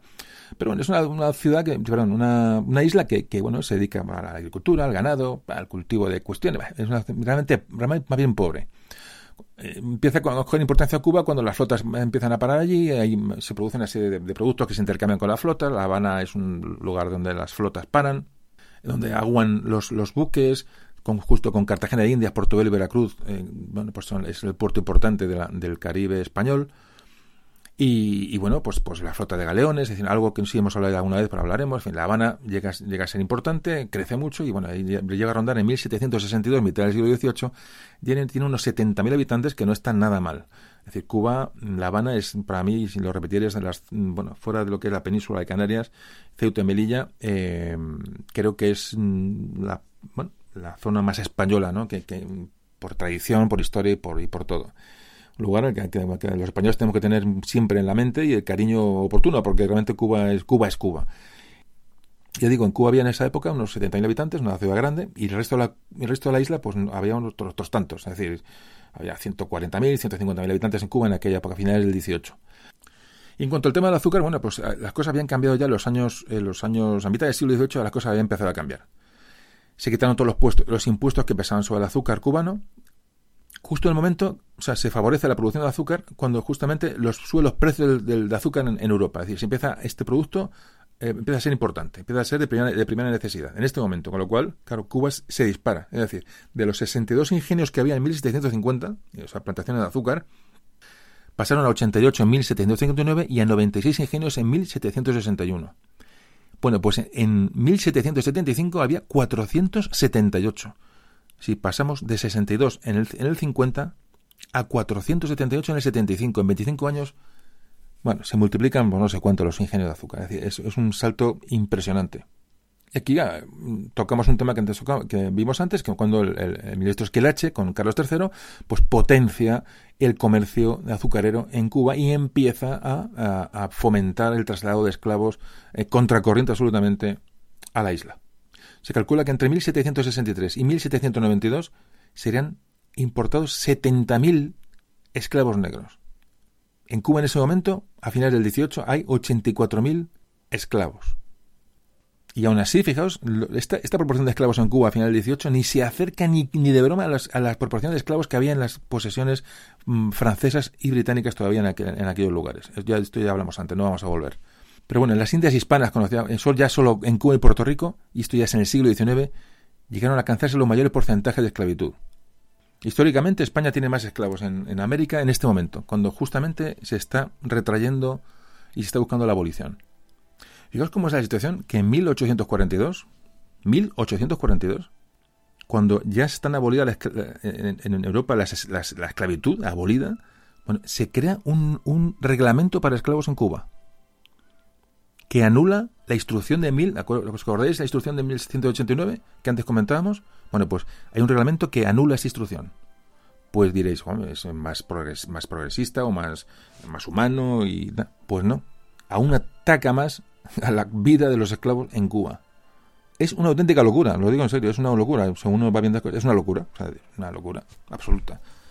Lo que pasa es bueno, siempre digo, hay que ver la historia como es y, como, y contarla como fue, pero cuesta, ¿eh? cuesta entender esto. Pero bueno, vamos al tema.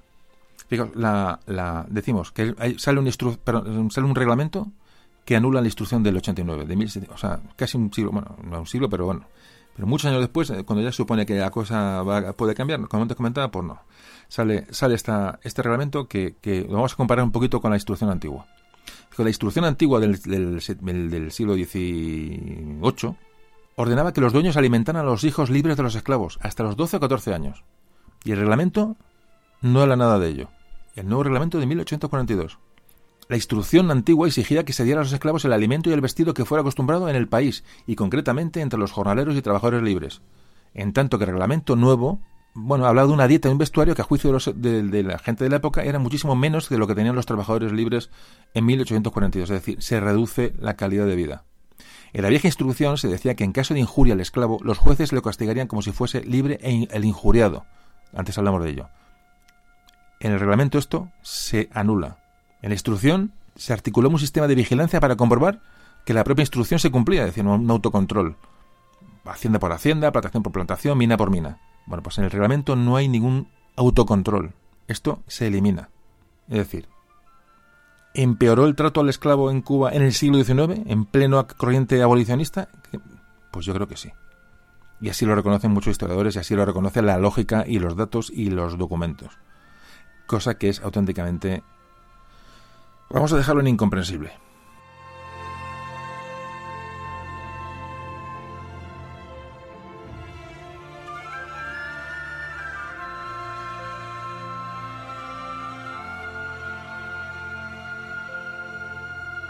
Bueno, ahora sí que estamos ya cuesta abajo, pero vamos a hablar de, de por qué, o sea, qué pasa en Cuba realmente, o sea, que, este, este, bueno, este, este, este cambio, ¿no? De, vamos a ver qué, qué, ocurre allí en, en Cuba por qué, qué pasa con la inmigración española allí y qué pasa ya en la segunda mitad del siglo XVIII y siglo XIX, que ya es el parte final del programa donde vamos a tratar el último, el último, bueno, el último tema. Bueno, realmente la trata de esclavos se convierte en una actividad libre y, potente en los territorios españoles a partir del, del, del 89, desde 1789, en plena Revolución Francesa. O sea, cambiamos, nosotros cambiamos la orientación. Y principalmente las ciudades de mercado esclavista era, eh, era Buenos Aires, Cádiz, Barcelona y Santander bueno, pues la, importancia que tuvieron estas, estas, estas ganancias económicas ¿no? en, en, la revolución industrial, que, que, en alguna medida eh, llegó al norte español y sobre todo a Cataluña, bueno, pues es más que significativa. O sea, que, tuvo que ver esto que está sucediendo con, la, con, la, con la, el despegue económico, bueno, el, las innovaciones se producen sobre todo en el norte y en Cataluña. Es decir, hasta, hasta qué punto este cambio de política esclavista en Cuba y esta mejora económica en Cuba va a influir, en los avances de estas regiones la inmigración española a América cambia en el siglo XVIII, ya a finales del XVIII. Y, y, mm, y, os voy a explicar, digamos, en, en, bueno, en brevemente por qué. Para empezar, hay un, hay un cambio de las, en la historia mundial, es decir, hay una, una, expansión comercial y actividad comercial e industrial, que, de, de, de, revolución industrial que todos conoceréis, se concentran muchos beneficios en, en clases privilegiadas, clases privilegiadas y que son emprendedores, esa, esa burguesía ya es clara, eh, una burguesía con iniciativa económica. Esto es un cambio lo suficientemente importante ya para, para nombrarlo aquí en el siglo XVIII. Luego ¿Qué cambia el sentido de las colonias en el siglo XVIII? Sabéis que Felipe V llega a la corona española al principio del siglo XVIII. Pero durante este siglo y sobre todo al final, el, concepto de América que tienen los, los Borbones, en este caso, eh, eh, cambia. O sea, los, los Borbones o los ilustrados quieren mm, son más, hablábamos en algún podcast, que son más, más centralizadores, quieren que, América esté más controlada desde la metrópoli y que las colonias participen más en el crecimiento económico de la península. Es decir, más impuestos y que, y, que colaboren. Esto nos va a llevar, por supuesto, bueno, ha llevado a muchos a, la independencia de las, de las provincias americanas, pero bueno, esto hablaremos en otro podcast. Se va a aumentar el proceso de producción en, en, América. Sobre todo se va a hacer mucho hincapié en aquellos espacios que se han descubierto ahora como muy rentables económicamente y que son los mm, las zonas del Caribe, sobre todo Cuba. Además, esa producción que se está eh, esa producción de azúcar que se estaba dando en Cuba, esa venta en grandes cantidades y ese comercio exorbitante mm, requería que llegaran productos desde la, desde la, metrópoli, de la península, hasta Cuba. Entonces ahí empieza a entrar ya el comercio de un lado a otro. Es decir, hay muchos artículos que tienen que pasar por Cádiz y entonces el, comercio bueno, se dispara eh, península Cuba. Este cambio económico que se produce en América ya el tipo de, de, cambia, es decir, ya no van a ir a América, a, pues, Cuba, a, bueno, a buscar una hacienda, por, a plantar y a criar ganado, no, ya es el, comercio es el que atrae a la gente que van para allá. Ya no va gente desesperada a América, eh, esto cambia en este momento, estamos hablando de, del siglo XVIII. La gente que va a América ya no es el desesperado buscando comer, sino van mucho, mucho burócrata, mucha gente del gobierno, van muchos artesanos, van militares pero sobre todo lo que van son comerciantes, bueno, pues al, amparo de, este, de esta nueva oportunidad que se les presenta, ¿no? Así que Cuba, a finales del siglo XVIII, por, bueno, por esas circunstancias que estamos comentando favorables por el comercio, sobre todo del azúcar, se convierte en uno de los primeros países productores y exportadores de azúcar del mundo, en el momento que el azúcar es un bien muy preciado. Y Cuba se convierte, bueno, en la joya, en la joya del imperio español en este momento. Hablamos de finales del XVIII, en plena Revolución Francesa, guerras napoleónicas, etcétera, etcétera, etcétera momento convulso y de revoluciones y un momento difícil, evidentemente. Ya, apuntamos al 19. Esto, como del 18 hemos hablado tantas veces en los programas, creo que tenéis más o menos ubicado de qué estamos hablando. En el momento que vive la expansión, el boom cubano de, azúcar, en este caso. Entonces, ¿qué ocurre? Como hemos hablado de, este proceso de aceleración económica basado en el azúcar, ¿qué, va a pasar? Pues se va, eh, se toma la decisión de basar esta, esta producción en sistemas esclavistas aparece una clase dirigente, una, oligarquía, evidentemente, que, son grandes hacendados, los dueños de los ingenios azucareros que se van a hacer cargo de esta, producción y son los que van a ser más beneficiados, basándose en esa economía esclavista de la que estamos hablando. Es más, además, al, basarse en, esclavos el trabajo, lo que hace es, bueno, no, llevar nuevas, eh, no reconvertir la industria, no, llevar nuevas, nuevas máquinas, nuevos medios de producción, sino es aún más atraso. Además, la producción de azúcar por sí misma no era el objetivo, había que venderlo barato lo cual el esclavo es aún mucho más básico en este proceso de, elaboración de un producto a bajo precio. Es decir, el hacendado cubano de los ingenios azucareros prefiere al esclavo, evidentemente, que, al, a un asalariado libre por muy poco que cobre.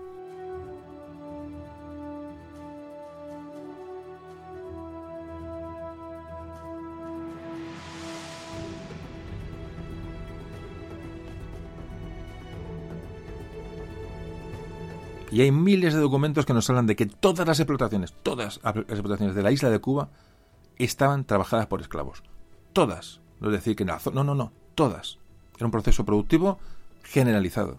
Había tantos esclavos que muchos, bueno, fueron a trabajar en las ciudades. Es decir, todas las, funciones de, trabajo eh, manual mecánico en las ciudades, por supuesto, también estaban en manos de esclavos. A veces muchos eran libertos o no libertos. Es decir, el esclavo es la, maquinaria que mueve Cuba en estos años tan importantes bueno, para la economía, evidentemente, española y, bueno, el, el, proceso de la isla.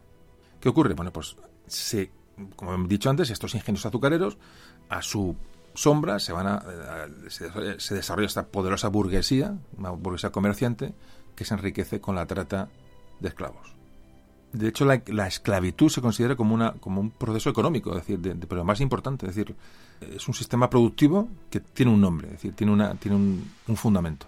Bueno, pues en este, en este contexto se produce una masiva, cuando no es masiva, sino que la, gran parte de la emigración a Cuba desde la península va a llegar desde Cataluña. No exclusivamente, pero la gran mayoría.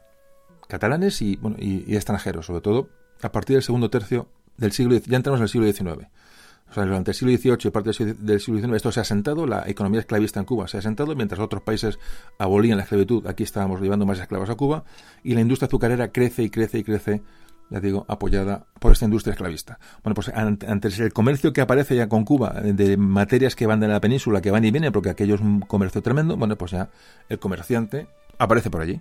Que, igual es el, el, comerciante por excelencia durante esta época que ya hemos comentado en, alguna ocasión, pues sobre todo el comerciante catalán. Algo hablamos poco en el, programa de Cataluña. Es decir, el, catalán, la población en Cataluña estaba el, bueno, estaba especializado en el, comercio. Y para allá que fue. Estos emigrantes catalanes, en aquella Cuba dominada por, bueno, por el esclavismo y esas oligarquías azucareras, bueno, pues realmente estos catalanes fueron, el soporte, digamos, o el principal eh, fundamento de las clases urbanas comerciantes en Cuba. Pero no escaparon al negocio de la trata de esclavos. Como escribió el historiador Jordi Maluquer, la gran mayoría de los grandes nombres de la economía catalana tuvieron relación directa o indirecta con el tráfico de esclavos. Y no vamos a decir muchos nombres. Por ejemplo, me ocurre Güell. ¿Os suena el parque Güell? Bueno, pues el señor Well.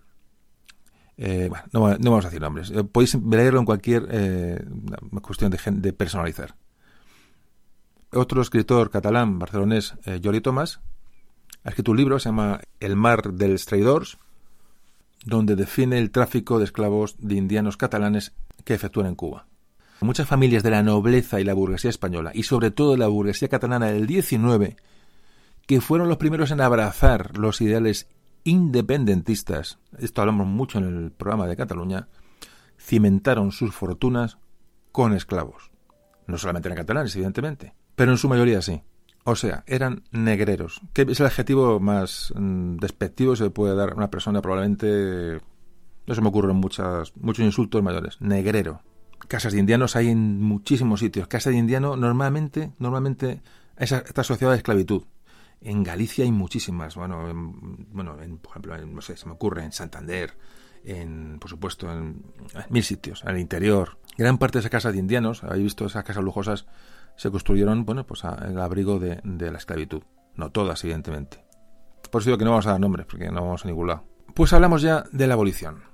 Después de, de esto que estamos comentando, del proceso cubano, llega a ver, vamos a llegar a ver cómo se va a abolir la esclavitud en España. El último proceso. Ya sí, ya que estamos, ahora sí que ya estamos acabando.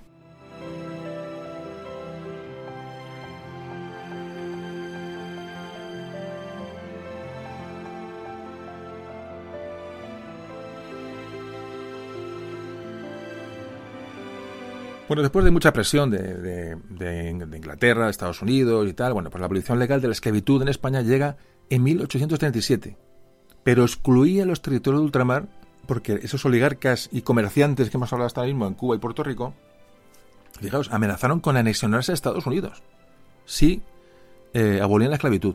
Fijaos hasta qué punto estamos llegando de, de, de, ponerle el nombre que queráis. En la península, bueno, en la península ya había acabado la esclavitud hacía mucho tiempo. Eh, se han liberado los últimos esclavos unos esclavos musulmanes que había en Barcelona, en Sevilla en Cádiz, repito, esto por condición de puertos. El sultán de Marruecos compró los últimos esclavos que había muy pocos en 1766, a mitad del siglo XVIII, fijaos, hace tiempo, y prácticamente con eso acabó prácticamente la, esclavitud en la, en la península.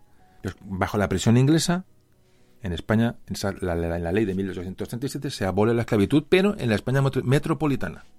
Así que cuando acaba la guerra de secesión americana, la, repito, nordistas y sudistas, Digo esto porque no confundí la guerra de secesión con la guerra de sucesión de Felipe V y tal, porque a veces se confunde. Yo sé que todos vosotros probablemente lo sepáis, pero no está mal eh, aclararlo. La guerra de secesión americana, los yanquis y los sudistas. Esa guerra que, bueno, estalló en parte por, por esas presiones eh, abolicionistas de la esclavitud en el sur. Bueno, bueno, pues los Estados Unidos y el Reino Unido presionan a España para que deje la esclavitud. Es decir, son los, los moralmente son los papás. Ja, ja, Ja. Fijaos, en la Kenia británica, Kenia británica, colonia británica, la abolición, la, perdón, la abolición de los de la esclavitud no llega hasta 1907. Aún nos sacan años.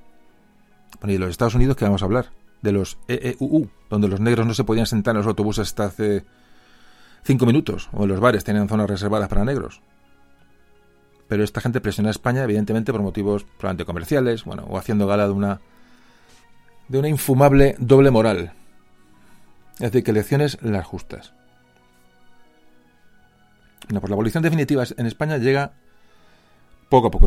y en la Constitución de Cádiz, fijaros, en la que dedicamos un podcast, 1812, mmm, doy un salto un poco atrás para tocar ese tema, no se elimina la esclavitud. Y fíjate que es un, era un momento para ver, no, se abren las puertas a la ciudadanía libre de los esclavos, pero con condiciones, bla, bla, bla. Los criollos americanos no dejan que la esclavitud eh, llegue a una, abolición, para nada. Los criollos cortan la, cualquier, cualquier posibilidad. Es un interés comerciales, evidentemente. Bueno,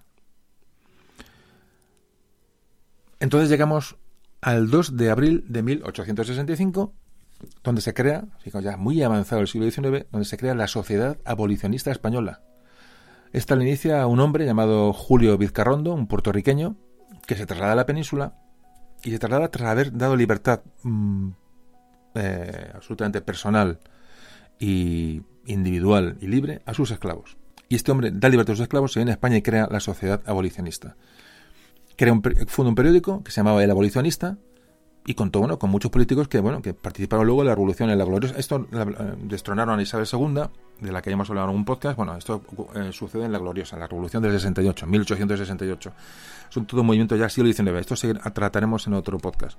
Entonces no me voy a meter aquí porque ya tenemos mucho tiempo y no es cuestión. Pero bueno, este, para que un poco veáis en qué época se producen estos hechos de la abolición.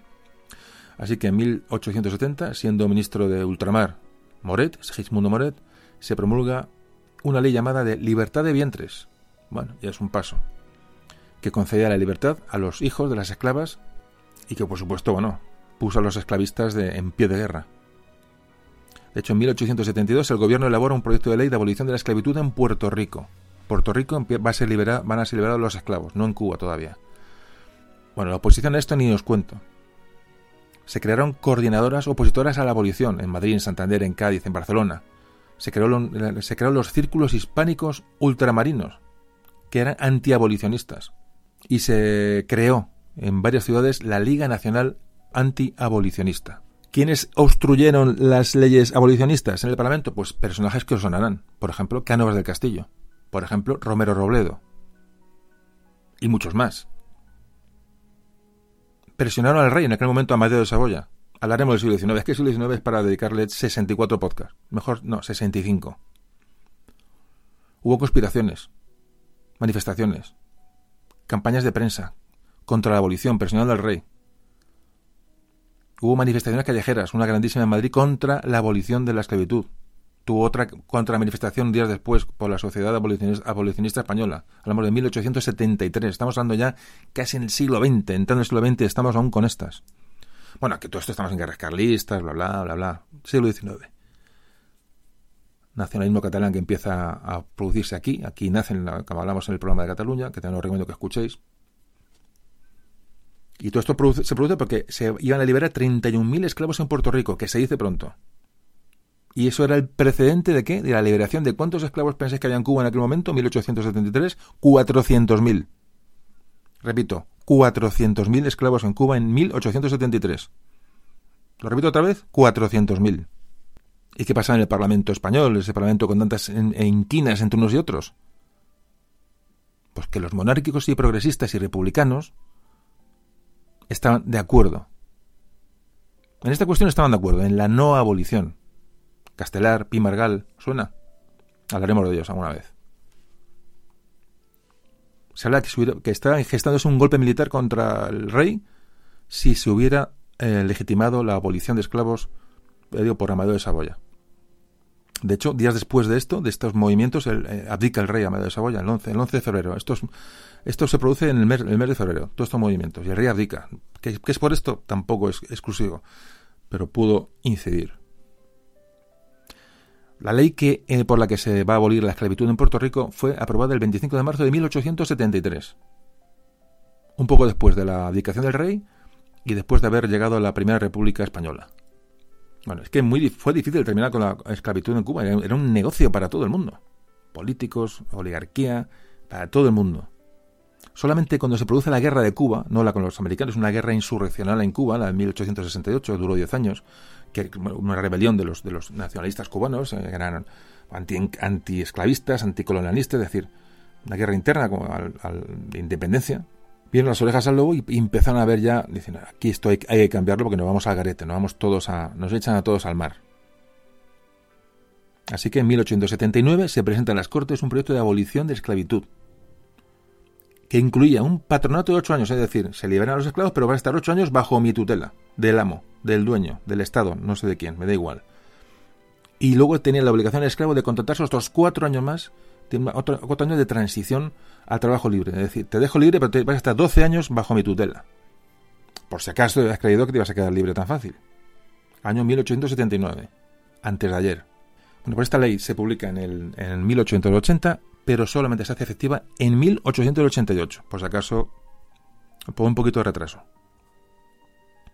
1888 se hace efectiva la abolición total de la esclavitud en Cuba. Y ahí sí que hablamos de antes de ayer, y aquí, aquí no hace falta usar gafas de ningún tipo. Podéis poner la gafa que queráis, incluso las gafas de buzo. Da exactamente igual, 1888. Probablemente uno de los lunares más negros de la historia de España, sin duda pero sin duda. Vergonzoso. ¿Qué pasó? Bueno, que, que, las presiones del exterior, y además España se pierde, se pierde como potencia internacional, evidentemente. En la conferencia de Berlín, pues España evidentemente se derrumba como potencia internacional. Hay un reparto de África en esta conferencia. Y bueno, evidentemente, pues España queda apartada de la, del ámbito internacional. Así que dos años antes de la fecha efectiva, que era 88, en el año 86, nos obligan a adelantar, las circunstancias nos obligan a adelantar la, abolición. Estaba pensada para el 88, como antes dije, bueno, se adelanta dos años. Así que el 7 de octubre de 1886, ya cuando ya estaba todo el mercado vendido, se da libertad a los últimos 25.000 esclavos africanos que quedaban en Cuba. Únicamente Brasil quedó con esclavitud hasta 1888. Ahora sí que acabamos.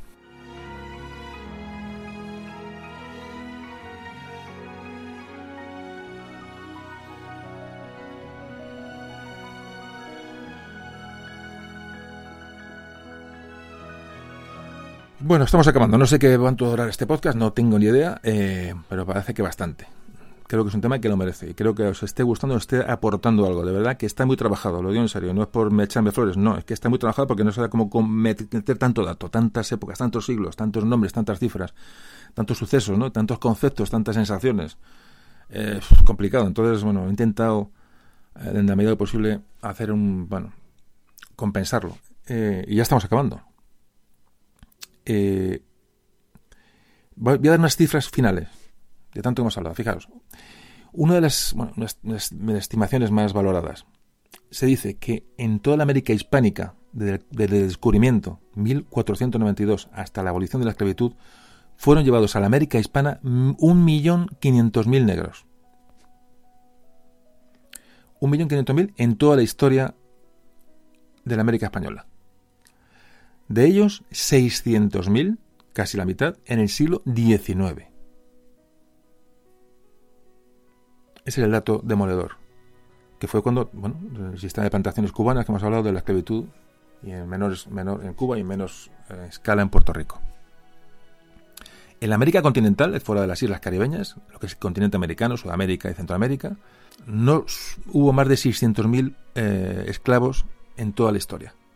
Entonces, si lo comparamos con los demás territorios, otros países que han estado en América, claro, aquí salimos absolutamente beneficiados.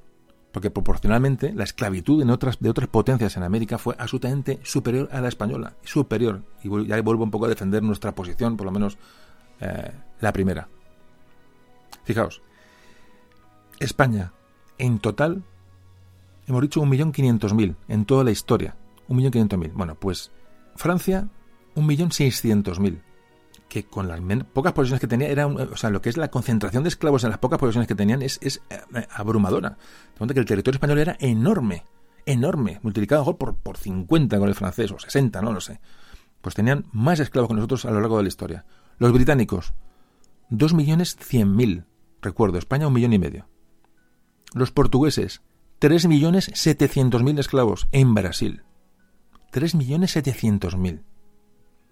Repito, nosotros un millón y medio.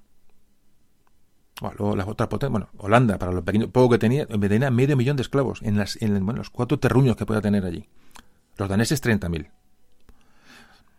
Realmente si nos comparamos con otras potencias en cuanto a número y en cuanto a, en cuanto a mm, densidad de esclavos, absolutamente, mm, bueno, nada, es irrisoria para lo que pudo ser, ¿no? En total se calcula más menos que hubo, entre todas las potencias europeas que traspasaron esclavos de África a América, se calcula el número de esclavos en 10 millones. ¿Qué pasó? Bueno, cuando se independizan, por supuesto, los, eh, países eh, americanos, sudamericanos y centroamericanos de España, las independencias americanas, bueno, la abolición de la esclavitud, la supresión de la esclavitud, era un acto teórico, porque la población de raza negra no se equiparon derechos al resto de la población hasta bien entrado el siglo XX, y siendo muy, muy benévolos. Hablamos de la América independiente criolla, pero muy benévolos, ¿eh? la igualdad de derechos de los pocos negros que quedaban allí, con bueno, y mulatos y mestizos y zambos, todas estas mezclas de la igualdad de unos y otros, sobre todo con los blancos, fue tardía por decir algo. Pero el hecho de ver cómo se pusieron de acuerdo los liberales y conservadores, españoles y cubanos, cuando habían estado a la gresca todo el siglo XIX, para conservar la, la esclavitud hasta 1880, es una página vergonzosa de nuestra historia, y lo repito. Cuba y la Cuba española es de los últimos vestigios esclavistas legales y permitidos por potencias mm, europeas. Bueno, una página muy negra en la española que no queda más limpia por el hecho de que Brasil no, lo hizo, como antes comentaba, hasta 1888. Repito, somos los tuertos en el país de los ciegos. Eso no nos mm, exime de nada. O que el África Occidental francesa tuvo esclavitud hasta 1905. Esto tampoco se sabe. O sea, éramos presionados por ellos, pero ellos tenían esclavos en sus eh, territorios coloniales. Y en Francia se mantuvo el trabajo forzado hasta 1946. Ojo. O lo que antes he dicho, en la Kenia británica la abolición llega, hasta, llega en 1907. O los Estados Unidos, que antes también hablábamos, donde la, lucha contra el racismo, la segregación, mm, tuvo su intensidad en 1960. Que alguno veis ya estáis, ya habéis nacido.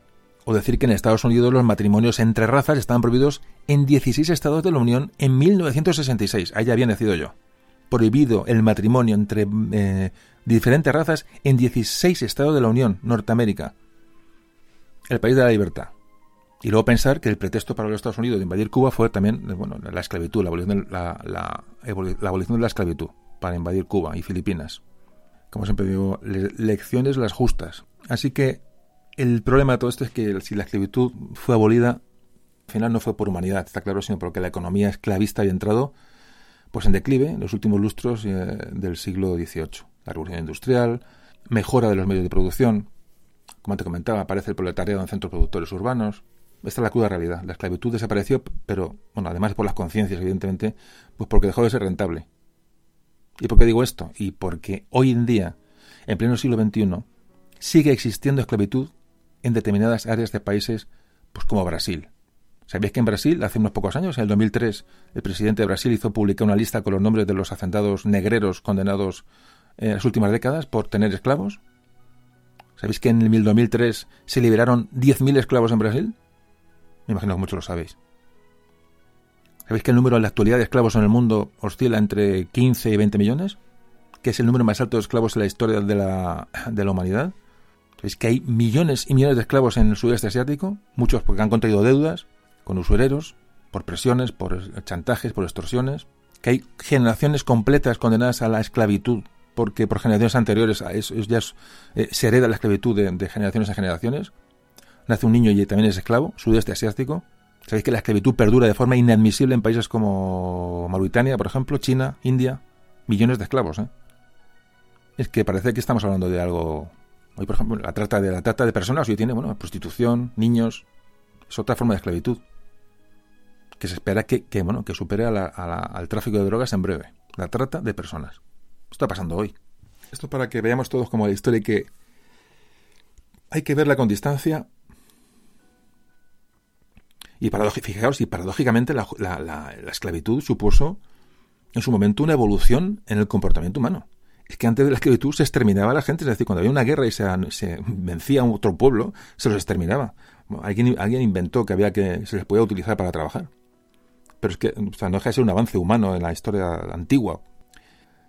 Y nada, bueno, pues esta es la historia de antes de terminar, que me queda el último broche, como siempre, pues nada, pues eh, hablar de eso, de, la esclavitud, hemos hablado de Cuba, de Cuba, la pobre Cuba. La verdad que antes he comentado el país, mm, bueno, la zona, el territorio más querido por los españoles que debería serlo, el que más, con el que más cosas nos unen, sin duda. Esa isla mm, es medio española. Pobre Cuba. Pobre Cuba. Los azúcares, los mm, oligarcas, los españoles, los, los comerciantes, los esclavos. Llegó luego el 98 la invasión de los, de los vaqueros, de los yanquis. Una invasión vergonzosa. Imperialismo americano. Proceso de, bueno, de corrupción absoluta Batista, dictadores, y luego el socialismo muerte. Pobre Cuba. Hay que querer a Cuba. Yo por lo menos, mm, vamos, cuando más mm, historia eh, veo y sobre todo después de este programa, creo que Cuba es, bueno, Cuba digo es, España. Tenemos unas uniones con, con Cuba tremendas. Y bueno, terminamos con lo que estaba comentando. Cierro el programa con un periódico español, La Vanguardia, las hemerotecas es una fuente de información tremenda. Tenéis hemerotecas a vuestra disposición en Internet, que es una maravilla. Bueno, hemerotecas y, archivos de todo tipo, pero la hemeroteca es realmente la historia contada por la gente del momento. Yo tiro mucho de hemeroteca, no por crear, hacer los programas, sino por mí, o sea, por entretenerme. A veces veo temas y, tiro periódicos de, determinados días y tal. Bueno, pues en la hemeroteca de la vanguardia Hablamos, tengo la edición de la mañana del 27 de marzo de 1885. Y ahora estamos hablando de los momentos claves del final, de la finalización ya del, esclavismo en Cuba. Y lo voy a leer, lo voy a leer porque creo que merece la pena situarnos en la en, lo que es el periódico del, momento, es decir, qué, se hablaba en el momento. Entonces, aquí habla, hay un artículo, Vanguardia, repito, mañana del 27 de marzo de 1885, lo podéis buscar en internet, si a lo mejor lo cuelgo en la página para que lo tengáis, lo colgaré seguro. El artículo se llama el señor Romero Robledo, propietario de esclavos. Y repito, con esto termino el podcast. Y dice el artículo. Muchos periódicos de Madrid han reproducido escandalizados la reseña de los diarios habaneros de un monstruoso crimen cometido en febrero último en el Ingenio España, con una pobre niña negra llamada Águeda, azotada bárbaramente con el mocho de cuero y puesta luego en el cepo, donde murió a las pocas horas de este bárbaro tratamiento repito, en 1885, a punto de abolirse la esclavitud. Sigue el artículo. Y dice, me limito a copiar estas líneas que han, que publicado con la firma del señor Zamora los periódicos cubanos de Colón, donde está el Ingenio España, Cárdenas, Matanzas y La Habana. Y dice, el régimen de trabajo que se observa en el Ingenio España es el mismo que se acostumbraba en los buenos tiempos, pues allí se hace levantar la dotación a las dos de la mañana y salen a esa hora para el trabajo hasta las doce del día. A la una vuelven para el campo hasta oscurecer, empleándose entonces en el batey hasta las diez y media o las once de la noche. Como consecuencia de estas excesivas horas de trabajo, hay algunos negros que desfallecen, pero esto no importa, porque en la finca hay seis contramayorales provistos de sus, de sus respectivos cueros y con órdenes terminantes para avivar al que se duerma. Aparte del horrendo crimen, apenas concebible en el seno mismo de la barbarie, porque la niña es una ensangrentada, destrozada, moribunda, por, puesta en el martirio después de golpeada, para que la muerte, con honrosa agonía, se cebe con ella, que quizá no tiene otro delito que haber querido descansar de un trabajo de 18 horas. Aparte de esta verdadera infamia, que ningún hombre honrado puede escuchar sin sentir que la sangre hierve ante, ante tanta vileza y tanta cobardía, aparte de esto, siempre quedarán en pie tres hechos de imposible preterición. El primero, que en Cuba, a principios de 1885, en una de sus más ricas jurisdicciones, al alcance de las primeras autoridades, existe un gran ingenio, famoso en otros tiempos por la dureza con que se explotaba el esclavo, y que hoy mismo desprecia todas las leyes, todos los reglamentos, todas las declaraciones de los tribunales y de las cortes, y mantiene el régimen del cepo y de los azotes del trabajo agotador de 21 horas diarias a ciencia y paciencia a todo el mundo, como lo declara el boyero Zamora. Segundo, que este ingenio es de la propiedad de los herederos Zulueta y hoy, por tanto, del señor don Francisco Romero Robledo, ministro de la Gobernación, una de las eminencias del Partido Conservador Español y el personaje quizá más influyente de la situación política imperante. Y aun cuando no sea lícito acusarle sin oírle, de conocer y probar lo que en el ingenio España pasa, aun cuando se deba pensar que lo ignora y que lo, y que lo desaprobará y corregirá, no por esto es menos significativo que tales monstruosidades acontezcan en la propiedad de un hombre de tal poder. Tercero, que el administrador y apoderado general del señor Romero Robledo en Cuba y por tanto el jefe director de ese ingenio España es el señor Alés, marqués de Altagracia y gobernador civil de La Habana. Dato de mayor valor si se le relaciona con la campaña que este caballero hoy sostiene con toda la prensa liberal de aquella ciudad y en favor de los elementos esclavistas de la jurisdicción. Y hasta aquí leo. Negreros en 1885. Os recuerdo que, es en, octubre del 86 cuando se dejan libres los últimos esclavos de Cuba. Es decir, apenas menos de un año después. Esto sucede en el último momento. Es decir, esto que he leído de una pobre niña azotada hasta la muerte y dejada en el cepo, para... esto ocurre en los últimos momentos de la esclavitud en Cuba. Romero Robledo, ministro de la Gobernación, con una calle en Madrid, claro. Hay decenas de negreros con calles en toda España. Esto sí que había que cambiar el nombre de las calles. Y este talalés, marqués de Altagracia, gobernador civil de La Habana, responsable de lo que sucedía en el ingenio España repugnantes negreros cercanos al siglo XX. Es increíble. Pues amigos, eh, terminamos el audio. Cuando salí de Cuba, dejé mi vida, dejé mi amor. Cuando salí de... Eh, se me ocurren pocas palabras más. Evidentemente creo que hemos hablado mucho y, y espero que os haya quedado claro este tema y os haya ayudado a conocer cosas. Siempre digo lo mismo. Está, es un audio bastante trabajado, como antes os comentaba, y espero que os haya valido de algo. Y recalco lo que os comentaba al comenzar, al principio. Ahora, cuando hablemos de, la esclavitud y de los esclavos, tendremos un concepto mucho más amplio. Espero y, y espero que también sea diferente. Ya no será una palabra perdida dentro de un relato, la esclavitud, sino un auténtico drama humano cuando lo, cuando lo nombremos. Amigos, un fuerte abrazo a todos y nos vemos pronto.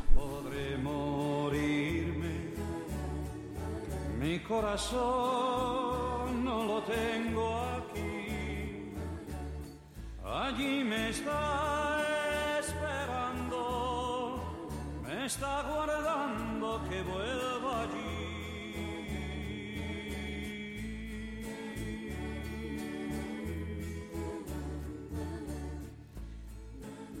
Memorias de un tambor.